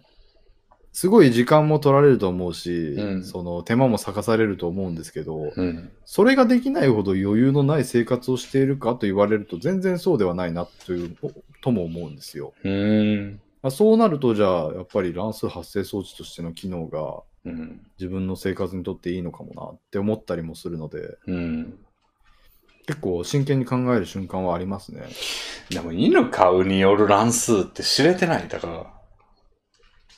いや、結構大きいと思いますよ。だいぶ大きいと思いますよ。だってう、うるさいとか、そんぐらいじゃないいや、それはもう構え方によると思います。観察、その、乱数の受け手側の感、その、何を受け取るかでしょでも結局散歩行くかどうかぐらいしか選択肢というか、選択肢の可能、広がりようがないんじゃない散歩行くし、家でも構ってあげたらいいじゃないですか。 困ってあげてなんかあんま生産的なとこ方向につながるとはあんま思わないんだよ単純になんかそれ自体を癒しににできるっていうのはな。うん。あると思うので、まあそこの収穫量の問題ですよね。そうですね。幸福の。それがあんま見込めないんですよね、ほら。うん。そんなに可愛いと思うんかな、みたいな。うん、そうですよね。うん。いや人間やったらわかりますよ。もうめっちゃいろんなもん持ち込んでくるやろうし。うんうんうん。もうかき混ぜそのものというか。確かなんで、そっちの方が興味ありますね、ほに。うん。ら。うん。だからペット飼うなら人を 飼う。飼うって言ったら人聞きが悪いですね。うん。うん。いやー、でも大型犬はちょっと憧れるな。うーん。なんか最近ちょっと、これ文面だけしかい内面的な部分が全然把握できてないことなんですけど、うん。あのー大型犬にまつわるじ事故の、事件のニュースを見まして、ほう。えーっと、なんグレートピレニーズとかじゃなくて、もうちょっと、うん。えー猟犬に近い大型犬。うん。なんだったかなそういう大型犬がいたんですけど、大型犬を飼ってる70歳ぐらいのおじいさんがいて、うん。そのおじいさんが、うん。幾度となく、その、大型犬を行方不明にしてしまっていると。ほで、まあ、地域の人が見つけて戻す。だけど、またいなくなっちゃう。う。うん。みたいなことが2回ほどあって、ほで、3回目があって、うんまたかみたいな感じでまたニュースになってたんですけう。ど、ほそれ、おじいさんは一貫してう。、うん。今回は誰かに盗まれたんだって言ってるんですよ。ほう。本当かみたいな感じだったんですけど、結う果ん本当で、うん。盗まれていたんですけほど、う。盗んだのは女子大生2人組で、えその女子大生2人組は、ほう。これまでおじいさんが犬を逃がしてしまった時に、ほう。捜索ボランティアに参加していた2人なんですよ。ほで、まあ、それで話は終わりなんですけど、今のところ判明している部分は。う。へえ。まあでも、いろいろコメントとかの推察によると、ほう。まあ、ボランティアでその犬の劣悪な環境を知って、ほう。だから何度も逃げ出していたんですけど、それを助けるためにうん窃盗という形になってしまったみたいな、うーんそういう好意的な見方がありましたね。うん。なんか、うん。そんな奇妙なことがって感じでしたね。 へえ。なんか途中までミステリーみたいでしたね。いや、本当になんか女子高、女子大生2人組がうんい犬を窃盗、しかも元ボランティア、えみたい意外、意外すぎる。な。ねえおそういう奇妙な出来事とかを見ましたね。劣悪な環境だったのか。まあ、うーん。それはちょっと不憫。うん。でもやっぱ犬り、うん。犬とか本当にそういう持ち所有物扱いですから、ん窃盗とか、ね、そういう紛失とか、うんそういった取り扱いをされてるのを見るとうん。命とはみたいな気持ちになりますね。うん。でも猫より犬がいいな、俺も。あそうですか。うん。どっちか絶対飼わなあかんって言われたら絶対犬っすね。でも犬は散歩しなきゃいけないですけど猫は散歩しなくていいですからね。まあ、そうか。だいぶそこは大きな違いな気がします。まあ、そうやけど、まあでも、それでも犬がいいかな。うんなん。か猫ってうん。これはクイズなんですけど、は猫を家にお迎えした時、は必ずあの抱っこして家に上がってい。ほそして、決めたとある地点に着地させないといけないんですよう。。ほそれはどこでしょう。どこうこれからじゃあ家に猫を住まわすってなった時、家に玄関ではって話しちゃダメなんですよね。へえ。抱っこしたまま家に入って、うん。とある地点に、はい、着地させて、今日からここが君の家になる空間だよっていうのを、とある地点まあ、とある地点は、これからそうなっていく地点とも言えるんですけど、へえ。どうしたい地点に。どうしたいか。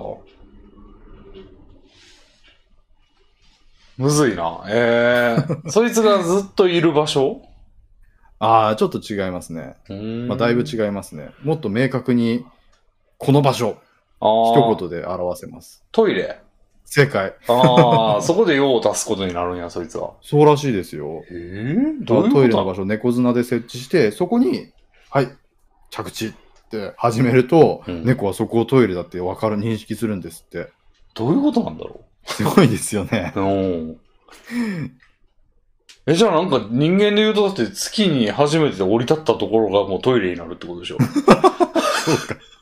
まあそういうこと ですかねそんな感覚ないですよね、別に人間。ここをトイレにしようみたいな。猫にはとってはそうなんだ。多分一番落ち着く場所にとしてインプットされるんですかねそこがてか、まあつお、落ち着く場所がトイレになるんだ。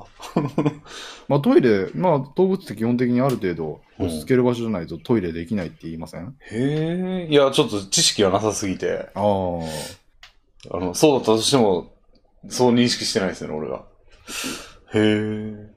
いやでもなんかそういうこととかを聞いたりする と動物って結構面白いなって思いますね、でも俺が今このね、動物全然みたいな感じになってんのって、はい俺子供の頃はめっちゃ解体派やったんですよ。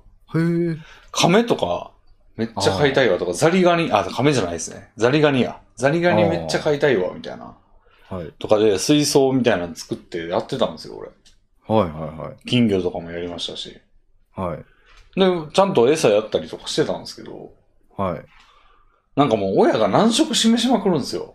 あああ。はの、もうそんな世話せえへんやろとか言って。いはい。まあ確かに後半してなかった気もするんですけど、はまい。あそれで共食いしたりとかして。で、ああ。なんかもうそれで嫌になっちゃったんですよね。まあ。てか、親に結構いい、あの、こ、やめなさいみたいな、もうんうんうんう。。っていうのも、で、まあ、もういいかってなって、興味むしろなくなってきたみたいな。ああ、確かにでもそういう幼少期の環境は影響あるでしょうねう。ん。僕は結構犬も猫もいっぱい飼ってましたね、家で。うん。肯定的だったでしょ。肯定的。母親が結構それを意識的に行ってた気がしますうね。ん。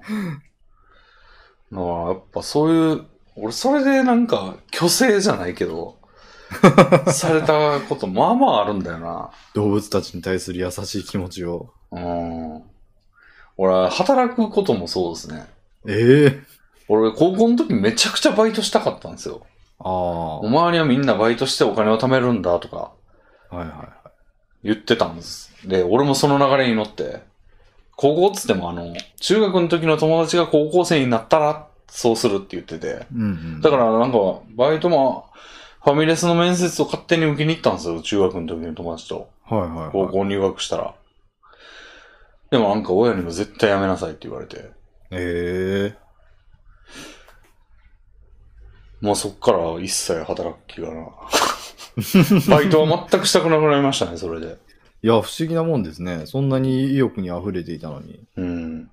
髪染めるもそうですね。なんかその中学の時の友達の影響でもう、髪染めて高校デビューじゃないですけど、はいはいはっていう機運が高まってて、俺もそうするって言ってたんやけど、おかんが、あの、あんた髪染めたらあんた殺して私も死ぬからって言われて。もうそっから俺髪を、あの、この30何歳で脱色するまで一回も染めてないですね、それから。い。いやー、不思議なもんですね。 虚勢されましたね。何ですか、その、うん。イルミの針みたいなやつ。いや、なんやろななんかもう、そこもめんどくさくなったんですかね。まあ、うん。その、変な障害に、うーん、そういうもんですかね。余計な障害に。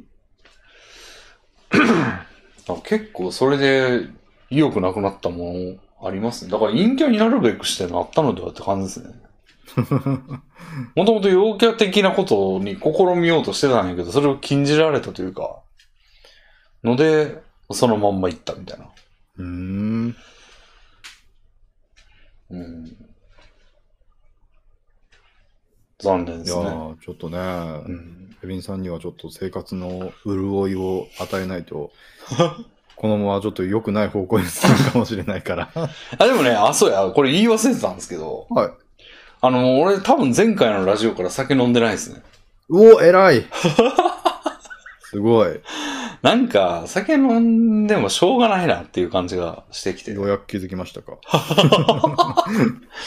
いや、なんかいろいろ、いなんか、やっぱ、そのや、前回辞めた時、その長期辞めた時の、うん。はい。始まりの時にも思ってたことがまたリフレインしてきたんですけど、なんかろくなことないっていうかう、ん。なんか飲んでそんな割に合ってないというか、うんうん。その最近飲み始めたの多分1ヶ月半間ぐらい飲んでたんですけど、1ヶ月半の間、はいはいはい。 2回ぐらい気持ち悪くなってるんですよ。ああ。まあまあ高確率だよ、みたいな。うん。半、1ヶ月半やからまあ、40分の2とかでしょ。20分の1、5%で気持ち悪くなる。うーん、みたいな。ああ、ちょっと厳しいですね。うん。まあまあやん、みたいな。てか、ずっとやってたら、もう結構なか頻度で起こるな、みたいな。まあ、お酒飲むのは才能で、お酒を楽しめるのも才能だと思うと、うん。ちょっとその才能はあんまりなかったのかもしれないですね。うんうん、 まあ、楽しいは楽しいんですけど、ああ。なんか、割に合ってない感じながる。ほど。で、ブクブク太るし。えぐいぐらい太ってますからね、もう。だからもう、まあ飲まないようにしようかなと思って。なんか最近は飲んでないですね。まあ、偉いもんで、あの、長期間やめてたんで、あの、またやめる感じの生活になっても、違和感がないんですよね。まあ、そっちの方が長かったですからね、そうそうそうこの数年間は。 1400日やめてましたから、たかが1ヶ月半飲んだぐらいでは。いやー、それは、朗報ですね。うん。もう飲まんとこうと思って。金もかかるしな、結構。うーん。うん。一日だってもう3000円ぐらい使ってた気がす る。うん、つまみの量がすごいから。うーん。うん。なんで、今のところやめれてますね。いやー、いいことですね。うん。見直しました。はい。 みんな、やっぱ、見下、酒進んでたな。うーんと、なんて言うんでしたっけその、見直すの逆は。 見損な、見損なってましたから。ああ。見損なってたな。もうなんか今そお、酒を飲んだあたりからね。今その状態になってないからって言って、なんか言ったな。見損なってたこと。僕は基本的に現状を肯定する男ですから。うん。でも次また飲み始めた時に、ああ、もうどう受け取ってるかは知ってるよってなっちゃうよ、それ。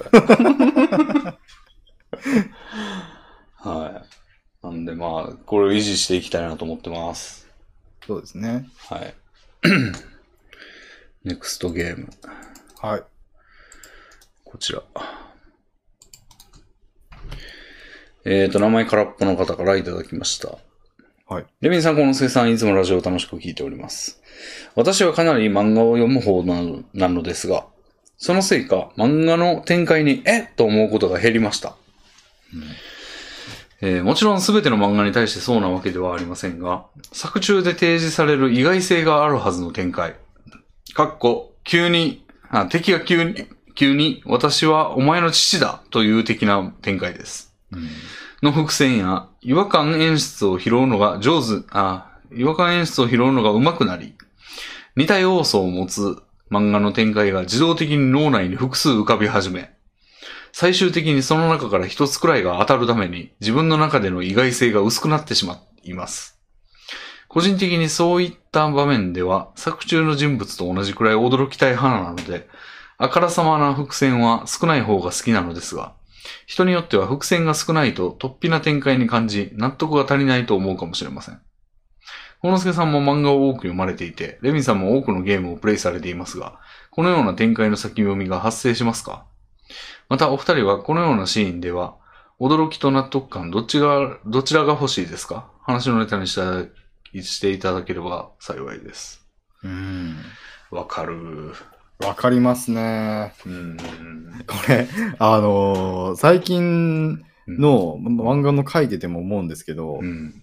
本当に皆さん伏線や違和感の演出を拾うのがうん。うまいんだなって思います、思いますね。あーそのもう、5話構成ぐらいの話のうん。第1話目の段階でもう、そのもストーリーのさ着地地点までをもう完全に予想できている人とか出てくるわけですよ。ああ。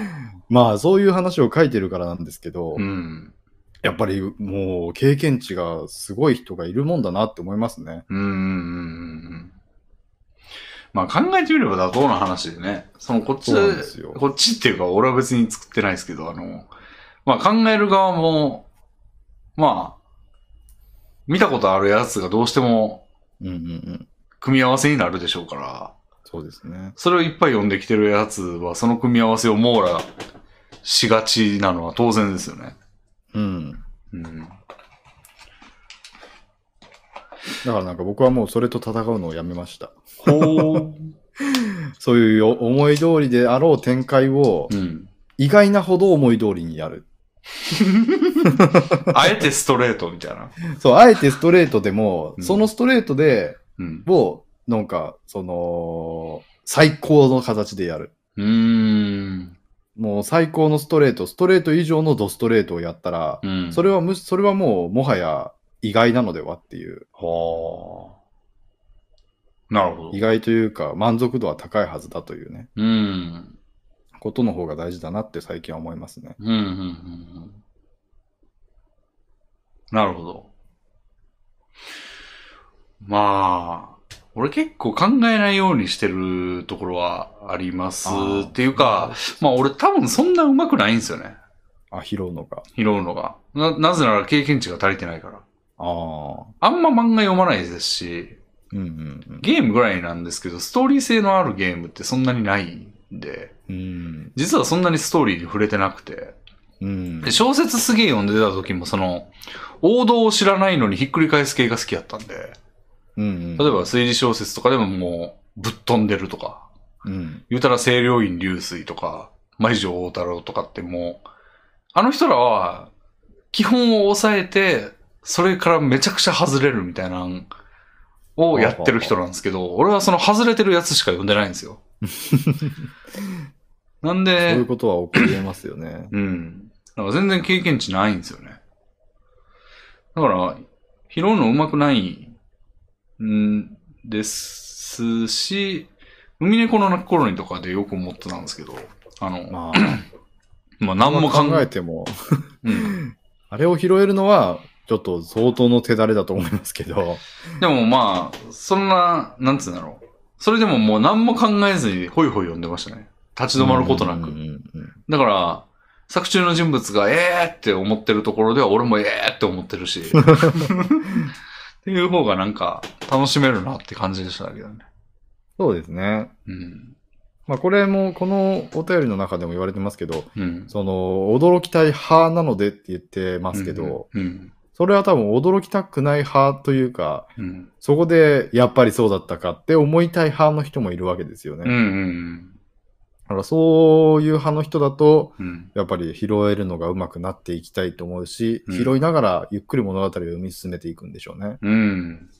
でも悲しいのは、この人は驚きたい派やけど、 上手くなってしま上った。手くなってしまったと いうことじゃなあ、んでレす、ね。ビンさん。ん式読書法をちょっと実践してもらってね、そうですね。考えないで読むという。うん。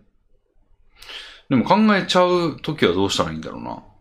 確かにでも、わちゃんとわかるように作るんですよね、作る側は。うん。それなんでなんですかねあ、まあ、超展開やと思んないってことなのか。そうですね。うん。あの時のあれ、ああだったのかっていうのが、かなり快感を生むから。そう、でもやっぱりあの時のあれって記憶に残るレベルだと、もうあれの時点でもうこうなることを予測できちゃう人はできちゃうっていうのは、うんし。ょうがないことですよね。なるまあほだど。からそこはやっぱり本来的には、うん。そうは思わせない形で、美しく伏線を仕込んで、うっていん。うのが正解なんでしょうけどね。うん。それもやっぱり拾う側の技術とのいたちごっこになると思いますけど。うんうんうんうんうんうんまあ、父だったのだみたいなパターンってやっぱバレるのかな。うん、まあ、お約束展開すぎますからね。うん。ただ、こういうのはう、んずらしたら面白いかというと、全然そんなことはないんですよね。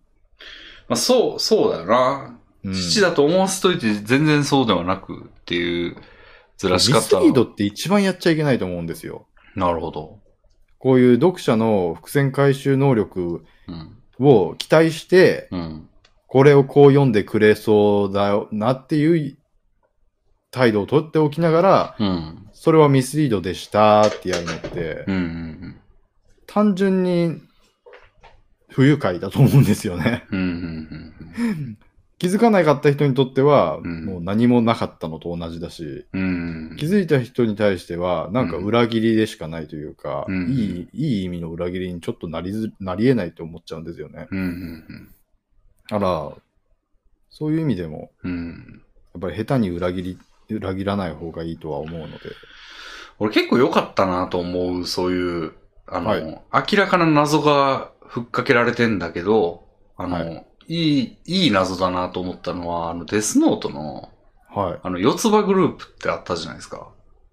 ど、どの辺ですか覚えてますかねあの、まあ、中盤、エル死ぬ前の中盤ぐらいのす。はい。ところで、あの、四つ葉グループっていう、その、大企業があって、はい。そこの、まあ、メイン、もうバリバリ言わしてるというか、あの、うん幹部みたいなやつが6人ぐらいいたのかな。はいはいはで、その中の誰かにキラの能力を異常したんですよね。い。はい。ライトが。で、誰がキラなのかみたいなのを、お互い探り合いながら、誰かが、誰かはキラなんだけど、誰か、誰かは全員、本人以外わかんないみたいな。うんうん状況で読者からにも明かされてなかったんですよ、それは。うん。うんうんうん。で、まあ、いい感じのところで、こいつがキラーだったのかってなるんですけど、はい。あれ、結構いい謎だなと思ってて、ああ。で、その原因は、あの、誰がキラーでも別に成立するというか、ああ。なんか別にこいつがキラーだったとしても、別におかしくなく話進むし、うん。こいつでも別に誰でもよかったんですよね。うんうん。まあ、明らかに違うのも言いましたけど、こいつかよみたいになるやつもいましたけど、一人ぐらいは。あ。うん。別に誰でもおかしくないなって感じだったんで、その、選べたというか、うん。仮に途中、あの、決めてなかったとしても、誰でもそうですね。一番票の少ないところでよかったみたいな。そのみんなが予想して、世論を見て、こいつじゃないだろうみたいな風に言われてたやつをやればよかったみたいな。あ、そういうことですか。 そう。いやいやいやそう作ったかはわかんないですけど、そうできえ、できるぐらい誰でもよかった。ええー、それは、なんか、うん。誠実じゃない気がします。 いや、そういう作り方してるかは知らないですよ。いや、でもなんか、うん。最終的に明かされた時に、あ、うん確かにこいつじゃなきゃおかしかったなっていううん。気づきができるような伏線が、うん。まぶされてないと、うん。僕はその展開は、なんか不誠実だと感じるんですよ。うーん。で、しかもじゃあそれをやってしまっていると、うん。拾うのがうまい読者はうん先にたどり着いてしまうっていうジレンマはう常ん。に存在すると思っていて、おー俺、そそれれさんは、は必要ないって思ったんですかそうですね。えまあなんかその、樋口ってやつなんですけど、犯人、えはいキ。ラは。別にそうじゃない、なんか、まあちょっと、ちょっと能力低めかなってやつだったんですよね、その中やと。はい。でもまあなんか、だからこそまあ、なんていうの合議制にわざわざしたというか、そいつらを、キラを。なんか6人で誰を殺すか話し合ってたんですけど、うんそんなことしなくても能力あるやつだったら一人でやってるやん、みたいな。うん。うん。だからまあそれ、それもな、なぜ、なぜならば、なぜこうぎ犠牲にしてたのかって言ったら能力が低めだったからとか。うん。っていう理由はあんねんけど、別に必須の理由ではないんですよね、それ。うん。ああ、でも確かにそれをうん。偶然だということにすればうん。いいのかもしれないですね。うん。いや、まあなんか今聞いてる人からしたら、いや、唯一の理由あったぞ、みたいな人もいるかもしれないですが、俺から見るとなんか別に誰が犯人でも、なんか話成立した感じがするんですよね。ああ、それはそういうふうに感じる作りになってるっていうことがせただあの素晴らしいと思うので、うん。やっぱりそういうふうに思えるぐらいうん。自然な伏線、うん。自然なヒントの提示うん。がやっぱりできてたんだろうなと思いますよ。う多ん。なんかあれ、いい、いい謎やと思ったんですけどね、俺は。ただ、やっぱり犯人宛ては展開予想とはちょっと違うと思うんですよね。うん。なんかもう、もうちょっとなんか、展開予想、展開予想と犯人宛ては、犯人宛てはだってもう明確に謎というか、問題がて、出題されてる状態じゃないですか。うん。その状態で、その、読者との謎の解き合いになるのはうん必然で、うん。そこで、その、出し方、解き方を競うのは、うんまあ、うんなんて言うんでしょう。うん。楽しみ方の一つとしてうん。あると思うので、うん。そうじゃなくて、そうじゃない部分でも、そういったことをしてしまうことの問題についてだと思うんですよね。うーん。うん。まあ、展開を予想してしまう癖というのは、うん。あ常にそういう謎の解き合いみたいな状態になってる、せ臨戦状態になってることだと思うので、うん。そういう状態だと、ちちょょっと。楽しめるものが楽しめなくなってしまったりするのかもしれないですね。うん。まあ、そうか。うん。まあ、いっぱい予想してちゃって、その中の一個でも当たれば、損なわれるってなかなかの縛りやな。確かに。うん。うん、まあ、それで毎回裏切る、裏切って、いい形で裏切るみたいなのはなかなか難しいよね。まあ、そうですよね。うん。どうだったかな僕がうん伏。線回収で、とかでいいなって思ったのは、うん。なんかあるかな伏線基本回的収。に考えないで読む方なので、うんうん実はそんなに違和感を拾うのが上手というわけではないんですが、うん。うん。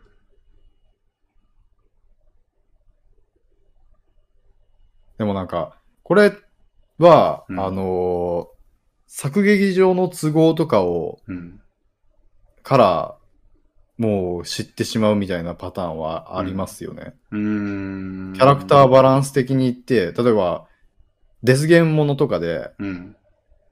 主人公と最初にうん。いい雰囲気になったやつがいたら、うん。そいつが一番最初に死ぬだろうなとか、うん。うん。双子が出てきたら、うん。、あ、こいつなんかトリックで双子を生かしてくるだろうなとかああ。そうね。なんかちょっと中性的な男の子が出てきたら、あ、実は女だろうなとか、うん。そういったものは経験値がもろに出ますよね、多分。うん。そうですね。そういったのはやっぱり読んでる、いっぱい読んでると、そういう予想ができちゃうところなので、うん。しかもそれをずらしたりすると単に、初めて読む人は単純に混乱するだけというか、うん。こんな思わせぶりなのに何もしてこなかったんだ、この双子みたいな。 うん。まあ、わかりやすい伏線に頼らんっていう方法しかないんかな。こういう人らを、なんか、がっかりさせないためには。そうですね。うん。そうね。もう展開自体読めねえな、みたいな、やつとかがやっぱ好きになるんかな。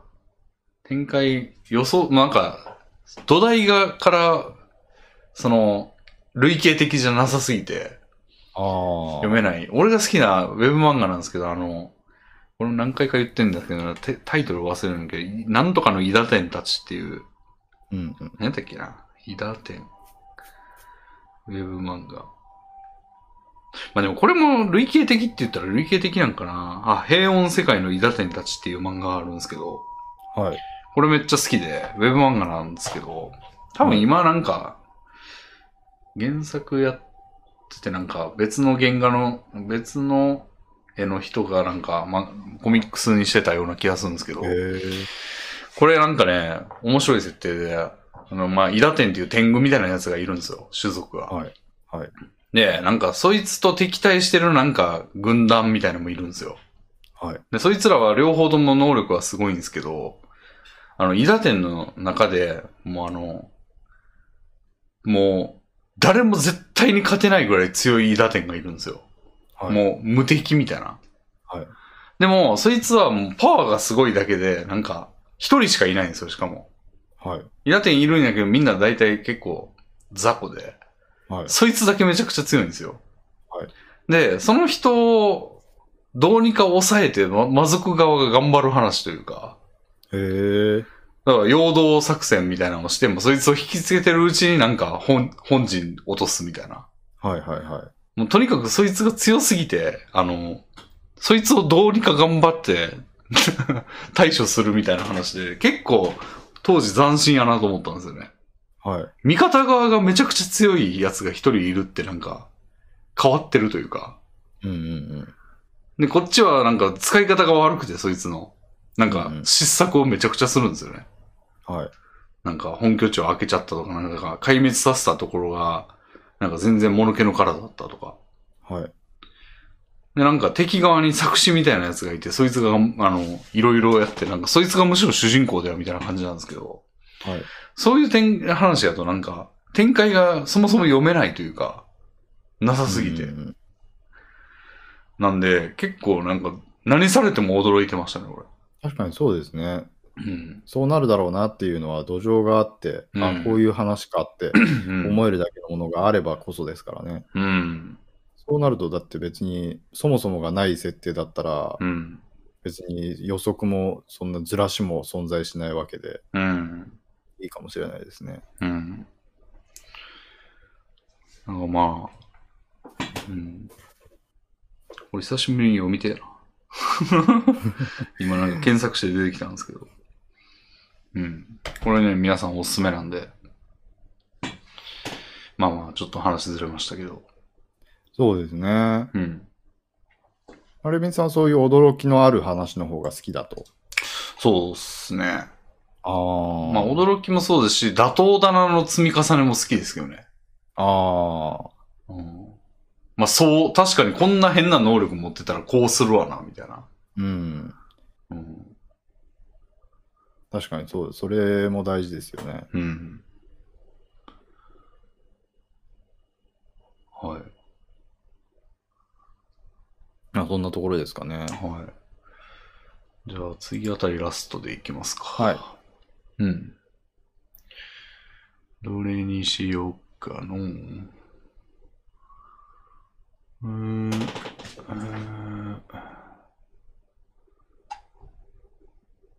うんうん。うーんと。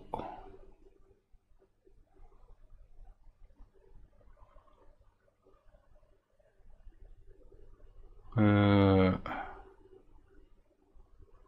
じゃあ、これ、ちょっとなんか難しそうな話やけど。えー、西園寺、金もちもちさんからいただきました。はい。えー、お疲れ様です。前回のラジオでソーシャルディスタンスをソーシャルと略している不届き者がいるというお話がありました。はい。私もこの件については最もだと思うのですが、私の感じるよりディープな違和感の話をしたいと思います。はいお二人は一切の文脈を考慮せずに、ソーシャルディスタンスの略である社会的距離という言葉を聞いたとしたら、それをどのような意味の言葉と捉えるでしょうか私の場合は、社会的生活に、社会生活において、物理的な距離とは無関係に決まる人と人との心理的な距離感といったニュアンスを想起しました。実際、社会学の用語にも社会的距離という言葉があり、例えば満員電車で肩をぶつけ合う隣の人よりも遠くに住む親友の方が社会的距離は短いといった使われ方をするそうです。コロナ対策としての社会的距離は、他者との物理的な距離を社会全体で確保していく試みといった意味で、ほぼ真逆と言えます。物理的接触を減らす取り組みを、この字面で指すのは無理があると思いましたが、無味、無知もお前、 無知もお前の文脈のいた、えー文脈のとは、この不適切なワードの岩に気づかず、えー、漫然と受容し、さらに意図もたやすく広め、しまいにはソーシャルなどと略す始末。私は今、せ自分と世間の知的感性の差に愕然としています。お二人は社会的距離という言葉が広まった頃、こちら側だったでしょうかお聞かせください。いやー、面白いお便りですね。 とんでもなく傲慢になってたけど、最後。すげえな、二段落目からの、すごい、鬼の形相がすごいですね。無知猛舞からのくだりすごいな。ああ、こちら側だったでしょうかって言われてて。俺ら。ああ、もう、ちょっとそちら側には恐れ多くも立ち入ることはできなかったですね。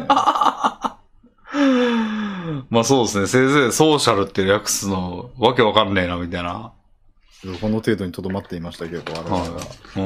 でも社会的距離って確かに変な言葉ですね。確かに。どちらかというと物理的距離ですからね。うん。うまいね。確かにおかしな言葉だな。なんで社会、え、しえってか意味わかんないですよね。あれを社会的距離って言うの、なん、何ほんまっすね。なんか、全然かすってもないですよね、意味が。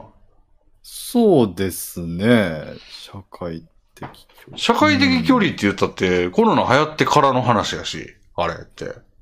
そうですね。なんか、かつ、さも今までもそうでしたよ、みたいな感じの言葉選びですけど。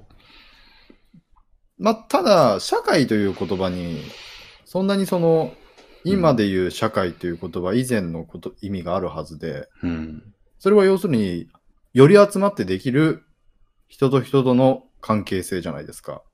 うん。そういう社会っていう意味で言えば、うん。そういう物理的な距離のことを社会、社会と称、物理的な距離の、その、なんていうんだ、集まりのことを社会と表現するのは、ま、まあ、原理的にはいいんじゃないですか。うーん。いやー、なんか、社 会、社会か。社会の、社会はそうですよ、多分。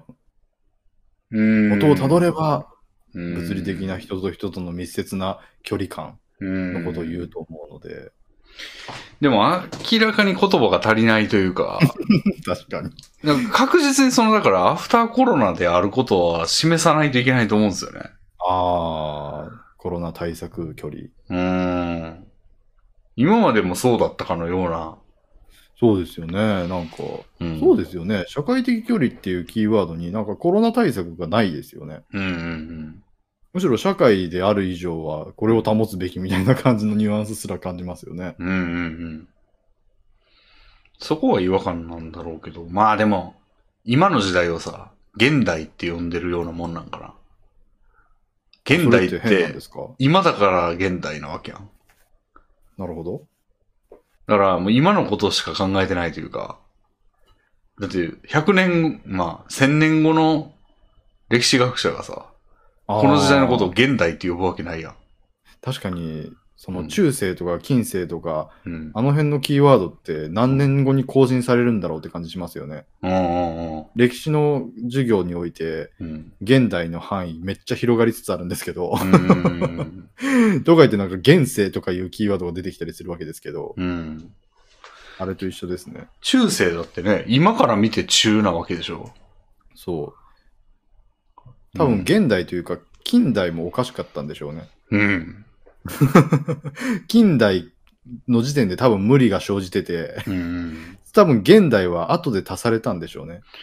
いや、近代って、昔から近代じゃないんじゃないそうなんですかね。昔は近代のことを現代って言ってたんですかちょっとわかんないけど。なんか僕近代は昔近代って呼ばれてたんじゃないかって思うんですけど、うーん。そうじゃないと、だって。歴史の勉強しづらすぎないですかまあ、でもやっぱ呼び名変わってくんじゃないのかな。そうなんですかね。じゃあ、うん。いずれは2020年が近代とかになるんですかね。うーん。そうしない限りは。ああ、でも確かに、同じワードで呼ばれたら、わけわからんくそうらいだな。から、うちょっとわけわかんなくなるから、多分、ん2020年代は現代にまとめられて、うんうん多分だから2050年ぐらいにうんうん。超現代とかになる。うん。ああ。そうね。まあだからそういうノリで、まあ、やっぱ今をもう基準に、何がヨーロッパを左上っていうのが、日本の英語やねんな。こんな現、もう今のことしか考えてないやん、これ。そうですよね。うん。だって未来から考えればこれはコロナ的距離だったはずなのに、うん。それをなんか社会的距離とか言って、うん。今のこと、今、今が絶対視されてますよね。うんうんまあでも、そういう、今はだ、今だからいいっていう感じは分からなくはないですけど、うん。うん。そんな未来の、 未来のことは関係ねえっつって。うんうんうん。どうなんやろね。なんか、ナウなヤングみたいなのが、もう全然ナウじゃないみたい なことなのかちょっと違うんかな。だいぶ違う気がしますが、うん社会的距離、いやー、社会的距離って言葉が引っかかるな、引引っっかかかかるようるになっちゃねったな。。しかもすでにあるって言ってるしな、これ。そうですね、確かに社会学の用語に使われていたそうですね。これもびっくりですね。うん。誰や言ったやつ最初に社会的距離とかを言い出したやつは。うあんの。ソーシャルディスタンスの和製英語だった、和製日本語だと思う、ん和訳だと思うので、でうん。もソーシャルディスタンスを唱え出した英語圏の誰かですよ。うん。許せん な。まあでも呼び方むずいか、でも。コロナ的距離とか言うとさ、うんうん。ちょっと、こう、物々しすぎるというか、いや、でもまあ、そうですね。あんまこうね、言いたくないというか、なまあ、そうですねう。ん。うん、コロナ距離でいいとは思いますけどね、コロナ距離。うーん、あんま直接、その、悪い病気の名前言いたくないんじゃないか。まあ、そうですかね。うん。ビクってしちゃう、みんな。うん。 やっぱ柔らかくしたいんじゃないかな。その、悪いものだよっていうことを示した示したいにしても、あの、オレオレ詐欺みたいなのも、あでもそれは違うか。名前変わってるっていうけど、うん。どういう意図でソーシャルディスタンスにしたのか。うん。それ気になるな。いい、まあ、いい名前を付け替えてやろうぜ。大会やる やるっていうか、なんか、なんか出したいんだけどな。まあ、うん。難しいですよね。う。うんん、ん確かに。うん。あもしかしたら、うん。これが初出じゃない可能性。だかこれがっていうのらソーシャルディスタンスははコロナ以前にも、ああー。その、使われていた時代があったんじゃないですか。スペイン風邪の時とかに。ああ。てか、疫病なんかいいっぱいあるわけやから。そうなんですよ。それでも使われてたんかな。うん、可能性あるなと思うんですけどね。うん。なんか必要な距離とかにしたらよかったんじゃん。ニーディーディスタンスみたいな。それもなんかし、なんか心理学用語みたいじゃないですか。でもなんか、意味はもうちょっと濃くなってるはずやで、ソーシャルよりは。必要な距離。ううんん、なるほど。確かに、まあそうですね。うん。とりあえず、その、別に現代に通用すればいいだけですから、うん。別にそのに、い何に必要なとかはまあ説明不要なわけですもんね。うんうん確かに、それはいいまとめ方というか省略の仕方な気がします。 うん。うん。求められる距離とか。じゃあ、ニーディーを保てって言われるんです ね。ちょちょちょ、ニーディー、ニーディーみたいなこと言うんですよ、ね。 うん。ソーシャルはちょっとな、妖刀クリニックじゃないけど、そのちょっとラベルが違いすぎるよな。しかもソーシャルって結構だからなんか別の意味で使われまくってた言葉だからっていうのもあって、ようりん。嫌な感じしますよね。ああ、ソーシャルゲームも、ほんまにソーシャルかみたいな感じも。確かに。ソーシャル自体の意味をもっと多様に捉えるべきなのか。そうですね。なんかそんな気がします。ソーシャルをうん。が極めて多様で何にでもつけられるんじゃないですか、もはや。 うん。そうですね。ソーシャル漫画か。どういうこ とですかつけられない。社会的な漫画社家会派ですね、それなんか。社会派社会派漫画家になっちゃう。すげえ嫌だ。小林義則みたいな。でも SNS のソーシャルも、まあ、うん SNS のソーシャルに寄りすぎてる可能性がありますね。うーん、でもなんか SNS をイメージするとより結びつかないんだよな。物理的距離が。まあ、うん物理的距離を問わないもんじゃないですか、あれって。なんかだから、うん、なんか SNS のソーシャルって、うん。なんか人間みたいな意味というか、あー人間関係みたいな意味というか、あー。めちゃくちゃ広くて、うん。何にでも応用可能なソーシャルとして考えるべきで、だうん。からもうソーシャルディスタンスも人間関係距離っていうと、まさしくこの人の言ってるような違和感がありますね。うん。物理を想起しないよね。そうですね。うんやっぱり社会、社会的距離のはおかしい。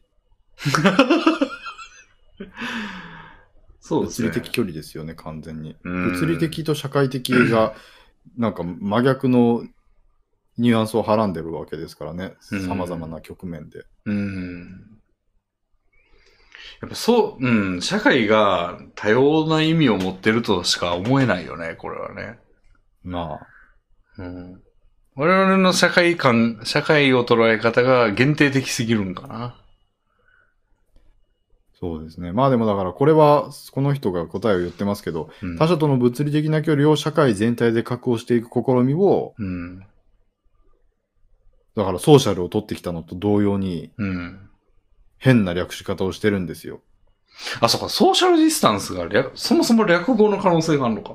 そうそうそうそう。だからこれは多分他者との物理的な距離を社会的に確保していく試みを、あ社会とこその距離のことを取ってきて、あ社会的距離にしようみたいなバカがいたんですよ。あ、なるほど。携帯電話を携帯って呼んでるみたいそうな。そうそう。例のあれね。はいはいはい。あ社会的距離の時点でおかしかったんだ。うーん。これソーシャルにしたのと同様のうん。おかしさをはらんでたんですね。 2回やってんだ、じゃあ。変なと二回こやってろ。る。変なとこ取ってくるのを2回やってんだ。そうですね。物理的距離でた物理社会ん社会で物理的な距離を守ろうを社会的距離にしちゃった上、しかも距離を削除して社会的にしてソーシャルソーシャルって言って るの。どんどん原義から離れていってますね。常に2択を間違え て。うん。それはこんなに言われるわ。無知もお 前。ボンピャクと。いやー、うん。知的感性の差に愕然とするわ、そら。うんなるほどな。どうしますこれだから、物理という言葉とか、社会とかいう言葉が、うんそんな感じで生まれた言葉だったら、あ結構ありそうじゃないですかあ、あの、経済とかそうだったよな。へー。あれってね、経済って四字熟語の逆逆なんよね。へー。形成財民やったかな。あー、はいはいはいはいはい。で、それを略して経済やねんけど、なんか、多分意味わかんないんですよね。経と財だけ取ってきても。確かに確かに。うん。目的語は両方ないというか。意味わかんないですよね。経済って、だって経って何経、なんか、あの字がお経の経ですよね。うん意味としては。うん。で、財は何で すか薬剤の財。住んで る、住んでるかな住む。住んでるあ、うんそうかそうか。うん。何で民すかおを、経が住んでるって。だから、多分略されてるのが世の中の世と民やから、そのああ、世をなんとかして、民をなんとかするっていうのがなんか、その元の意味やねんけど、両方目的語がなくなって、ああ。行為だけが残 って、意味、意味不明になったみたいな。いや、もう多分、社会とか物理とかは、距離とかもそんな感じの可能性ありますよ。そう ね。ほんまやな。元をただ、でも漢字をぶ分解したらとかも出てきますよ。うーん。でも起きがちなんかもな。あもうそうやってうん。生まれ変わっていくんでしょうね。うん。あソーシャルは距離みたいな言葉になっていくんでしょうね。まあでもそういう、歴史的にそういうことが行われてるんだったら、まあ別に妥当なことなんかもしんない。そう、そうなんですよ。うん。多分だから、50年後の辞書とかでソーシャルを引くと、うん。なんか、感染予防対策のために取るべき距離のことって書いてあるんですよ。で、本来指してた社会の意味はもうなんか全然違うことになんのかな。なぜか同音異義語になっているが、理由は不明。多分偶然みたいな。おー。なるほど。いやー。いや、でもこれはちょっと痛いツッコミを受けてしまいましたね。そうですね。ちょっとそっち側じゃなかったです。全く社会的距離というキーワードに対しては違和感を持ってなかったわけですから、あでも最初は思ったでしょ、でも。さすがに。いや、最初から記憶にないですね。何ソーシャルディスタンスってって。思ったで。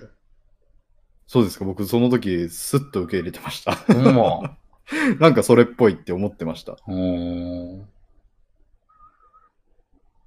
そうか。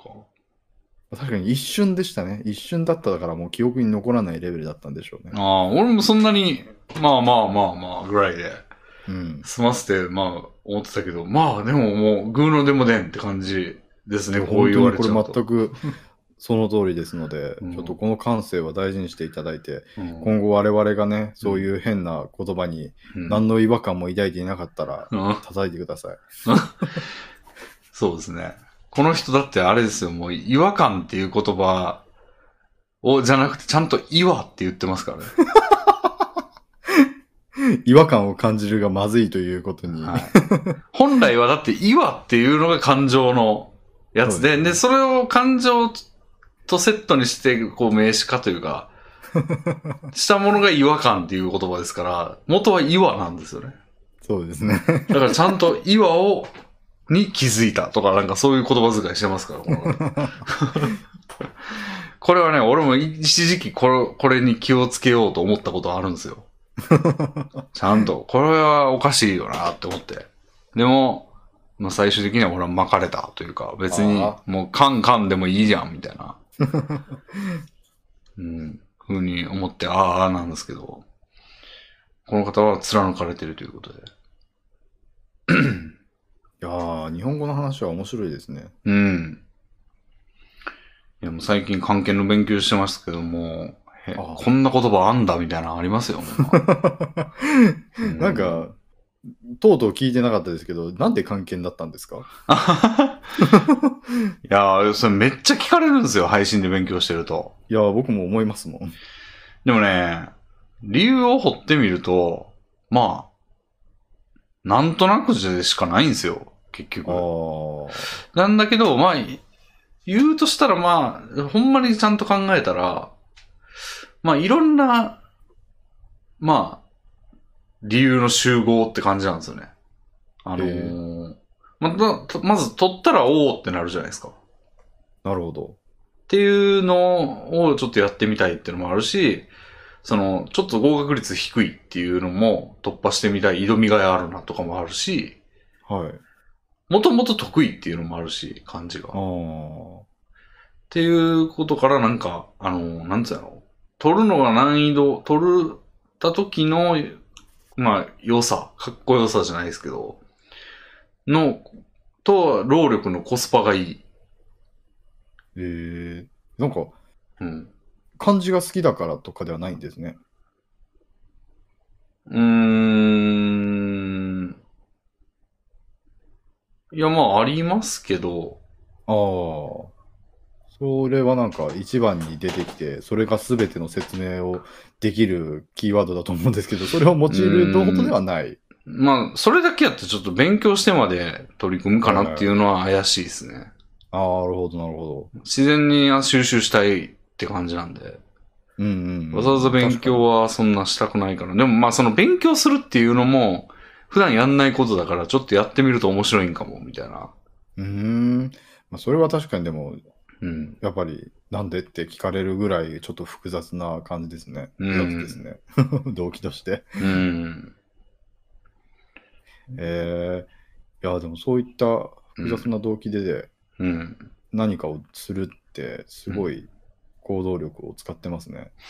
うん。でもなんか別に得意な行動でもないと思うんですよね。なんか、受験者の声みたいなのが結構散見されるんですけど、はい。ネットで。なんか割と30代、40代で、なんか、なんか理由、理由の、そのなんていうのあの、喜びの声みたいなうんうん。のっていろんな商品とかなんかいろんなんで見ると思うんですけど、それも関係版みたいなのがあって、はい。なんかあの、どうやって関心を持ったのか込みで言ってるやつとかだと、例えば30代男性1級を取得のパターンだと、なんか20代の後半になんか香港に行って、はい。で、なんか、道端に、まあ、いろんな漢字が書いてあるけど、あの、それを見てこんな漢字があるのかと思って、興味を持ったみたいな。はい。で、なんか漢字検定でも受けてみようかなと思ったみたいな。えー。ちょっと勉強してみたくなったみたいな。で、その勉強したらやっぱちょっと通用するのかっていう試験を受けてみたくなるみたいな。うーん。とか、あとなんか、おじいさん、60代男性1級みたいな。とかも、うんうんなんか漢字番組、なんかクイズ番組を見てて漢字が出ても、なんか結構読めるなと思ったので、あの、実力を試してみようと思ったが結構わからなかったので勉強してみたくなったとか。ああ、でもなんか今聞いてて僕も勉強したくなってきましたね。 ほんまっすかいや、なんか、うん。なんて言うんでしょう。うん。普通に漫画の制作にすごい役立ちそうだなって思いました。うーん。一ネタになるなっていう。ほうほうほう。だいぶ、うん。だいぶ強いなと思って、感じって。おー。中二力が。なるほど、なるほど。いっぱい知ってることで、うん。漫画にまつわる様々なことができるなって思って、あすごい重要な要素だったことに、今、改めて、ー。うん、無邪気になんで関係なんですかとか聞いた自分をちょっと恥じいるぐらいうん。 そんなにいや、なんで僕こそが漢字をうん。もっとより深く知らなければならないということに気づいていな、気づかなければいけなかった のに、なぜそこに今まで気づいてなかったのかということをちょっと今恥じてます。ほんま、 そんなに そんな衝撃のあること言ってない はずなんですけど。いや、でも衝撃がちょっと今自分の中に生まれましたね。確かに漢字は大事ですね。まあでも面白いネタはまあいろいろあると思いますよ。例えば、叩くっていう字関係一級範囲なんですけど、えー、あのそんな難しい叩くが。いや、口書いて、えあれですよ。なんて卵みたいなやつ。卵の右みたいなやつ。はい。あれも関係一級範囲、あ、準一級範囲なんですけ ど。確かに言われてみれば書けないな。ほんまああ、命の下だけ書けばいいのか。あ、まあそういう、そうかな。そうですね。そうですね。はいはいあれ別の叩くもあるんですよ。ええはいはいはい。ええそうなんですか。それもね、すごいシンプルなんですけど、え手辺に口って書いて叩くなんですって。え手辺に右側四角だけですよ。ええこれも叩くで、こっちは確か一級範囲かな。えへえそれどうやって区別するんですか問題で出されたときに。いや一緒っすよ、多分。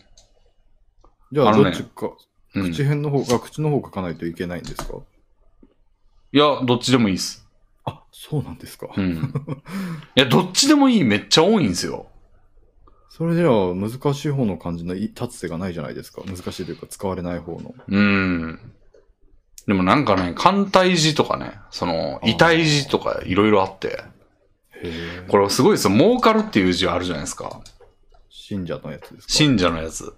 でもあれ実は、もののっていう字書くじゃないですか、最後。もの。はいはいはい、はい。信じるもの。で、はい物の、その、火書くでしょ下に。はい。あの、お日様の火の、まあ、右上あたりに点いるんですよ。本当は。へえ。あれ変換してみるとわかるんですけど、点ありますよ。あ、もう小さすぎてわか らない。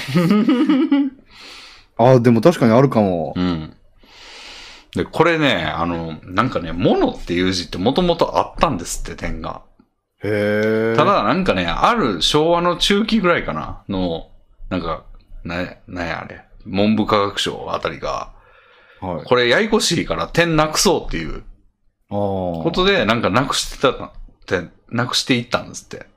うんうん。でも、なんかマイナーな感じうん。の点は、なんかそのまんまに なっちゃったんで、あるものとないのがあるあるんですって、今。わあ、なんだそれ。なんか、うん。変数で管理してなかったせいで全部置き換わらなかったみたいなうんう話。んただ、でもそういう意図はあったんで、あの、点はあってもなくてもいいらしいです。へえ。あとあれあるでしょ、あの、診療ってあるでしょ。はいはいはいろんな道とかのあの左下のやつ。い。はい。あれって2個点があるパターンもあるんですよ。ああ、それ見たことあります。は例えば、たどるっていう字は、あの、道のその首のところが山なんですけど、いはいはい。あれ点2つなんですよ。うんうんうんて変換したら点2つになってると思うんですけど、すべての、あの、点が2個の診療は1個にしていいらしいんですよ。うん。へえ。 なんか2個で知らなきゃいけない漢字をなんか覚えた覚えがありますけど、あれじゃあ2個じゃなくてもよかったんですね。でもいいらしいです。うーん。とか、いろいろなね、その、これでもいいみたいなやつがいっぱいあるんですよね。うーん。だから結構面白いですよ。へえ。うん。いや、ほんまにへーってなるんですよ。いやーそれはいいですね。うん。ただね、関係結構ね、四字熟語の配配点が高いんですよ。へえ。俺、四字熟語全然興味ないんですよね。え、そうなんですか意外ですね。なんかだって、使わんやん。普段。まあそうですけど、でも漢字単品よりもなんか熟語とか、それこそ四字熟語とかの方がレビンさんは親和性が高いのかと勝手に思ってました。熟語は好きですよ。普段使えるかあらあ。でも四字熟語ってなんか、観南シンクだよなとか言わないというか、うーん。まあ、観南シンクぐらいだと言うかもしれないですけど、それを言っていくのがレビンさんだと勝手に思ってましたね。いやーなんか、馴染みがなさすぎる。日常で見ない、ほんまに。なるほど。あーだから確かに、あのー、問題集の四字熟語を見ても全然知ってるのないんですよね。確かに、さすがにうん。絶対相手も知らないであろうものをつ使うのはちょっと良くないですよね。うん。あーちょっと四字熟語が壁っすね。なるほど。勉強する気が起きないというか。まあでしょうね。うん。だから今書き取りばっかやってるんですよね。はいはいはい。うん。であと、読みがめちゃくちゃむずい。読み。読みの方の漢字がめちゃくちゃむずい。なんか別にそういう区別ないはずなんですけど、あの、はい出題傾向として、その、読みがむずい漢字は読みで出やすいみたいな。ああまあそうでしょうね。うん基本的に漢字のテスト昔やった記憶だと読み仮名問題はラッキーでやってましたけど、うん。まあそういうわけにはいかないでしょうね。めちゃくちゃむずいですね。もう、読みの方が何やったら正解率低いですもん、俺。